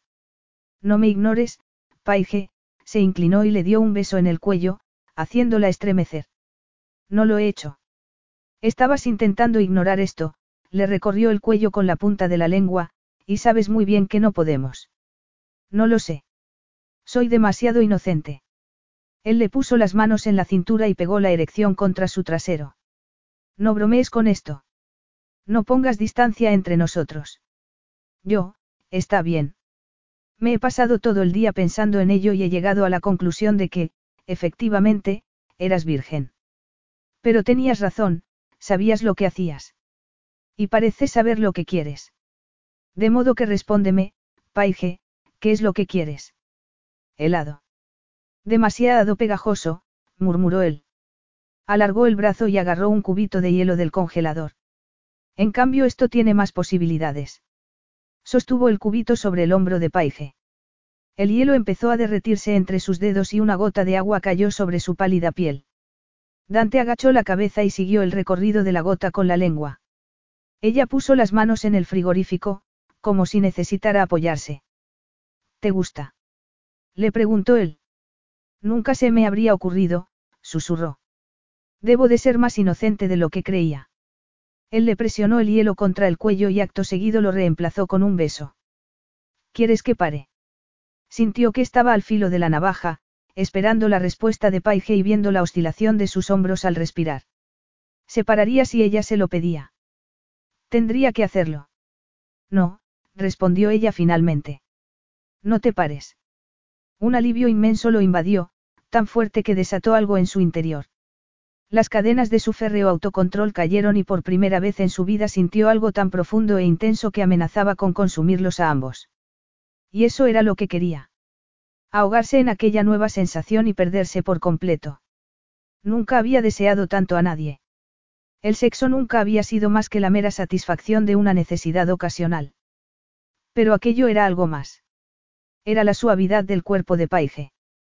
Su piel ardiente y mojada. Su sabor salado. Era el placer que le prometía el viaje y no solo el destino. Esperaba que dijeras eso, le agarró la camiseta, se la quitó por encima de la cabeza y la hizo girarse, cerrando el frigorífico tras ella. Paige lo miró fijamente con sus grandes ojos azules mientras se quitaba el sujetador para mostrarle sus pechos, pequeños y perfectos. Tenía los pezones turgentes, ya fuera por la excitación o por el hielo. Dante le tocó la clavícula con el cubito. Las gotas se deslizaron sobre los pechos, endureciendo aún más los pezones e intensificando su color oscuro. Se inclinó y pasó la lengua por el pecho, antes de atrapar el pezón con los labios. El sabor de paige hizo que el miembro le palpitar dolorosamente. Ella se arqueó, chocando contra la puerta del frigorífico, y él siguió succionándola, con una mano en la cadera y la otra dirigiendo el cubito. Las gotas bajaban por el vientre y Paige se retorcía y gemía de placer. ¿Te gusta? Le preguntó él sin apartar la boca del pecho. Sí. Dante se irguió, le tocó brevemente los labios con el hielo y la besó con pasión, deleitándose con el contraste entre el frío de los labios y el calor de la lengua. Nunca había imaginado que un juego sexual pudiera ser tan excitante. Nunca había practicado juegos sexuales, pues los preliminares nunca habían tenido cabida en su concepción del sexo. Hasta ese momento. Se apartó y ella lo miró con los labios entreabiertos. Le introdujo el resto del cubito en la boca y dejó que se derritiera en su lengua. Ella lo besó con sus fríos labios en el cuello y lo lamió con la punta de su lengua helada. Dante siempre se había valido del frío para contener sus emociones, reprimir sus deseos o despejar la mente. Pero en aquella ocasión no le sirvió para nada de eso. Las sensaciones lo abrasaban y el escalofrío de la piel, se evaporaba por el fuego que ardía en sus venas. Paige se giró, volvió a abrir la nevera y sacó otro cubito de hielo con una pícara sonrisa. Le desabrochó los botones superiores de la camisa y le pegó el hielo al pecho. Un frío ardiente se propagó por su piel, absolutamente ineficaz para apagar las llamas. Estaba temblando. Todo el cuerpo le palpitaba con la dolorosa necesidad de liberarse y hundirse en ella. Unirse a ella. Perderse en ella en busca del calor con que quemarse vivo. La empujó contra el frigorífico, abandonando los últimos restos de autocontrol. Se presionó la mano de Paige contra el pecho, haciendo que el hielo se derritiera en su piel mientras la besaba con una voracidad insaciable. Ella se liberó las manos y lo rodeó para sacarle la camisa de los pantalones y desabotonarla frenéticamente. Se la quitó de un tirón y la dejó caer al suelo. A él no le importó lo más mínimo. Le bajó el pantalón del pijama junto con las sencillas y prácticas braguitas de algodón, que demostraban lo poco que Paige se había esperado otro encuentro sexual. Las apartó con el pie y la agarró por el trasero para levantarla. Ella le rodeó la cintura con las piernas y le echó los brazos al cuello, y él se dio la vuelta y la sujetó contra la pared. Con una mano se desabrochó el cinturón, se bajó los pantalones, se sacó la erección y la introdujo por la empapada abertura de paige. Ella se agarró con fuerza y le clavó las uñas en la piel, pero el dolor solo servía para enloquecerlo aún más. Sí, la penetró con fuerza, hundiéndose en aquel cuerpo cálido y perfecto, y ella jadeó y abrió los ojos. ¿Estás bien? Ella se mordió el labio y asintió. Era absolutamente perfecta. Paige, no había nadie como ella. Ninguna otra mujer lo había hecho sentirse jamás de aquella manera. Y entonces dejó de pensar y solo fue capaz de sentir. El ardor del pecho, la dureza de los músculos, la presión de la liberación inminente. Apretó los dientes y agarró con fuerza las caderas de Paige para embestirla salvajemente. Ella echó la cabeza hacia atrás, contra la pared, y soltó un grito ahogado mientras sus músculos internos se tensaban alrededor de la erección. Dante aumentó el ritmo y la fuerza de las embestidas, hasta que un placer casi doloroso estalló en su interior, propagándose por sus venas y músculos mientras se vaciaba en ella. Le temblaban los muslos. Dejó a Paige de pie en el suelo y se arrodilló ante ella, apoyando las manos en la pared. Agachó la cabeza e intentó recuperar el aliento y pensar con claridad. Se sentía lleno y al mismo tiempo consumido, debilitado y exhausto, pero al mismo tiempo lleno de aquel deseo que aún seguía ardiendo en su pecho y en sus huesos. Se separó de la pared y de Paige y se levantó. Voy a darme una ducha, dijo. Tenía que escapar. Poner distancia entre ellos. La necesidad de alejarse era aún más fuerte de lo que había sido después de la primera vez. Se dio la vuelta y se marchó, dejándola allí, desnuda contra la pared de la cocina, y sintiendo el remordimiento pegado a su piel como una capa viscosa. En el baño, abrió el agua fría y se metió bajo el chorro para intentar desprenderse de la sensación. Para que se le entumecieran los músculos y no sintiera nada. Se apoyó en la pared de azulejos y trató de respirar con calma bajo el agua helada. Pero el frío, que normalmente lo ayudaba a despejarse, le hacía pensar en el cubito de hielo con que Paige le había rozado el pecho, seguido por sus cálidas manos, sus labios y... Había perdido la cabeza. Ella lo había hecho enloquecer y traspasar el punto de no retorno. Y él sabía muy bien que toda pérdida del control tenía su precio. Lo había hecho sin preservativo. Sin pensar en lo dulce e inocente que era Paige realmente. Sin la menor consideración por ella, olvidando que no era la clase de mujer con la que se podía hacer una salvajada semejante. Golpeó el azulejo con el puño. Se hizo daño en la mano, pero volvió a golpear. Y otra vez, y otra, y otra, hasta que el dolor le llegó al hombro y sintió el escozor del agua sobre la sangre. Pero nada podía borrar el recuerdo del placer, mil veces más fuerte que el remordimiento y el castigo. Agachó la cabeza y esperó a que el agua arrastrara sus sentimientos por el desagüe. Paige consiguió vestirse y comerse un cuenco de helado. Estaba demasiado aturdida para enfrentarse a Dante. Le había hecho cosas que nunca se había imaginado, ni siquiera en sus fantasías más salvajes. Y ella le había hecho cosas a él que... Cielos. Y luego se había marchado, sin darle ninguna explicación.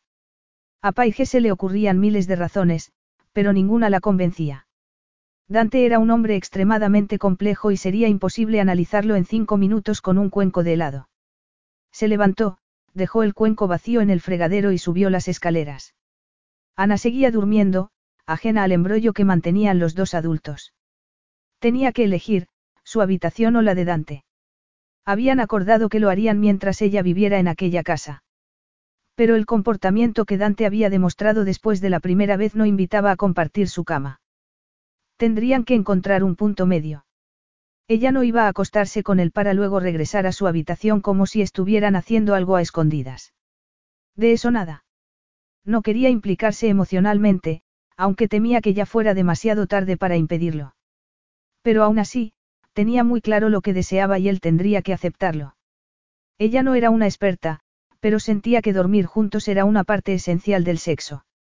Y además sentía una certeza que nunca había tenido. Dante la deseaba, y eso le confería a ella poder de negociación. Entró sin llamar en la habitación de Dante, pero allí no estaba. Oyó el agua de la ducha, pero no había vapor ni se sentía calor alguno. Caminó hacia la puerta del baño y llamó con manos temblorosas. Dante. No recibió respuesta.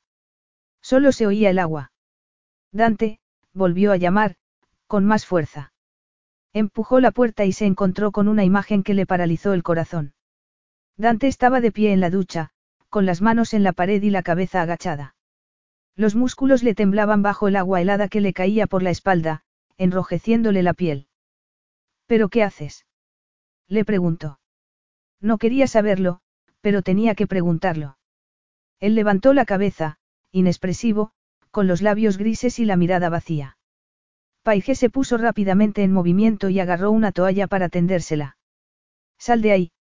No ha funcionado, dijo él en voz baja y temblorosa. ¿Qué no ha funcionado? Todavía no se te han congelado los testículos. Sal de ahí, he dicho. Siempre hay que pagar, Paige, el placer tiene un precio. A Paige se le encogió el corazón. Lo que Dante decía no tenía ningún sentido para ella, pero para él era algo muy serio. Y sus palabras arrastraban un peso que podría aplastarlos a ambos. Le puso la mano en la espalda. Tenía la piel helada.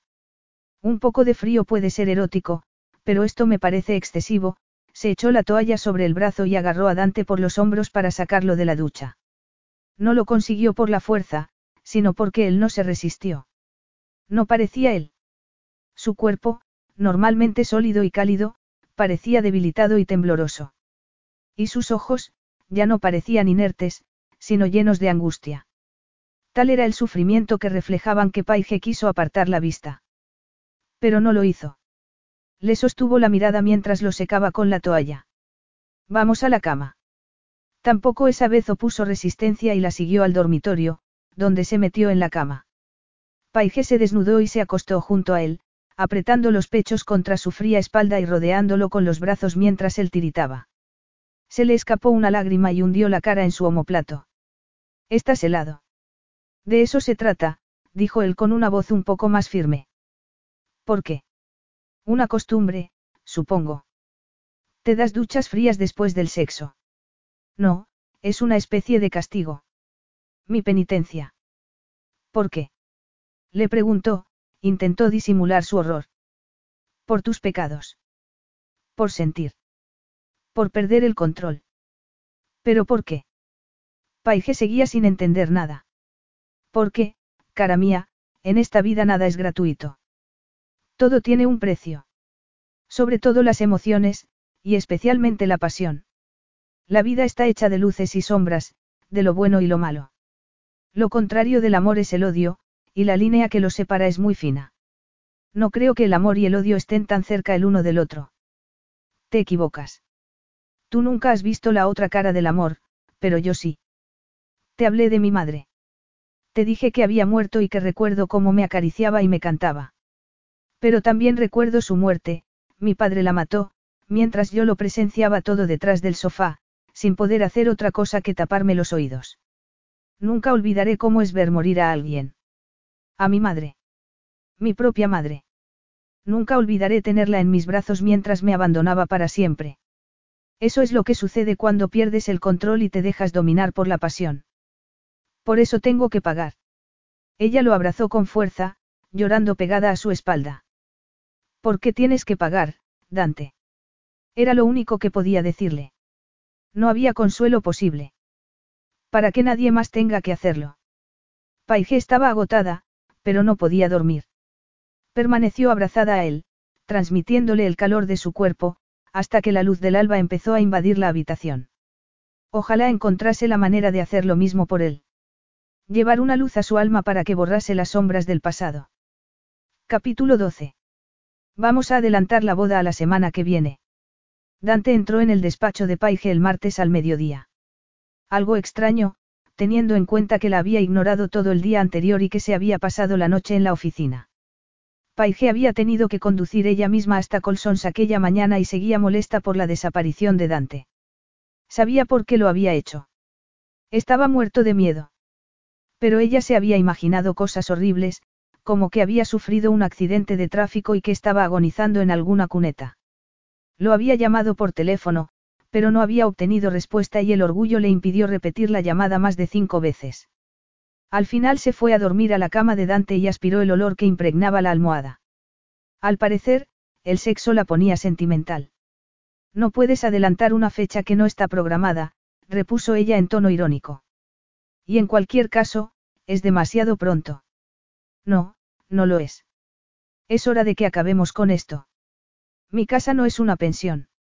Sus palabras fueron tan hirientes como una bofetada en el rostro. No, claro. Disculpa por haberme hecho una idea equivocada. Pero en mi defensa debo aducir que no deberías haber puesto un mostrador de recepción con una campanilla junto a la puerta. Paige. Dante, respondió ella, imitando su tono. ¿Sabes lo que quiero decir? Sí, que estás siendo ofensivo y grosero. Es eso. ¿Por qué lo has dejado muy claro? Quiero decir que esto no es permanente. Eso ya lo sé. No dejas de recordármelo. ¿Quieres conseguir la adopción lo antes posible, o prefieres continuar con esta rutina? Quiero conseguir la adopción. Me lo figuraba. Así que vamos a casarnos el lunes que viene, ¿qué hay de la adopción? He donado una generosa cantidad de dinero a los servicios sociales. Eso facilitará el resto del proceso. ¿Has comprado la adopción? Más o menos. Si descubren algo terrible sobre nosotros no lo tendrán en cuenta. Esta sí que es buena. exclamó Paige, fuera de sí. Se levantó y apartó la caja de adornos con una patada. Tuve que trabajar durísimo para demostrarles que podía ser una buena madre, todo porque era soltera y vivía en un apartamento minúsculo. Pero tú, en cambio, puedes pasearte por ahí sin preocuparte por tu mala reputación ya que tienes dinero de sobra para lavar tu imagen. Lo siento si eso te enfada, pero supongo que se te pasará al saber que todo acabará pronto. Paige se llevó la mano a la boca y se sentó en el borde de la mesa. Tienes razón, Ana va a ser mi hija, volvió a levantarse y rodeó a Dante con los brazos. Muchas gracias. Él permaneció inmóvil, muy rígido, mientras ella se ponía de puntillas y lo besaba en la mejilla. Hoy no tengo purpurina. Mejor, murmuró él, apartándose. Asistirán tus padres a la boda.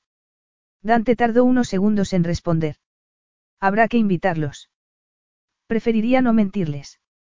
No quiero que nadie lo sepa. Ya sé que estoy siendo egoísta, pero si algo pone en riesgo la adopción. Lo entiendo. Y yo entiendo que no quieras mentirles. Son tus padres y... Sí, lo son. Fueron muy buenos contigo, ¿verdad? Dante siempre hablaba de ellos de una forma casi impersonal. Sí, mucho. Me ofrecieron la guía que tanto necesitaba. Me ofrecieron mi propio espacio, algo que nunca había tenido, y muchas cosas más. Paige comprendió por qué Dante era tan meticuloso con todo. Se había pasado ocho años de una familia de acogida a otra, y eso implicaba muchos cambios y pocas pertenencias. Amor. Dante se encogió de hombros. No lo necesito. Su respuesta la horrorizó, aunque después de todo lo ocurrido ya nada debería sorprenderla. Pero, te querían. La expresión de Dante se congeló. No es que yo no, dejó la frase sin terminar. Era evidente que no podía hablar de ello. Lo sé. Y seguro que ellos también lo saben. Seguramente les hará mucha ilusión la boda, aunque no sé qué dirán cuando los avise con tan poco tiempo, dijo con un atisbo de sonrisa. Seguro que les parecerá bien. Hay otra cosa que debo decirte. Una disculpa, tal vez. Eso estaría bien. Paige aceptaría sus disculpas con mucho gusto. ¿Qué? La otra noche no usé protección. Paige tuvo una ligera decepción. No era una disculpa. Oh. Necesito saber si estás embarazada. Espero que me lo digas.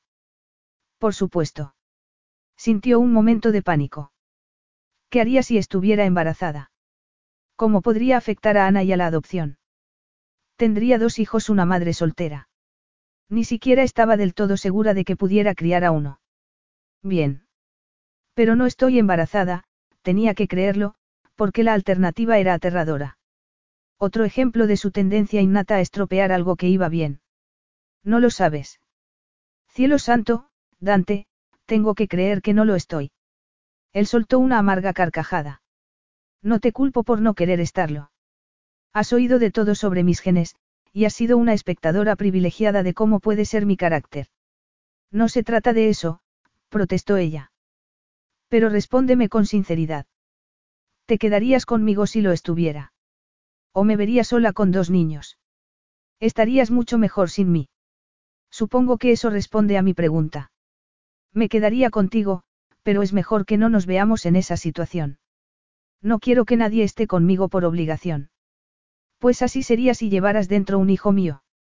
Nunca eludo mis responsabilidades. A Paige se le contrajo dolorosamente el estómago. Dante parecía, resignado. Querrías, querrías a nuestro hijo, ¿verdad? No creo que pudiera. No lo dices en serio. Solo tienes que dejar atrás el pasado y. Los ojos de Dante ardieron peligrosamente. Mira a tu alrededor, Paige. Todo lo que ves me pertenece. ¿Crees que necesito hablar de mis sentimientos? ¿Crees que necesito un psiquiatra? ¿Para qué? Para que me escuche. Así se arreglará todo. Me devolverá a mi madre. Sacará de mis venas la sangre de un padre asesino. Me convertirá en un hombre feliz y capaz de amar. Sacudió la cabeza. Tú vives en el país de las maravillas, pero en el mundo real las cosas no son así. No se puede arreglar todo. Dante, eso no es, yo no trato de quitarle importancia. Sí, sí lo haces. Esta semana debo hacer un viaje de negocios. Volveré a tiempo para la boda. Todo está preparado. Lo único que tenemos que hacer es presentarnos a la ceremonia. ¿Te marchas? Tengo negocios que atender. Muy bien, rodeó la mesa y se sentó, con el corazón en un puño. No sabía en qué punto se encontraban, salvo que ambos estaban furiosos y que Dante iba a marcharse sin haber arreglado la situación. Por desgracia, no se imaginaba cómo se podría arreglar. Dante se acercó a la mesa, apoyó las manos en la superficie y se inclinó hacia ella para besarla en la boca. Paige se quedó momentáneamente aturdida, pero superado el desconcierto entrelazó la lengua con la suya y los dedos en sus cabellos. Sin embargo, él se apartó y la miró con expresión severa. Cuando vuelva nos casaremos. Y luego tendremos nuestra noche de bodas. Los medios de comunicación habían acusado frecuentemente a Dante de tener un comportamiento execrable, pero casi siempre se debía a la imagen que habían creado en torno a él. Aquella vez, sin embargo, y sin más testigos que Paige, se habría merecido todas las críticas. No podía evitarlo. En su mundo todo estaba perfectamente ordenado y controlado, y Paige parecía decidida a sacudir los pilares que sustentaban ese orden. No sabía por qué le había hablado tanto de su madre. O por qué se daba duchas frías y aporreaba la pared hasta hacerse sangre. Al confesarlo parecía una locura, y seguramente lo fuera. Pero era su manera de controlar las emociones, como llevaba haciendo desde joven. Si conseguía ser el único que pagara las consecuencias, nadie más resultaría herido. Y así había sido durante años, ajeno a cualquier debilidad y emoción, hasta que Paige irrumpió en su vida y todo saltó por los aires. A pesar de todas sus precauciones había cometido un error fatal. Paige podía estar embarazada. De un hijo suyo. Y él no servía para ser padre. Ni siquiera podía mirar a Paige y a Ana sin que lo asaltaran los recuerdos de su madre. No podía ni tocar a Ana, Porque la pequeña le recordaba lo indefenso y vulnerable que se había sentido de niño. ¿Cómo iba a tener un hijo que llevara la misma sangre envenenada que él había heredado de su padre? Toda su vida se había esforzado por mantener el control. Al final había fracasado y sería Paige quien pagara las consecuencias. O Ana. O su futuro hijo, todos vinculados a él por culpa de un descuido imperdonable. Podría posponer el viaje de negocios si quisiera, pero necesitaba recuperar el control. Y para ello debía poner distancias. Porque mientras Paige estuviera cerca, mientras tuviera que verla y contemplar sus deliciosas curvas, escuchar el sonido de su voz y oler su fragancia a flores, no sería capaz de controlar y reprimir sus emociones. Tenía que hacerlo. No le quedaba otra opción. Aunque ya fuera demasiado tarde. Dante regresó a su casa de San Diego el día de la boda, a medianoche. Había sido un viaje muy largo y cansado, y por las noches la cama le había resultado fría y vacía. Le había prometido a Paige una noche de bodas, o más bien la había amenazado con ello, pero no creía que a Paige la entusiasmara mucho la idea. Y no sería extraño, después de haberse comportado como un idiota con ella. Pero los días que había pasado fuera le habían servido para recuperar el control de su mente y su cuerpo. Cualquier cosa que les deparara el futuro, la afrontarían con frialdad y sentido común, siempre que él mantuviera las distancias emocionales. Entró en casa, pero en vez de encontrarse con el silencio esperado oyó el llanto indignado de Ana. Subió la escalera y fue al cuarto de la niña, esperando encontrarse con Paige. Pero ella no estaba allí. Oyó el agua del baño en la habitación contigua. Paige se estaba duchando, confiando en que Ana estaría dormida como solía estar a aquellas horas. Pero la niña estaba despierta y lloraba desconsoladamente. Su llanto era tan desgarrador que evocó en Dante la imagen de un niño en el suelo, llorando por una madre que jamás volvería. Se acercó a la cuna de Ana con el corazón latiéndole fuertemente y tragó saliva mientras se inclinaba hacia ella. ¿Por qué lloras, princesa? Ella lo miró con sus grandes ojos de búho y siguió llorando. Dante le puso la mano en la barriga. La niña dejó de llorar en el acto y se retorció bajo la palma con una expresión de curiosidad. Pero cuando él no la satisfizo comenzó a llorar de nuevo. Dante tenía dos opciones, podía ir a avisar a Paige o podía ocuparse él mismo de la situación. Nunca había tenido a un niño en brazos, pero había visto con cuánto cariño y ternura lo hacía Paige. La apretaba contra el pecho para hacerla sentirse querida y segura. Y, si la imprudencia de Dante había resultado en un embarazo, también él tendría que aprender a hacerlo. Se dobló sobre la cuna y tomó a Ana en brazos, apretándosela contra el pecho. La incomodidad que rayaba en el miedo cada vez que veía a Ana empezó a desaparecer, barrida por la ternura que reflejaba el rostro de Paige cuando abrazaba a su hija. No quería reconocerlo, pero seguramente no hubiera nada de malo en sentir ternura por un niño. Tal vez no todo estuviera congelado en su interior. Ana dejó de llorar y pegó la cara a su pecho. El corazón le latía deprisa, como el de un pajarillo. ¿Esto es todo lo que querías? Le preguntó Dante. Que te tuvieran en brazos. La pequeña respiraba sosegadamente, tranquila y segura en los brazos que la sostenían. De pronto se removió y empezó a gimotear.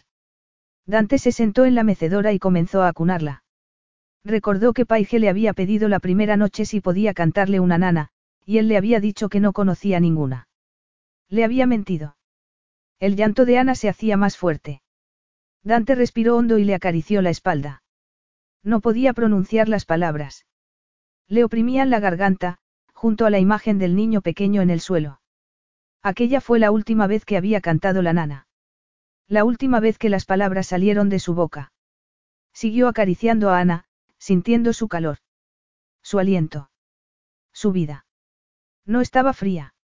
No había muerto. Volvió a respirar hondo y comenzó a cantar. Estella, Estellina, la note si avvicina. Ana se calmó al oírlo y lo miró fijamente. A Dante se le formó un nudo en el pecho y casi se le cerró la garganta, pero siguió cantando. Hasta el final. E tutti fan la nanna nel cuore della mamma. Y todos duermen en el corazón de mamá. Ana apoyó la cabeza en su pecho y él le puso la mejilla en el pelo. Y en el corazón de papá, dijo sin pensar. Las palabras lo devolvieron a la realidad. Ana no tenía padre. Y él no podía llenar ese hueco. Ni tampoco podía ser un marido para Paige. No estaba hecho para ser ninguna de las dos cosas. No tenía nada que ofrecer. Unos minutos cantando una nana en una mecedora no cambiaban nada. Si permitía que algo cambiara, que se abriera un mínimo resquicio en su armadura, todo se desmoronaría como un castillo de naipes. Y el terror y sufrimiento que vivían en él se desatarían sobre las personas inocentes que lo rodeaban. Eso no podía suceder. Jamás. Sin embargo, permaneció sentado en la mecedora, ajeno a la realidad, con una criaturita en brazos que confiaba plenamente en él. Sí, la pequeña Ana confiaba en él porque nunca había estado con nadie que quisiera hacerle daño. Dante no rezaba, pero en aquel momento rezó para que Ana nunca estuviera en brazos de un ser cruel y malvado. Capítulo 13. Era el día de su boda. Le resultaba extraño porque nunca había pensado mucho en aquel día, y las pocas veces que lo había hecho se imaginaba una explosión de color y purpurina, con amigos y familiares. Pero no tendría nada de eso, porque le había ocultado su compromiso a sus padres y hermanos para que todo fuera más fácil.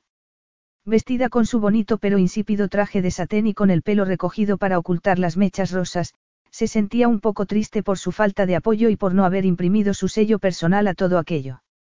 Aunque sería ridículo planteárselo como algo personal, ya que no era más que un matrimonio temporal con un hombre que no significaba nada para ella.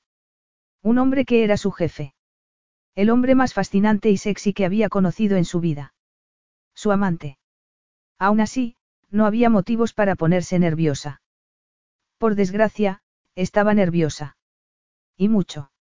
Lo estaba desde la noche anterior, cuando salió de la ducha y encontró a Dante sentado en la mecedora, con Ana en brazos, cantándole una nana.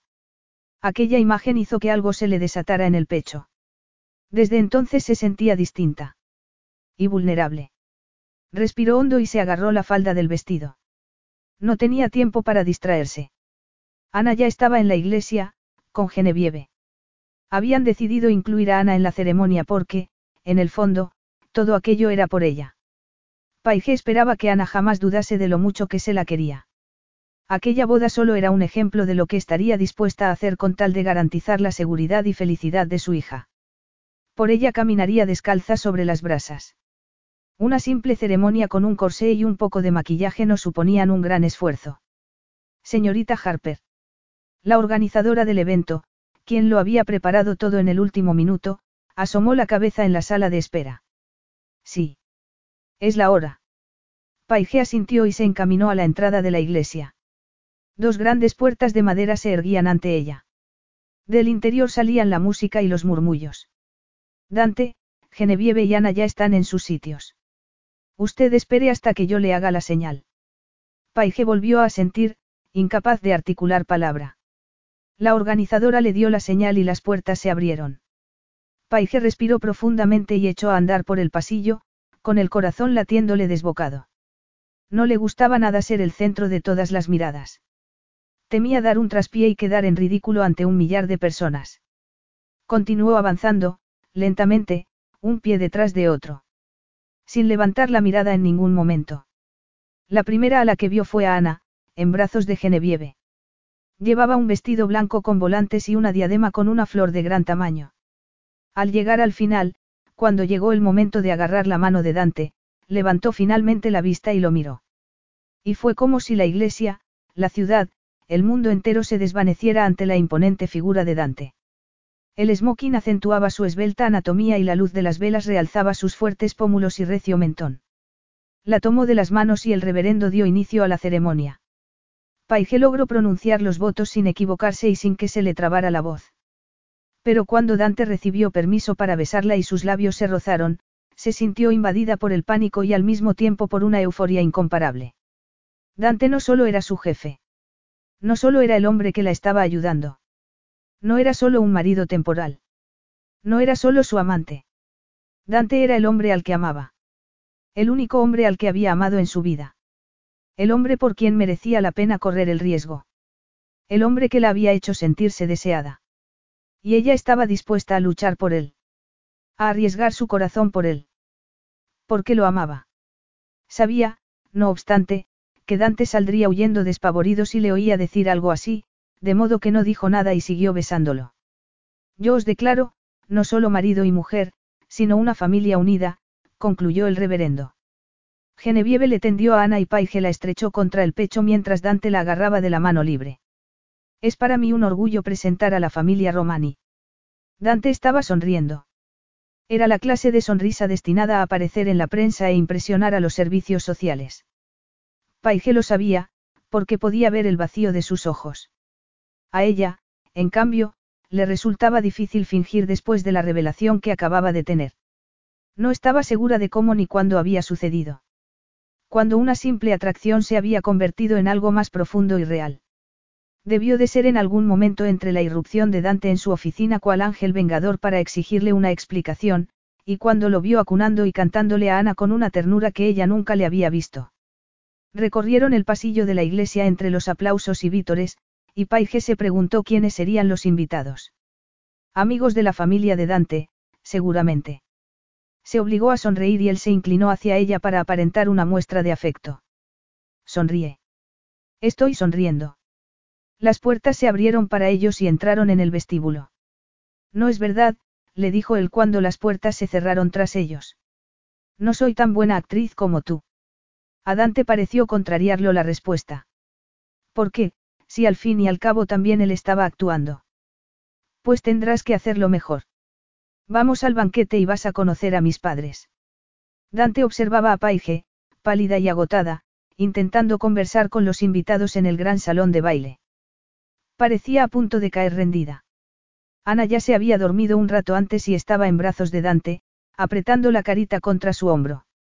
Era extraño lo fácilmente que se había acostumbrado a tenerla en brazos, después de haberla evitado durante tanto tiempo. Le parecía algo sencillo y natural. Don y Mary, sus padres adoptivos, se acercaron a él, rozándose ligeramente con cada paso. En público nunca se habían mostrado exageradamente afectuosos, pero ofrecían una imagen de unión y solidaridad. Dante, Mary le dio un beso en la mejilla y puso la mano en la espalda de Ana. Nos alegramos mucho por ti. Él asintió, asaltado por una incómoda sensación. Creíamos que nunca sentarías la cabeza, y de repente te vemos casado y con una hija, dijo Don, sonriendo. Y una nieta para nosotros. Para mí también ha sido una sorpresa, admitió Dante, invadido por la culpa. Paige se acercó y le puso la mano en el brazo. Ustedes deben de ser los padres de Dante. Y tú la mujer más inesperada del mundo, dijo Mary. Nunca imaginamos que Dante eligiera una vida familiar. Bueno, digamos que le eché bien el lazo. No tuvo ocasión de elegir nada. Don y Mary se rieron. Sonaba demasiado absurdo para ser verdad, pero lo era, salvo por el detalle de que no había tenido elección. Dante habría podido apartarse en cualquier momento, pero había algo que lo retenía. Y no se imaginaba que podía ser. Ana se movió en sus brazos y sintió un extraño tirón en el pecho. Tenemos una sorpresa para vosotros, dijo Don. Dante nos dijo que no tendríais luna de miel por la niña. De modo que Mary y yo hemos pensado en quedarnos con Ana esta noche y mandaros a un hotel del centro. A Dante le hirvió la sangre en las venas al pensar en una noche a solas con Paige. En uno de nuestros hoteles. Naturalmente, corroboró Don, riendo. No sé, dijo Paige. Es. Mary le puso la mano sobre la suya. Ya sé que no nos conoces, pero Dante sí. Y ahora somos los abuelos de Ana. Queremos formar parte de su vida. Paige se puso aún más pálida de lo que estaba. Claro. Por supuesto. Dante le tendió a Ana a Mary. La pequeña se removió y abrió los ojos, pero no se puso a llorar ni protestar. Era algo que a Dante lo fascinaba, la niña parecía juzgar instantáneamente a las personas y decidir cuál debía ser su reacción. En muchos aspectos podría haber sido su hija. Era decidida y centrada. La idea apagó el fuego que lo consumía por dentro. Ana no era su hija y nunca lo sería. Igual que Paige no era su mujer. Y nunca lo sería, por el bien de ambos. Dante confiaba en que no estuviera embarazada, pero al mismo tiempo albergaba un atisbo de esperanza que se esforzaba por ignorar. La esperanza de que estuviera embarazada y de que se quedara con él. No, tendría su mini luna de miel y disfrutaría de la noche de bodas. El hecho de que hubieran firmado un documento no cambiaba nada ni lo hacía real. No podía olvidarlo. La suite era impresionante. Y Paige estaba temblando. Apenas había intercambiado un par de palabras con Dante durante una semana, y de repente iban a estar desnudos para tener sexo otra vez. Genial, salvo por el alto precio emocional que tendría que pagar para acostarse con él. Tus padres han sido muy generosos, comentó. Sí, respondió él secamente. Este es el hotel de tu padre. Sabía que Dante llamaba a sus padres por sus nombres de pila, pero a ella le resultaba incómodo. Cruzó la elegante y moderna habitación hasta la ventana que ofrecía una vista espectacular del barrio Gaslamp. La ciudad se extendía a sus pies como una alfombra de luces, llena de vida a pesar de la hora. Pero desde el ático del hotel todo parecía lejano e irreal. Era como estar viviendo una realidad alternativa, separada del mundo exterior y por eso tan segura como peligrosa. Se giró hacia Dante y el corazón le dio un brinco al verlo tan arrebatador y atractivo. Se había aflojado la corbata y desabrochado los botones superiores de la camisa, como si los acontecimientos del día hubieran traspasado su preciada armadura. Y Paige comprendió entonces que aquella fachada de indiferencia y desapego no era más que una técnica de supervivencia para proteger al niño pequeño que ocultaba en su interior. El niño que había visto morir a su madre a manos del hombre que más debía protegerla y amarla. También podía ver que los padres adoptivos de Dante le profesaban un afecto sincero y profundo, pero que Dante no podía o no quería darse cuenta. Seguía encerrándose en sí mismo, protegiéndose contra el dolor.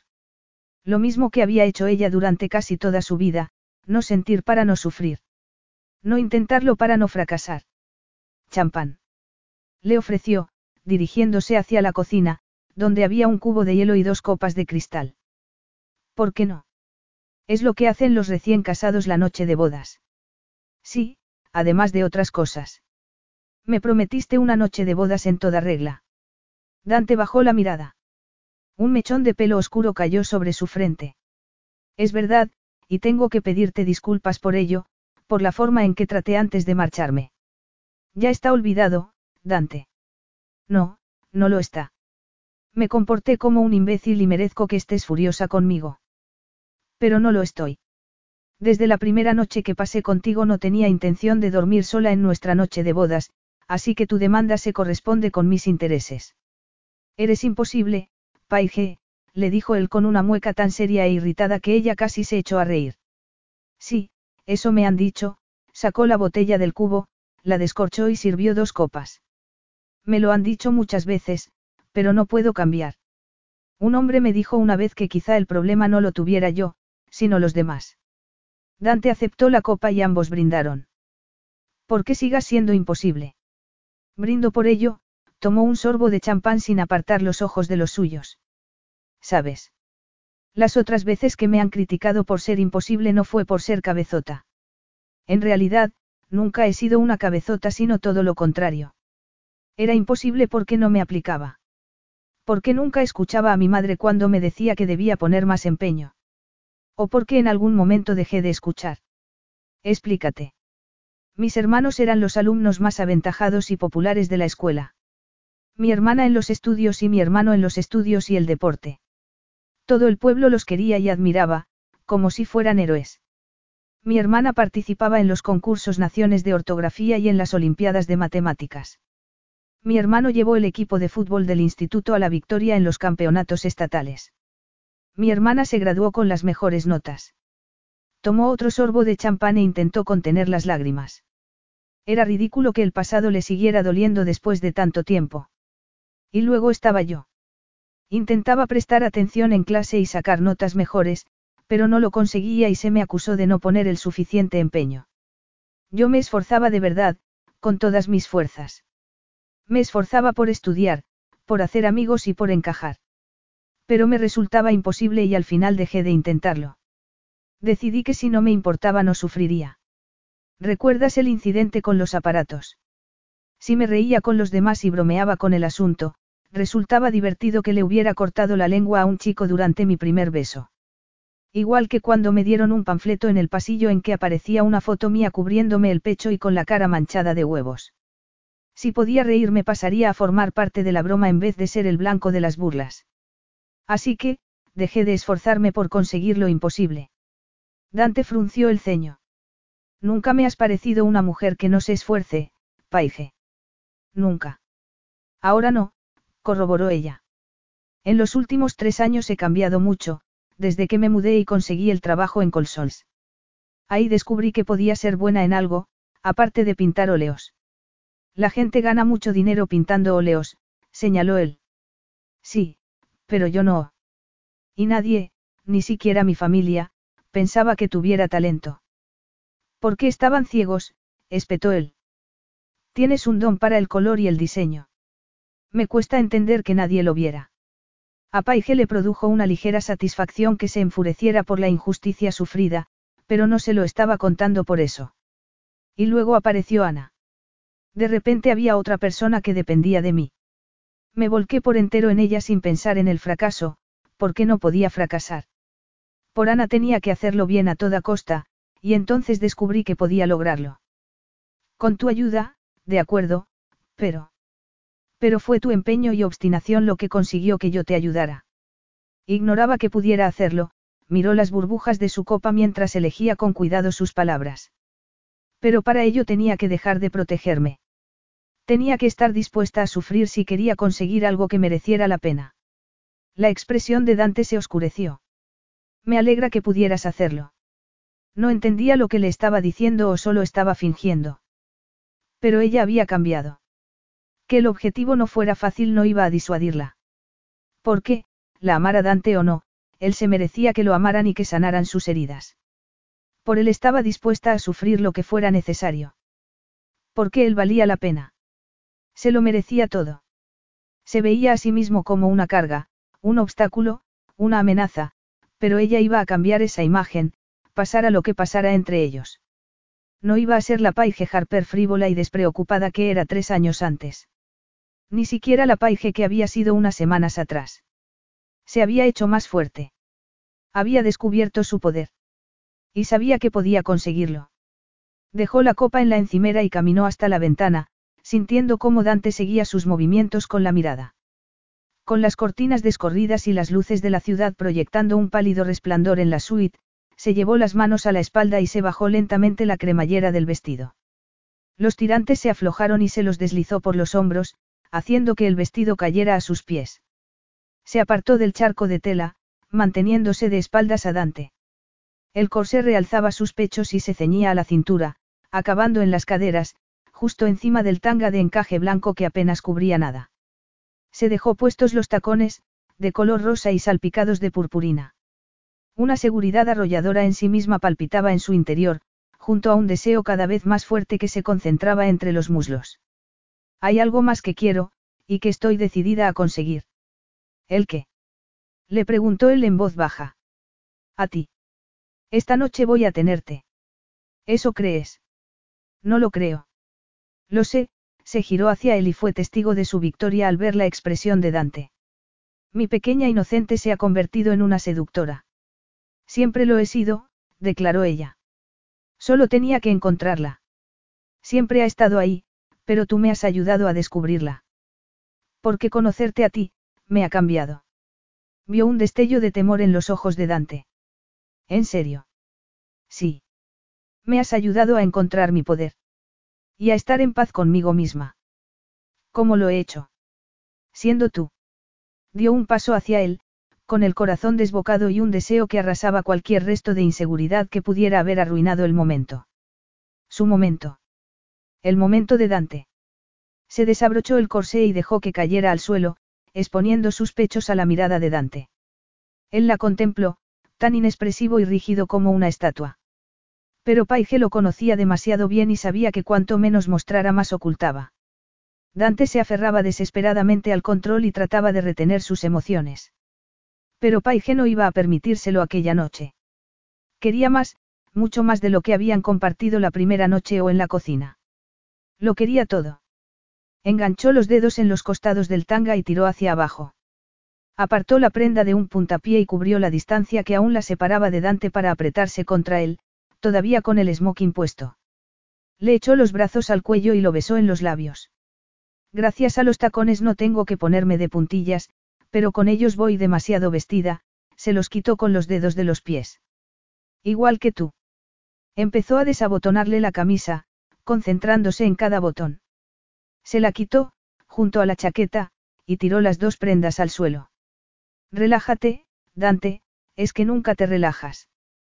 Muéstrame a un hombre que pueda relajarse mientras le haces esto, dijo él con voz ahogada. No creo que exista ninguno. Ella le puso la mano en el pecho y sintió la fuerza y el calor de sus músculos. Tampoco conozco a ninguna mujer que pudiera relajarse estando así contigo, yo no estoy relajada. Estoy, increíblemente excitada. A Dante se le escapó un gemido y ella lo besó en la boca, introduciéndole la lengua y aplastando los pechos contra su torso desnudo. A los pocos segundos se separó y empezó a besarle el cuello, antes de iniciar el descenso por su pecho y su abdomen. Él le agarró el pelo cuando ella se detuvo en la cintura de los pantalones y le trazó la línea con la punta de la lengua. Le desabrochó el cinturón, muy despacio y acarició la erección a través del tejido. Los músculos de Dante se convulsionaron ligeramente, pero permaneció inmóvil y con los ojos fijos en ella, ardientemente expresivos. Le bajó el pantalón, dejándolo desnudo y excitado para explorarlo a conciencia. Le rodeó el miembro con la mano y lo apretó ligeramente, obteniendo un gemido de placer. Dante estaba perdiendo el control, justo lo que ella quería. Llevo mucho tiempo deseando hacer esto, le dijo, de rodillas frente a él. Era irónico que aquella fuese la posición de una sumisa, porque en aquel momento era ella quien tenía todo el poder. ¿El qué? Preguntó él con voz tensa, sugiriendo que estaba a punto de explotar. Paige acercó la cara a su miembro, saboreando su perfección. Él la agarró con fuerza del pelo, las horquillas se soltaron y la melena cayó suelta por los hombros. Dios, Paige. Al oír su nombre se avivó aún más el deseo que la guiaba. Continuó explorándolo ávidamente, con la boca y la lengua. Sentía los temblores de Dante, el estremecimiento de sus fuertes muslos y sus manos en el pelo. Ya basta, suplicó él. No puedo contenerme más. Ella no quería que se contuviera, pero otra parte, la parte más egoísta, quería detenerse para compartir el placer con él. Se apartó y se levantó, sin dejar de mirarlo a los ojos. En la penumbra podía ver cómo le ardían las mejillas por la excitación y cómo respiraba laboriosamente. Estaba a punto de descubrir al hombre que se ocultaba bajo la armadura. Vamos a la cama, le ordenó. Y él obedeció. Había preservativos en la mesilla y Dante se colocó uno rápidamente, antes de tumbarse junto a ella en la cama y acariciarle la entrepierna para comprobar si estaba lista. Sí, jadeó ella. ¿Estás lista para mí? Ella le agarró el rostro y le clavó la mirada mientras lo besaba en los labios. Siempre. Y entonces él la penetró, sin apartar la mirada en ningún momento, hasta llenarla del modo más primitivo e intenso posible. Los dos se fundieron en uno. Era imposible saber dónde acababa uno y empezaba el otro. Era imposible definir el placer que la colmaba y la desesperación por alcanzar juntos el éxtasis. Las furiosas embestidas de Dante los acercaban más y más al momento culminante. Ella se apretaba contra él y le recorría la espalda con las manos, sintiendo la tensión que emanaban sus cuerpos y que aumentaba a un ritmo imparable e insoportable. Dante empujó una última vez con un gemido gutural y los dos llegaron al orgasmo. Paige permaneció abrazada a él, sin defensas de ningún tipo. No solo había conseguido que él se liberara, sino que también ella lo había hecho. Se había ofrecido por entero a él, sin importarle las consecuencias. Le acarició el pelo y lo besó en el hombro. Te quiero. Te quiero. No debería importarle lo que Paige sintiera. No cambiaba nada. No alteraba los planes que había hecho desde la boda. Desde el momento en que ella apareció en la iglesia. Desde que vio a sus padres con Ana. Los sentimientos de Paige no cambiaban nada. Estaba seguro de que el amor de Paige era sincero. Era una mujer decidida, honesta y generosa. Pero él, en cambio, llevaba la sangre de un monstruo en las venas. Había visto lo que el amor le había hecho a aquel hombre. Le había hecho perder el control y lo había vuelto loco. A Dante jamás le ocurriría lo mismo. No lo permitiría. Había perdido parte del control con Paige, pero no volvería a pasar. Por muy grande que fuera la tentación de estar en sus brazos. Se agarró a la barandilla del balcón y contempló la ciudad. El aire era cálido, pero Dante tiritaba de frío. Aquella noche no sería necesario darse una ducha helada como castigo. Te quiero. Paige lo quería. Ese era el castigo. Lo cruel es que podrían ser las consecuencias. Pero tal vez hubiera una solución, había pensado seriamente en mantener a Paige y a Ana en su vida y en su casa. Sus padres adoptivos le habían proporcionado un hogar y todas las comodidades posibles. Lo mismo podría ofrecerles él a ellas. No había contado con los sentimientos, pero no importaba. Podía hacerla feliz, sin ponerla en peligro. Sin exponerse al sufrimiento. Tal vez no fuera lo correcto. Pero era lo que deseaba. Volvió a la habitación y miró a Paige, acurrucada en la cama. Se acostó junto a ella y la besó en el pelo. Podría funcionar. Él lo haría posible. Al día siguiente, cuando volvieran a casa, le diría que quería que se quedara con él. Y ella aceptaría. Tenía que hacerlo. Capítulo 14. Paige se alegró mucho de volver a ver a Ana, quien había pasado la noche colmada de mimos y atenciones por las personas a las que ya consideraba como abuelos, pero por otro lado le dolía tener que mentirles. No había contado con las repercusiones personales que tendría su engaño. Don y Mary Colson querían a Ana y Ana los quería a ellos y también a Dante. Paige amaba a Dante y había sido lo bastante tonta para decírselo. Y él no le había dicho nada, ni siquiera una palabra de rechazo. No esperaba que lo hiciera con sus padres delante, pero cuando estos se marcharon y una Ana que empezaba a ser tratada como su Alteza Imperial se quedó dormida, confiaba en que hablaran de ello. Pero Dante se marchó a la oficina. Era martes y por tanto día laboral, pero Paige no quiso dejar a Ana y él no insistió. Se pasó la tarde haciendo bocetos y contemplando el mar, había diseñado otro escaparate navideño y solo le quedaba uno para completar el encargo, de modo que iba muy bien de tiempo. Aquella casa era un lugar perfecto para buscar la inspiración, aunque estuviera hecha un manojo de nervios por culpa de Dante. Dejó el boceto en la mesa y se levantó para estirar los brazos y sacudirse las manos, intentando liberar la adrenalina que le provocaba pensar en Dante y en lo que habían compartido. Respiró la brisa marina y se llevó la mano al estómago. La posibilidad de que estuviera embarazada la había aterrorizado al principio. Dos bebés a su cargo, pero ya se sentía capaz de afrontar cualquier desafío. Ya no era la misma persona que había sido. O mejor dicho, ya no se veía con los ojos críticos de su familia y de la gente de su pueblo. No era una deficiente. Tenía todo lo necesario para triunfar. Y lo más importante, había descubierto el inmenso poder del amor. Otro hijo significaría más amor. Y por muy difícil que fuera afrontar la nueva situación, jamás lo lamentaría. Entró en la casa y casi se chocó con Dante, que en ese momento atravesaba el salón con sus largas zancadas. ¿Has vuelto? dijo ella. Sí, he vuelto. Me sorprende, pues ni siquiera son las cinco. Tengo que ocuparme de algo muy importante aquí. De, ¿De qué se trata? No quería oírlo, porque ya lo sabía. Debía de ser algo relacionado con su declaración de amor. He estado pensando, la prensa ha cubierto el enlace de manera muy positiva, y eso ha mejorado considerablemente mi imagen pública. Vaya, eso es estupendo, dijo ella, aunque estaba más irritada que aliviada porque le hablara de aquel tema y no de los sentimientos. Es posible que estés embarazada. Lo sabré muy pronto. Tampoco se me ha pasado por alto lo rápido que Don y Mary han aceptado a Ana, y ella a ellos. A Paige se le cayó el alma a los pies. Sí, me siento muy mal por eso. ¿Por qué? Eso demuestra lo que ya pensaba. ¿Y qué pensabas? Le preguntó, temiendo la respuesta. Creo que deberíamos seguir juntos. Una ola de felicidad inundó a Paige. De verdad. Es lo mejor que podemos hacer, dadas las circunstancias. Sí, afirmó ella, echándole los brazos al cuello. No podía pensar en otra cosa que no fuera él y aquel momento mágico. Dante la abrazó y la besó con pasión. La llevó en brazos a la cama y en pocos segundos estaban los dos desnudos. Paige yacía en la cama, con el corazón todavía latiéndole fuertemente y la habitación dando vueltas a su alrededor.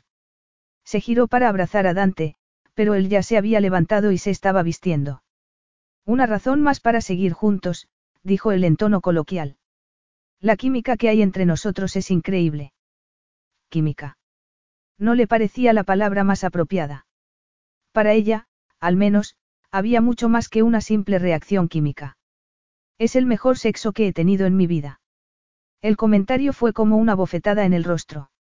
En cualquier otro momento tal vez se hubiera sentido halagada al oírselo decir a Dante. Pero después de que ella le hubiera declarado su amor, no, no era lo que más ilusión le hacía recibir. Eso es todo. No hay nada más, Paige. Nada que tenga importancia. Dante.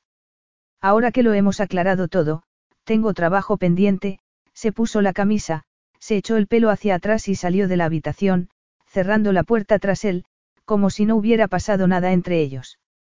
Paige permaneció sentada en la cama, abrazada a las rodillas, conmocionada. Sentía una tristeza infinita, como si se hubieran aprovechado de ella hasta dejarla vacía. Aquella sensación solo le duró unos momentos, porque enseguida recordó la expresión de Dante. Esa mirada vacía que ella conocía tan bien y que ocultaba su miedo y sus traumas. Dante estaba asustado y por eso evitaba compartir sus emociones. Únicamente ofrecía su dinero y su cuerpo. Pero ella no iba a aceptarlo. La vieja Paige sí lo habría hecho, pero no la nueva Paige. La mujer en que se había convertido aspiraba a todo. Solo necesitaba un plan. Dante no podía concentrarse en el trabajo. Ni en nada. Había vuelto a casa a las 3 de la tarde y se había acostado con una mujer que parecía decidida a echar abajo sus defensas con un ariete. Y estaba a punto de conseguirlo. El cuerpo aún le ardía por la pasión. Solo había sido sexo y, sin embargo, sentía que le hubieran abierto un agujero en el pecho. Dante. Se volvió y casi se le detuvo el corazón. Paige estaba en la puerta del estudio, con un vaporoso vestido de chifón que mostraba su silueta al trasluz. ¿Qué haces aquí? Le preguntó él con un nudo en la garganta. He venido para hablar contigo. No me parece que tu propósito sea hablar. Pues lo es. Estoy aquí para dejar las cosas claras. ¿Qué cosas? Todo. Lo que siento por ti. Y no voy a decírtelo estando medio dormida mientras tú finges no oírme. Voy a decírtelo ahora, cara a cara. Entró en el despacho y se detuvo ante la mesa. Sus ojos brillaban de determinación. Tomó el rostro de Dante entre las manos y se inclinó para besarlo en la frente. Te quiero, lo besó en la mejilla. Te quiero, lo besó en los labios. Te quiero. Dante apretó los dientes, intentando combatir el dolor y la necesidad que crecía en su pecho y que amenazaba con consumirlo por completo. Me alegro, Paige. Si eso te hace feliz, me alegro. Eso es todo lo que tienes que decir. Él desvió la mirada. Es todo lo que puedo dar. Eres un mentiroso, Dante. ¿Qué soy un qué? Espetó él, furioso. Un mentiroso. Y no solo con esto. Toda tu vida es una mentira. Toda tu existencia. Dante se levantó y ella se echó hacia atrás, asustada. Pues claro, exclamó él, golpeándose el pecho. ¿Cómo he podido olvidarlo? Soy el bastardo italiano, adoptado por una familia respetable a la que no pertenezco. Me he pasado la vida fingiendo ser una persona civilizada, un hombre de honor, cuando ambos sabemos que no lo soy. No comparto los genes de los Colson. Por mis venas fluye la sangre de un asesino. La sangre de un cobarde violento y despreciable que abusaba de las mujeres. Eso es lo que soy, por supuesto que todo esto es una mentira, barrió la habitación con el brazo. Todo estaba perfectamente ordenado, como la mentira que se había construido en torno a él. Bajó la mirada hacia los grandes ojos azules de Paige, abiertos como platos, y esperó a que el miedo la subyugase y la hiciera darse cuenta de que él no era el hombre que ella pensaba. No era el hombre que fingía ser. Bajo su armadura se escondía una oscuridad en la que nadie había querido adentrarse jamás. No, dijo ella. Idiota, crees que no sé la opinión que tienes de ti. Crees que me trago todo lo que dice la prensa. Te olvidas de que fui yo quien te sacó de aquella ducha helada y la que te calentó con mi cuerpo, así que no intentes asustarme con las mismas mentiras que te cuentas a ti mismo día tras día. ¿Por qué te mientes a ti mismo, Dante Romani, cuando te convences de que no puedes dar ni recibir amor. Mira a tu alrededor, la gente te quiere. Don y Mary te quieren. Ana te quiere. Yo te quiero. Pero tú no nos permites acercarnos porque tienes miedo. Sí, claro que tengo miedo, confesó él, sintiendo cómo empezaban a resquebrajarse las murallas que protegían su corazón. Llevo los genes de ese hombre, Paige. ¿Sabes lo que eso significa? Los sentimientos son un veneno mortal que podría acabar conmigo. Eso no es cierto. ¿Por qué crees que no es cierto? ¿Por qué me amas? Ella lo amaba, Paige, gritó, desesperado por hacérselo entender. Por eso nunca lo abandonó. Mi madre lo amaba y pensaba que podía cambiar. Es que no lo entiendes. El amor no arregla nada. Simplemente camufla los defectos y oculta las heridas, sin llegar a sanarlas, la voz se le quebró. El amor no es solo luz y esplendor. Tiene un lado oscuro, como todas las cosas. Ella negó con la cabeza. Solo si eliges hundirte en la oscuridad como hizo tu padre, Dante. Aquello no era amor. Pasión, emoción, llámalo como quieras. Al final se traduce en una pérdida del control, y yo no permitiré que eso me suceda a mí. Mi vida es orden y control. Así he hecho que sea, para no hacerle nunca daño a nadie, para no ser nunca como él. Y para no sufrir, añadió ella con voz suave. También, admitió, sintiéndose expuesto y vulnerable. Pero esta vida que te has construido no es real, dijo ella, abarcando la habitación con el brazo. Es solo la fachada. No lo que eres. Él soltó una carcajada desprovista de humor. Lo único que puedo hacer es mantener oculto lo que soy. Ella se mordió el labio y volvió a menear la cabeza. Eres un buen hombre, Dante. No sé por qué te niegas a creerlo. Mira lo que has hecho por mí y por Ana. Te guardas tus sentimientos para ti mismo y me lo pones muy difícil para llegar a ti, pero aún así lo sé. ¿Qué es lo que sabes? Le preguntó él. Tenía los pulmones congelados y no podía respirar. ¿Qué te quiero? ¿Y por qué te quiero? Porque eres fuerte y porque a pesar de todo lo que has sufrido te has convertido en un buen hombre. Un hombre que antepone las necesidades de los demás a las suyas. Un hombre capaz de amar, si se permitiera a sí mismo hacerlo. Él sacudió la cabeza. Ese hombre no soy yo, Paige. Siento que estés confundida. Tú me quieres. Algo se quebró en su interior, liberando una oleada de emoción tan fuerte que le costó un enorme esfuerzo mantener la compostura y hacer lo correcto. No. No te creo. Entonces te engañas a ti misma. Una lágrima rodó por la mejilla de Paige, seguida por otra. Era como ver gotas de su propia sangre, manando de una herida imposible de cerrar. No, Dante. Ya basta. ¿Hasta cuándo te seguirás castigando por lo que hizo tu padre? El amor solo significa una cosa para mí, Paige. Es rabia, dolor y pérdida. Es un sufrimiento tan profundo que arrasa todo lo que se encuentra en su camino. Eso no es amor, Dante. Es maldad. La maldad que llevó a tu padre a hacer lo que hizo. No había amor en él. Entonces es la capacidad para hacer daño lo que veo en mí. Gracias por aclarármelo. Dices que llevas los genes de tu padre, como si eso lo justificara todo. Pero ¿y qué pasa con los genes de tu madre? Ella te dio la vida y querría que fueras feliz.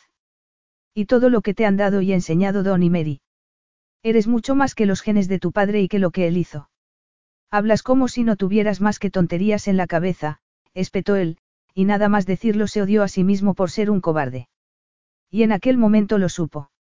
Estaba siendo despreciable para que ella se marchara y no siguiera hablándole porque si seguía haciéndolo acabaría rasgando el velo y exponiéndolo, no solo a ella, sino también a sí mismo por primera vez en su vida. Fuera, le ordenó. Márchate de aquí. Ella permaneció inmóvil unos instantes, mirándolo con sus ojos azules llenos de dolor, de tristeza, y de amor. Un amor que él no merecía ni podía aceptar. Lárgate, Paige. No te quiero aquí. No te quiero. Las últimas palabras le arrancaron una parte de su alma. Era una mentira horrible, pero necesaria. Ella se mordió el labio, asintió y se giró para salir y cerrar la puerta.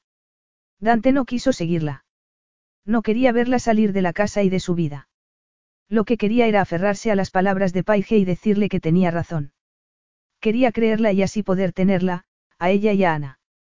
Miró a su alrededor. Su mesa, perfectamente ordenada.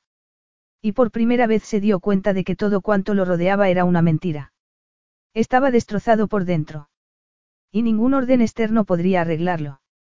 Puso la mano en la mesa, sobre una taza que ocupaba la esquina derecha, en el lugar exacto donde la necesitaba para poder alcanzarla cuando estaba sentado. La agarró por el asa y la contempló, sintiendo el peso en la mano. De nuevo miró la superficie de la mesa. Todo estaba impecable y en su sitio. Y de repente odió aquella imagen. Arrojó la taza contra la pared, haciéndola añicos, y barrió con el brazo la superficie de la mesa. El lapicero. La grapadora. El flexo. Un montón de folios. El jardín zen que supuestamente serenaba su espíritu, todo, hasta que el despacho reflejó su caos interior.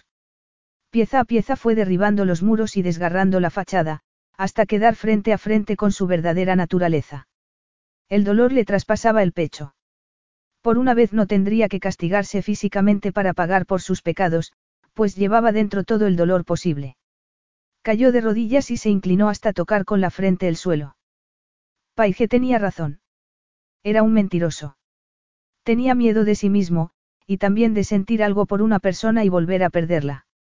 Tanto, que se había pasado la vida congelando sus sentimientos con la excusa de que estaba protegiendo a quienes lo rodeaban, cuando en realidad se estaba protegiendo a sí mismo de los demás.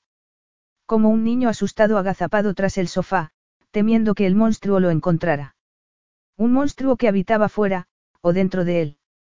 Había llegado a convencerse de que no podía sentir nada. Pero también eso era falso. No había borrado las emociones, simplemente había permitido que el miedo dictara todo lo que hacía y lo que era. Durante un breve periodo de tiempo había amado aquella casa. A una mujer que lo amaba. A una niña que confiaba ciegamente en él. Y lo había perdido todo como castigo final por sus pecados. La penitencia definitiva por haberse enamorado, algo que se juró que jamás haría y que aún así había hecho. Sin sus defensas se había quedado reducido a la nada. No podía hacer otra cosa que yacer en el suelo y abrazar las emociones que lo subyugaban. El dolor, el amor, la angustia, no solo por Paige y por Ana, sino por cada momento de su vida. Las murallas que siempre lo habían protegido no eran más que ceniza. No era el hombre que fingía ser. No era el hombre que aparecía en la prensa. Se había permitido creer, por un instante, que era el hombre que Paige veía. Un hombre digno de su amor y de la admiración de Ana. Un hombre digno de ser el hijo adoptivo de los Colson. Durante largo rato permaneció en el suelo, despojado de su armadura, invadido por una insoportable agonía.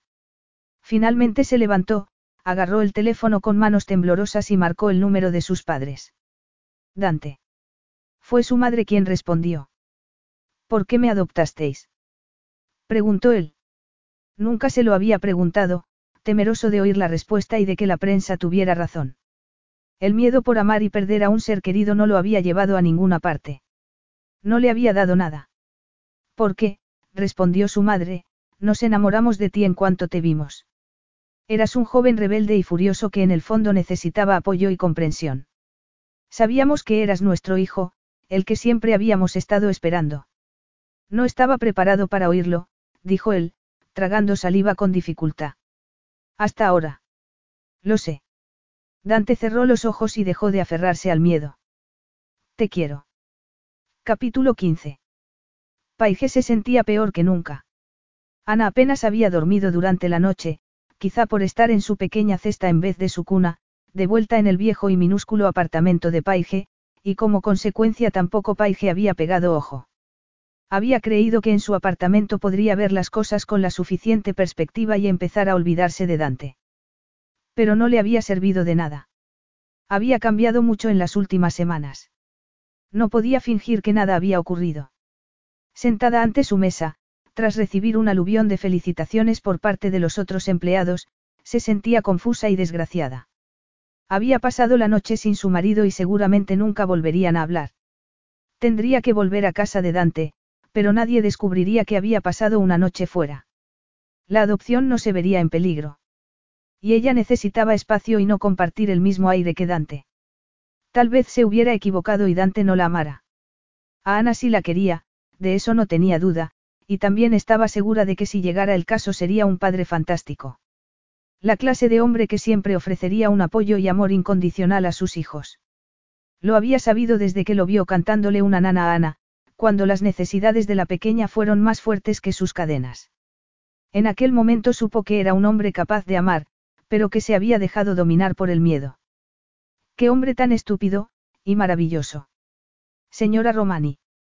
Paige tardó unos segundos en darse cuenta de que se estaban dirigiendo a ella. Alzó la mirada y vio a un joven en la puerta con un periódico en la mano. Sí. Tengo que entregarle esto, entró y dejó el periódico en la mesa. Oh, Paige miró el diario con el ceño fruncido. Gracias. El joven se marchó y ella empezó a ojearlo, sin saber qué buscaba. Querría alguien que viera las fotos de la boda. Pasó las hojas hasta la sección de sociedad, y allí vio un titular que la dejó de piedra. Se llevó la mano a la boca para detener el sollozo que subía por su garganta. Agarró el periódico y salió corriendo del despacho. Explícame esto, le exigió a Dante, arrojando el periódico sobre su mesa. Estaba temblando y una lágrima le resbalada por la mejilla. Dante la miró, sin ninguna armadura que lo protegiera. Estaba tan desnudo y vulnerable a las emociones como Paige. He dicho la verdad, dijo con voz áspera. Por primera vez en mucho tiempo he dicho la verdad. Paige leyó el titular en voz alta. Dante Romani declara tras su reciente boda, quiero a mi mujer. Es cierto, corroboró él. Otra lágrima resbaló por la mejilla de Paige, quien siguió leyendo en voz alta. Hace semanas se especulaba si la señorita Harper podría o no reformar al empresario con el corazón de hielo, y hoy él mismo lo ha confirmado. Quiero a mi mujer, y el amor te cambia por completo, miró a Dante con ojos interrogantes. Reconozco que hacerlo en público quizá no fuera lo mejor, dijo él, pero teniendo en cuenta que... Me parece justo. Sí, pero no me exime de decírtelo ahora, te quiero. Paige sintió que le iba a explotar el corazón. Me vas a dejar sin maquillaje, se quejó, aludiendo a las lágrimas que afluían incesantemente a sus ojos. Igual que tú me has dejado sin coraza, se levantó y rodeó la mesa. Tenías razón, Paige. Me estaba mintiendo a mí mismo.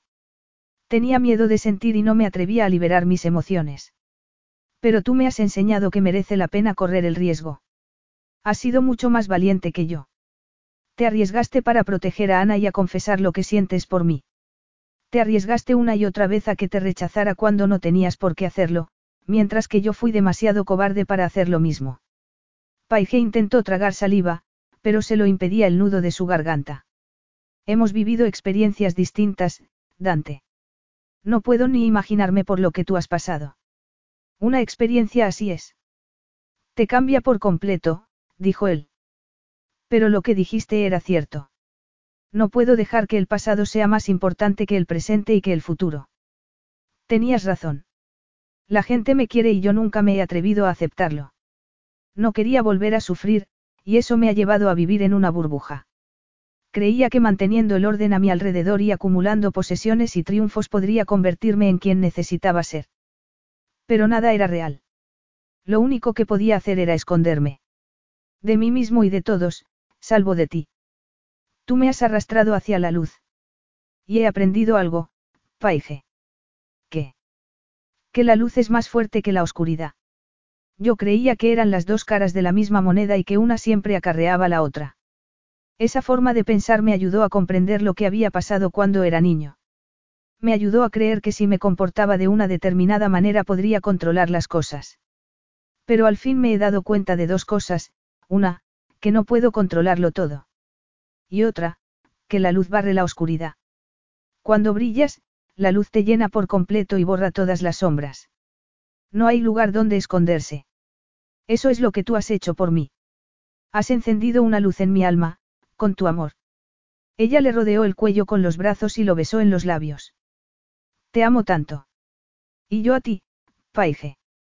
Eres todo lo que necesito, perfecta en todos los sentidos. Incluso cuando te mancho de purpurina. Incluso entonces. Especialmente entonces. Porque me encanta que vengas llena de color, de pintura, de purpurina. Y con una niña pequeña. Y sobre todo con una niña pequeña. Quiero ser tu marido para siempre y quiero ser un padre para Ana. Un padre de verdad. Nunca me había dado cuenta, pero en Don Colson tengo el ejemplo perfecto de cómo debería ser un buen padre. Y yo quiero serlo para Ana. Quiero guiarla, apoyarla y quererla. Me temo que lo haré fatal, pero estoy dispuesto a intentarlo. ¿Y si ella quiere ser una escaparatista como su madre? Pues le construiré su propio estudio. ¿Y si quiere ser ejecutiva como su padre? Puede ser lo que quiera. Y una de las cosas más importantes que espero poder enseñarle es el amor.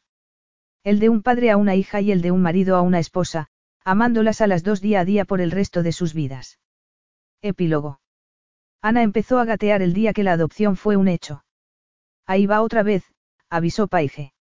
Dante observó cómo la pequeña se mecía hacia adelante y atrás sobre las manos y rodillas antes de gatear hacia la mesita. La levantó en brazos a tiempo de evitar un desastre seguro. Tienes que vigilar tu cabeza, Estellina. Ana se había convertido en su estrellita, y no solo por ser una de las dos personas que ocupaban el centro de su universo, sino también porque lo había curado de su sufrimiento.